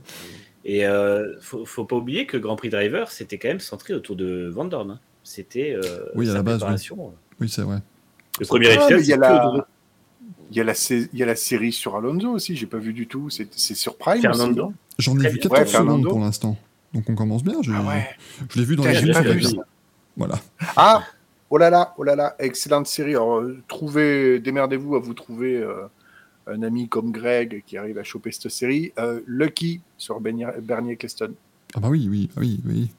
On, on doit être le seul pays au monde à pas l'avoir encore, hein, le qui. Oui. de manière officielle, c'est bien ça. Bah, euh, venez nous contacter. On fera des soirées Lucky avec commentaire audio. c'est la, contrepartie. Euh, RSF nous dit The Team sur la saison 93 de McLaren. Ça, je me demande s'il n'est pas disponible sur YouTube d'ailleurs, celui-là en plusieurs parties. J'étais tombé sur un ou deux épisodes, je crois, où c'est effectivement ça reprend euh, plusieurs étapes de la saison 93 de McLaren qui était, qui était merveilleuse hein, quand même. hein. On rappelle qu'ils avaient quand même un pilote, on n'était pas sûr qu'il arriverait tous les week-ends parce que euh, Ayrton Senna demandait un virement d'un million de dollars. Et s'il n'y avait pas le virement d'un million de dollars, il n'est pas au circuit. Et l'autre, on n'était pas sûr qu'il arrive à boucler un tour, donc. euh, Et on ose encore dire que Ron Dennis était le meilleur euh, dirigeant d'équipe de, toutes les- de tous les temps. Et le, et le pire, c'est que j'avais lu que il y, y a deux- il y a deux grands prix où, où Senna n'était pas arrivé le jeudi. Hmm. Il leur a envoyé un fax en 93. Il leur a un fax disant bonjour, j'ai pas reçu mon million de dollars. Démerdez-vous pour me l'envoyer, sinon je roule pas.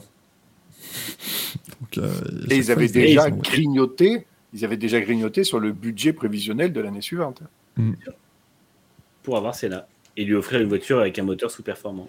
Ouais, RSF, merci, il arrive le vendredi à 10h du matin, Imola, le mec. Ouais. Et, et il est au Brésil, hein, parce qu'il faisait en plus encore plus chier. Il repartait toujours au Brésil, il faisait des allers-retours au Brésil, euh, lieu du Grand Prix. Donc il disait non, bah, écoutez, mais je suis au Brésil, donc vous démerdez. Donc en plus, t'avais le décalage horaire, qui faisait que c'était encore plus compliqué façon, de ça. Enfin, Il avait- très bien compris Dennis c'était sa biatch et du coup il en faisait ce qu'il voulait. Ça c'était terrible. Vraiment, c'est quelque chose qui a été, euh, terrible sur les années. euh, Il est arrivé sur les Grands Prix, il lui tapait sur l'épaule. Alors, t'es encore là, toi? T'es pas encore fait virer? Euh, Enfin, Ayrton, un peu de, peu de retenue. Non, rien à foutre, allez.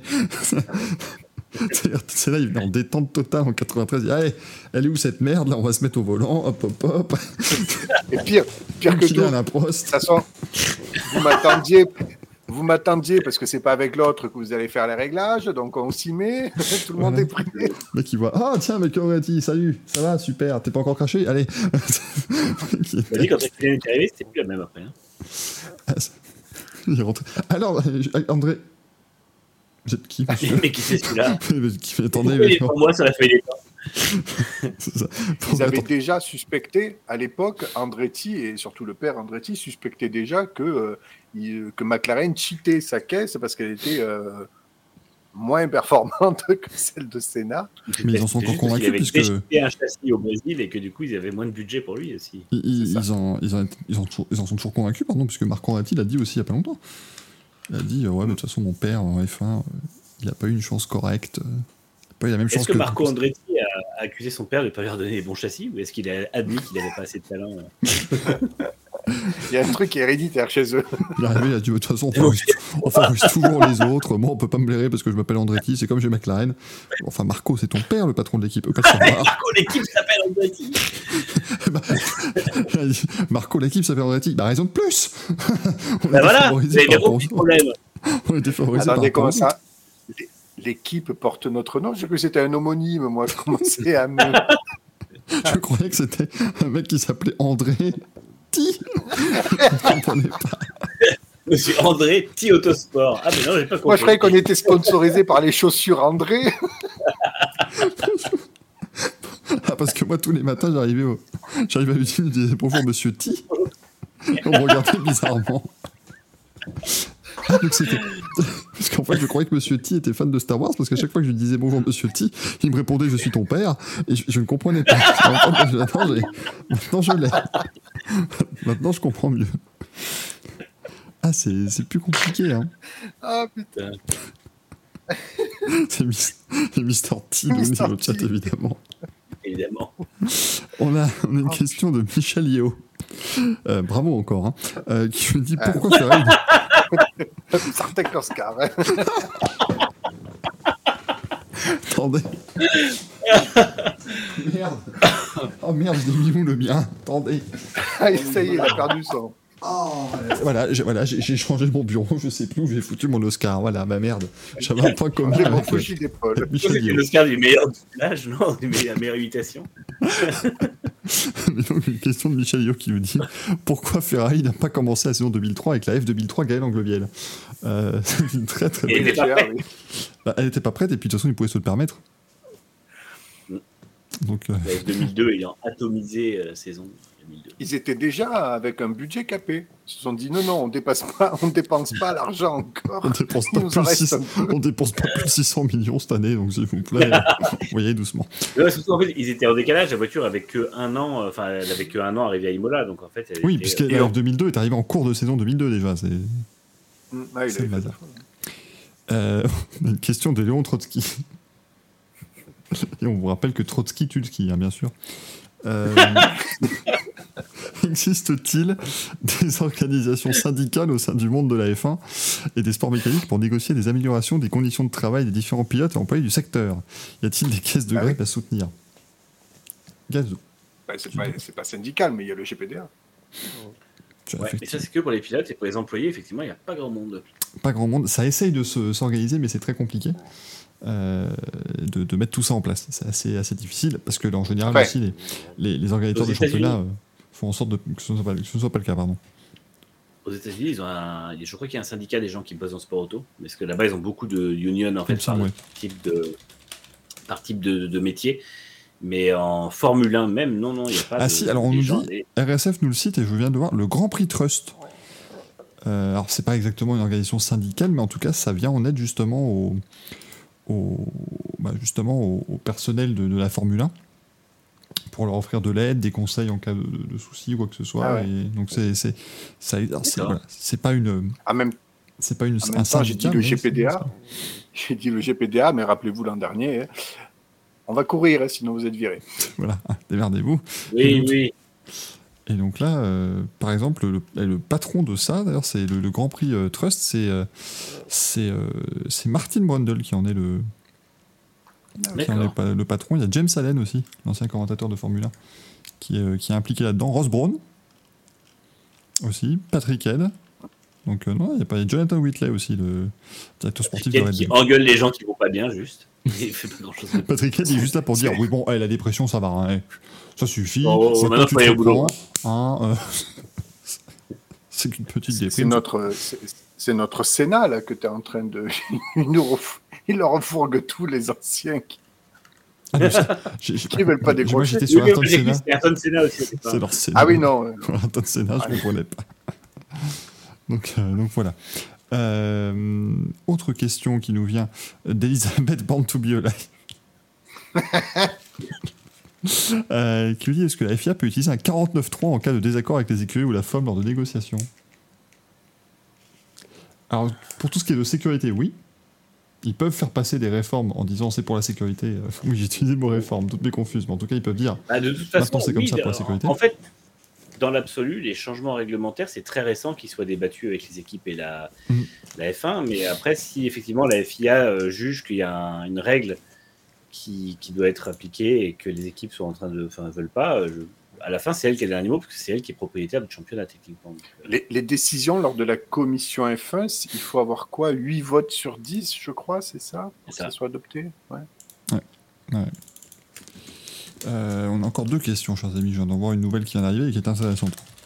Euh, on a un habitué pas bourré du bar du Racing Café, et ça c'est très fort. Parce que vraiment, Ouais. complètement euh, torfouille chiffon, chiffon carpette à la fin de cette, cette émission. Il nous demande euh, votre combinaison compétition circuit de rêve, et qui n'a pas encore été réalisée en vrai, euh, sauf si on considère les Racing, c'est tout ça et toute la clip comme du vrai, bien sûr. Combinaison compétition circuit. Oula, c'est compliqué ça. Euh, Enfin, des- de la F1 Batters, quoi, voilà. Grand Prix de Ouais, F1 ouais, Batters, ça. c'est ça.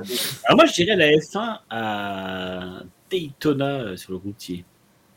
Putain, ouais. hmm, Ça ça. Même si Ouais. les F1 sont un peu trop grosses pour ça, c'est dommage. Avec Mm. des vieilles F1, ça aurait été plus marrant. Ouais, parce qu'on comparait les F1 de, de cette année aux celles, celles d'il y a 20 ans. euh, on a morflé quand même. Hein. Bah, Jean-Blac nous dit le MotoGP Indianapolis. Oui, c'est des pilotes beaucoup mieux. Le MotoGP Indianapolis, j'imagine que tu parles de l'Oval, Marie Jean-Balek, parce que. Et aussi, par contre, est-ce que c'est toi, Marie Jean-Balek, qui du coup fait les faire-part de décès? Parce que si tu fais une course MotoGP Indianapolis, je pense que ils partent à 22. Enfin, ils n'arrivent pas, à... ils arrivent pas à beaucoup. Nous partîmes 22 et puis au fil des tours. Puis là, bon, bah, ils arrivent à M4, hein, c'est déjà bien. bon, bah, tu n'as pas y est. Euh, ouais. euh, non. Non. J'allais dire peut-être les F1 à Road America, mais Ah, bah, c'est tout à fait sympa. hein, Moi, ouais, c'est bumpy quand même un peu Road America. je Et F1 à Sebring, hein, pour respecter les boss. Eh non, ça a déjà existé, Manu. Grand Prix de- des États-Unis 59, c'est Bring, voilà, bim. C'est vrai. Autant pour moi, j'ai pas écrit de livre sur les F1, je sais. Il y a. Zéro qui nous partîmes 22 et nous finîmes dans le Safe Road.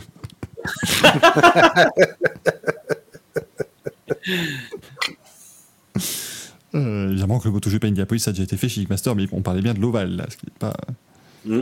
pas la même chose. 500 miles de MotoGP. Et non, on n'a jamais eu de F1 à Laguna Seca, Laurent, hein, mais euh, il y a une F1 qui a battu le record du tour à Laguna Seca il y a quelques années. Euh, et le tour serait très rapide, hein, effectivement. euh, On serait largement sur Le le dernier F1 qui a roulé à Laguna Seca, c'était Mario Andretti qui était au volant et c'était l'an dernier. Avec McLaren. ouais. Le MotoGP sur l'Avus, nous dit Nitra.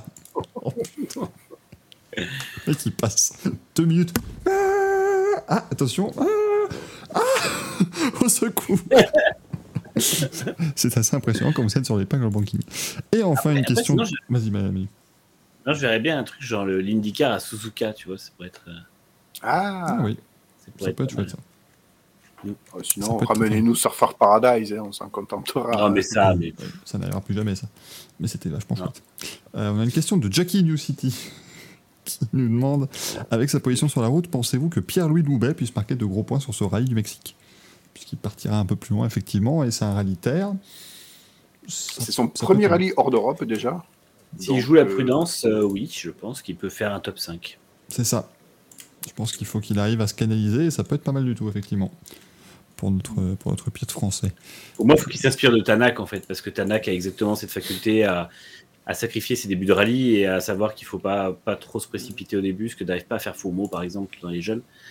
Et euh, si, si Loubet fait ça, je pense qu'il peut en profiter euh, sur l'ensemble du rallye pour pas perdre trop gros sur une des journées. C'est ce qu'on c'est ce qu'on va lui souhaiter. On en parlera la semaine prochaine de ce rallye du Mexique, chers amis. Et puis nous, on va s'arrêter là, hein parce que je pense qu'on a fait une belle émission, chers amis. Donc nous allons Oui. vous quitter à l'issue de ce courrier des viewers. Merci beaucoup d'avoir été là dans ce nouveau Racing Café. Merci Danu, merci Gazou. Eh ben, merci Merci à vous. Puis là, on va avoir un week-end un petit peu chargé. Hein. Ça va être, euh, ça va être week-end canapé pour beaucoup. De toute façon, il fait pas beau ce week-end, donc allez-y, faites-vous plaisir. Vous avez absolument le droit. Ouais, parlez pour vous, moi j'habite dans le sud. Moi, j'ai 24 heures du Mans. Sous ma fenêtre. Gna. Ma fenêtre. Le Grand Prix de Belgique aussi. J'ai tout sous ma fenêtre, monsieur. Euh, merci d'avoir été là, les amis. Le chat, vous avez été comme d'habitude formidable, hein, bien sûr. Ça, vous commencez à en avoir l'habitude. Voilà, vous, avez- vous êtes nos craquitos, de toute façon. On, on- on- on nomme à chaque fois des craquitos, mais c'est des craquitos en plus du chat. Vous avez bien, bien compris. Et on se retrouvera donc mardi 20h30 pour Grand Prix. Euh, on va donc eh bien, euh, revenir sur ce Grand Prix d'Arabie Saoudite. D'ailleurs, on se fait les essais libres 2 demain sur Twitch, voilà, parce que je fais euh, un petit peu de, de racing et puis après essais libres 2. Peut-être. Parce que si je fais une course à 17h30 et qu'elle se finit à 18h30, c'est compliqué de faire les, les essais libres 2. On verra, on s'adaptera, voilà, vous en faites pas. Euh, on se retrouve donc mardi 20h30 et jeudi 20h30 pour un nouveau Racing Café, bien sûr. À la prochaine, ciao ciao. Ciao.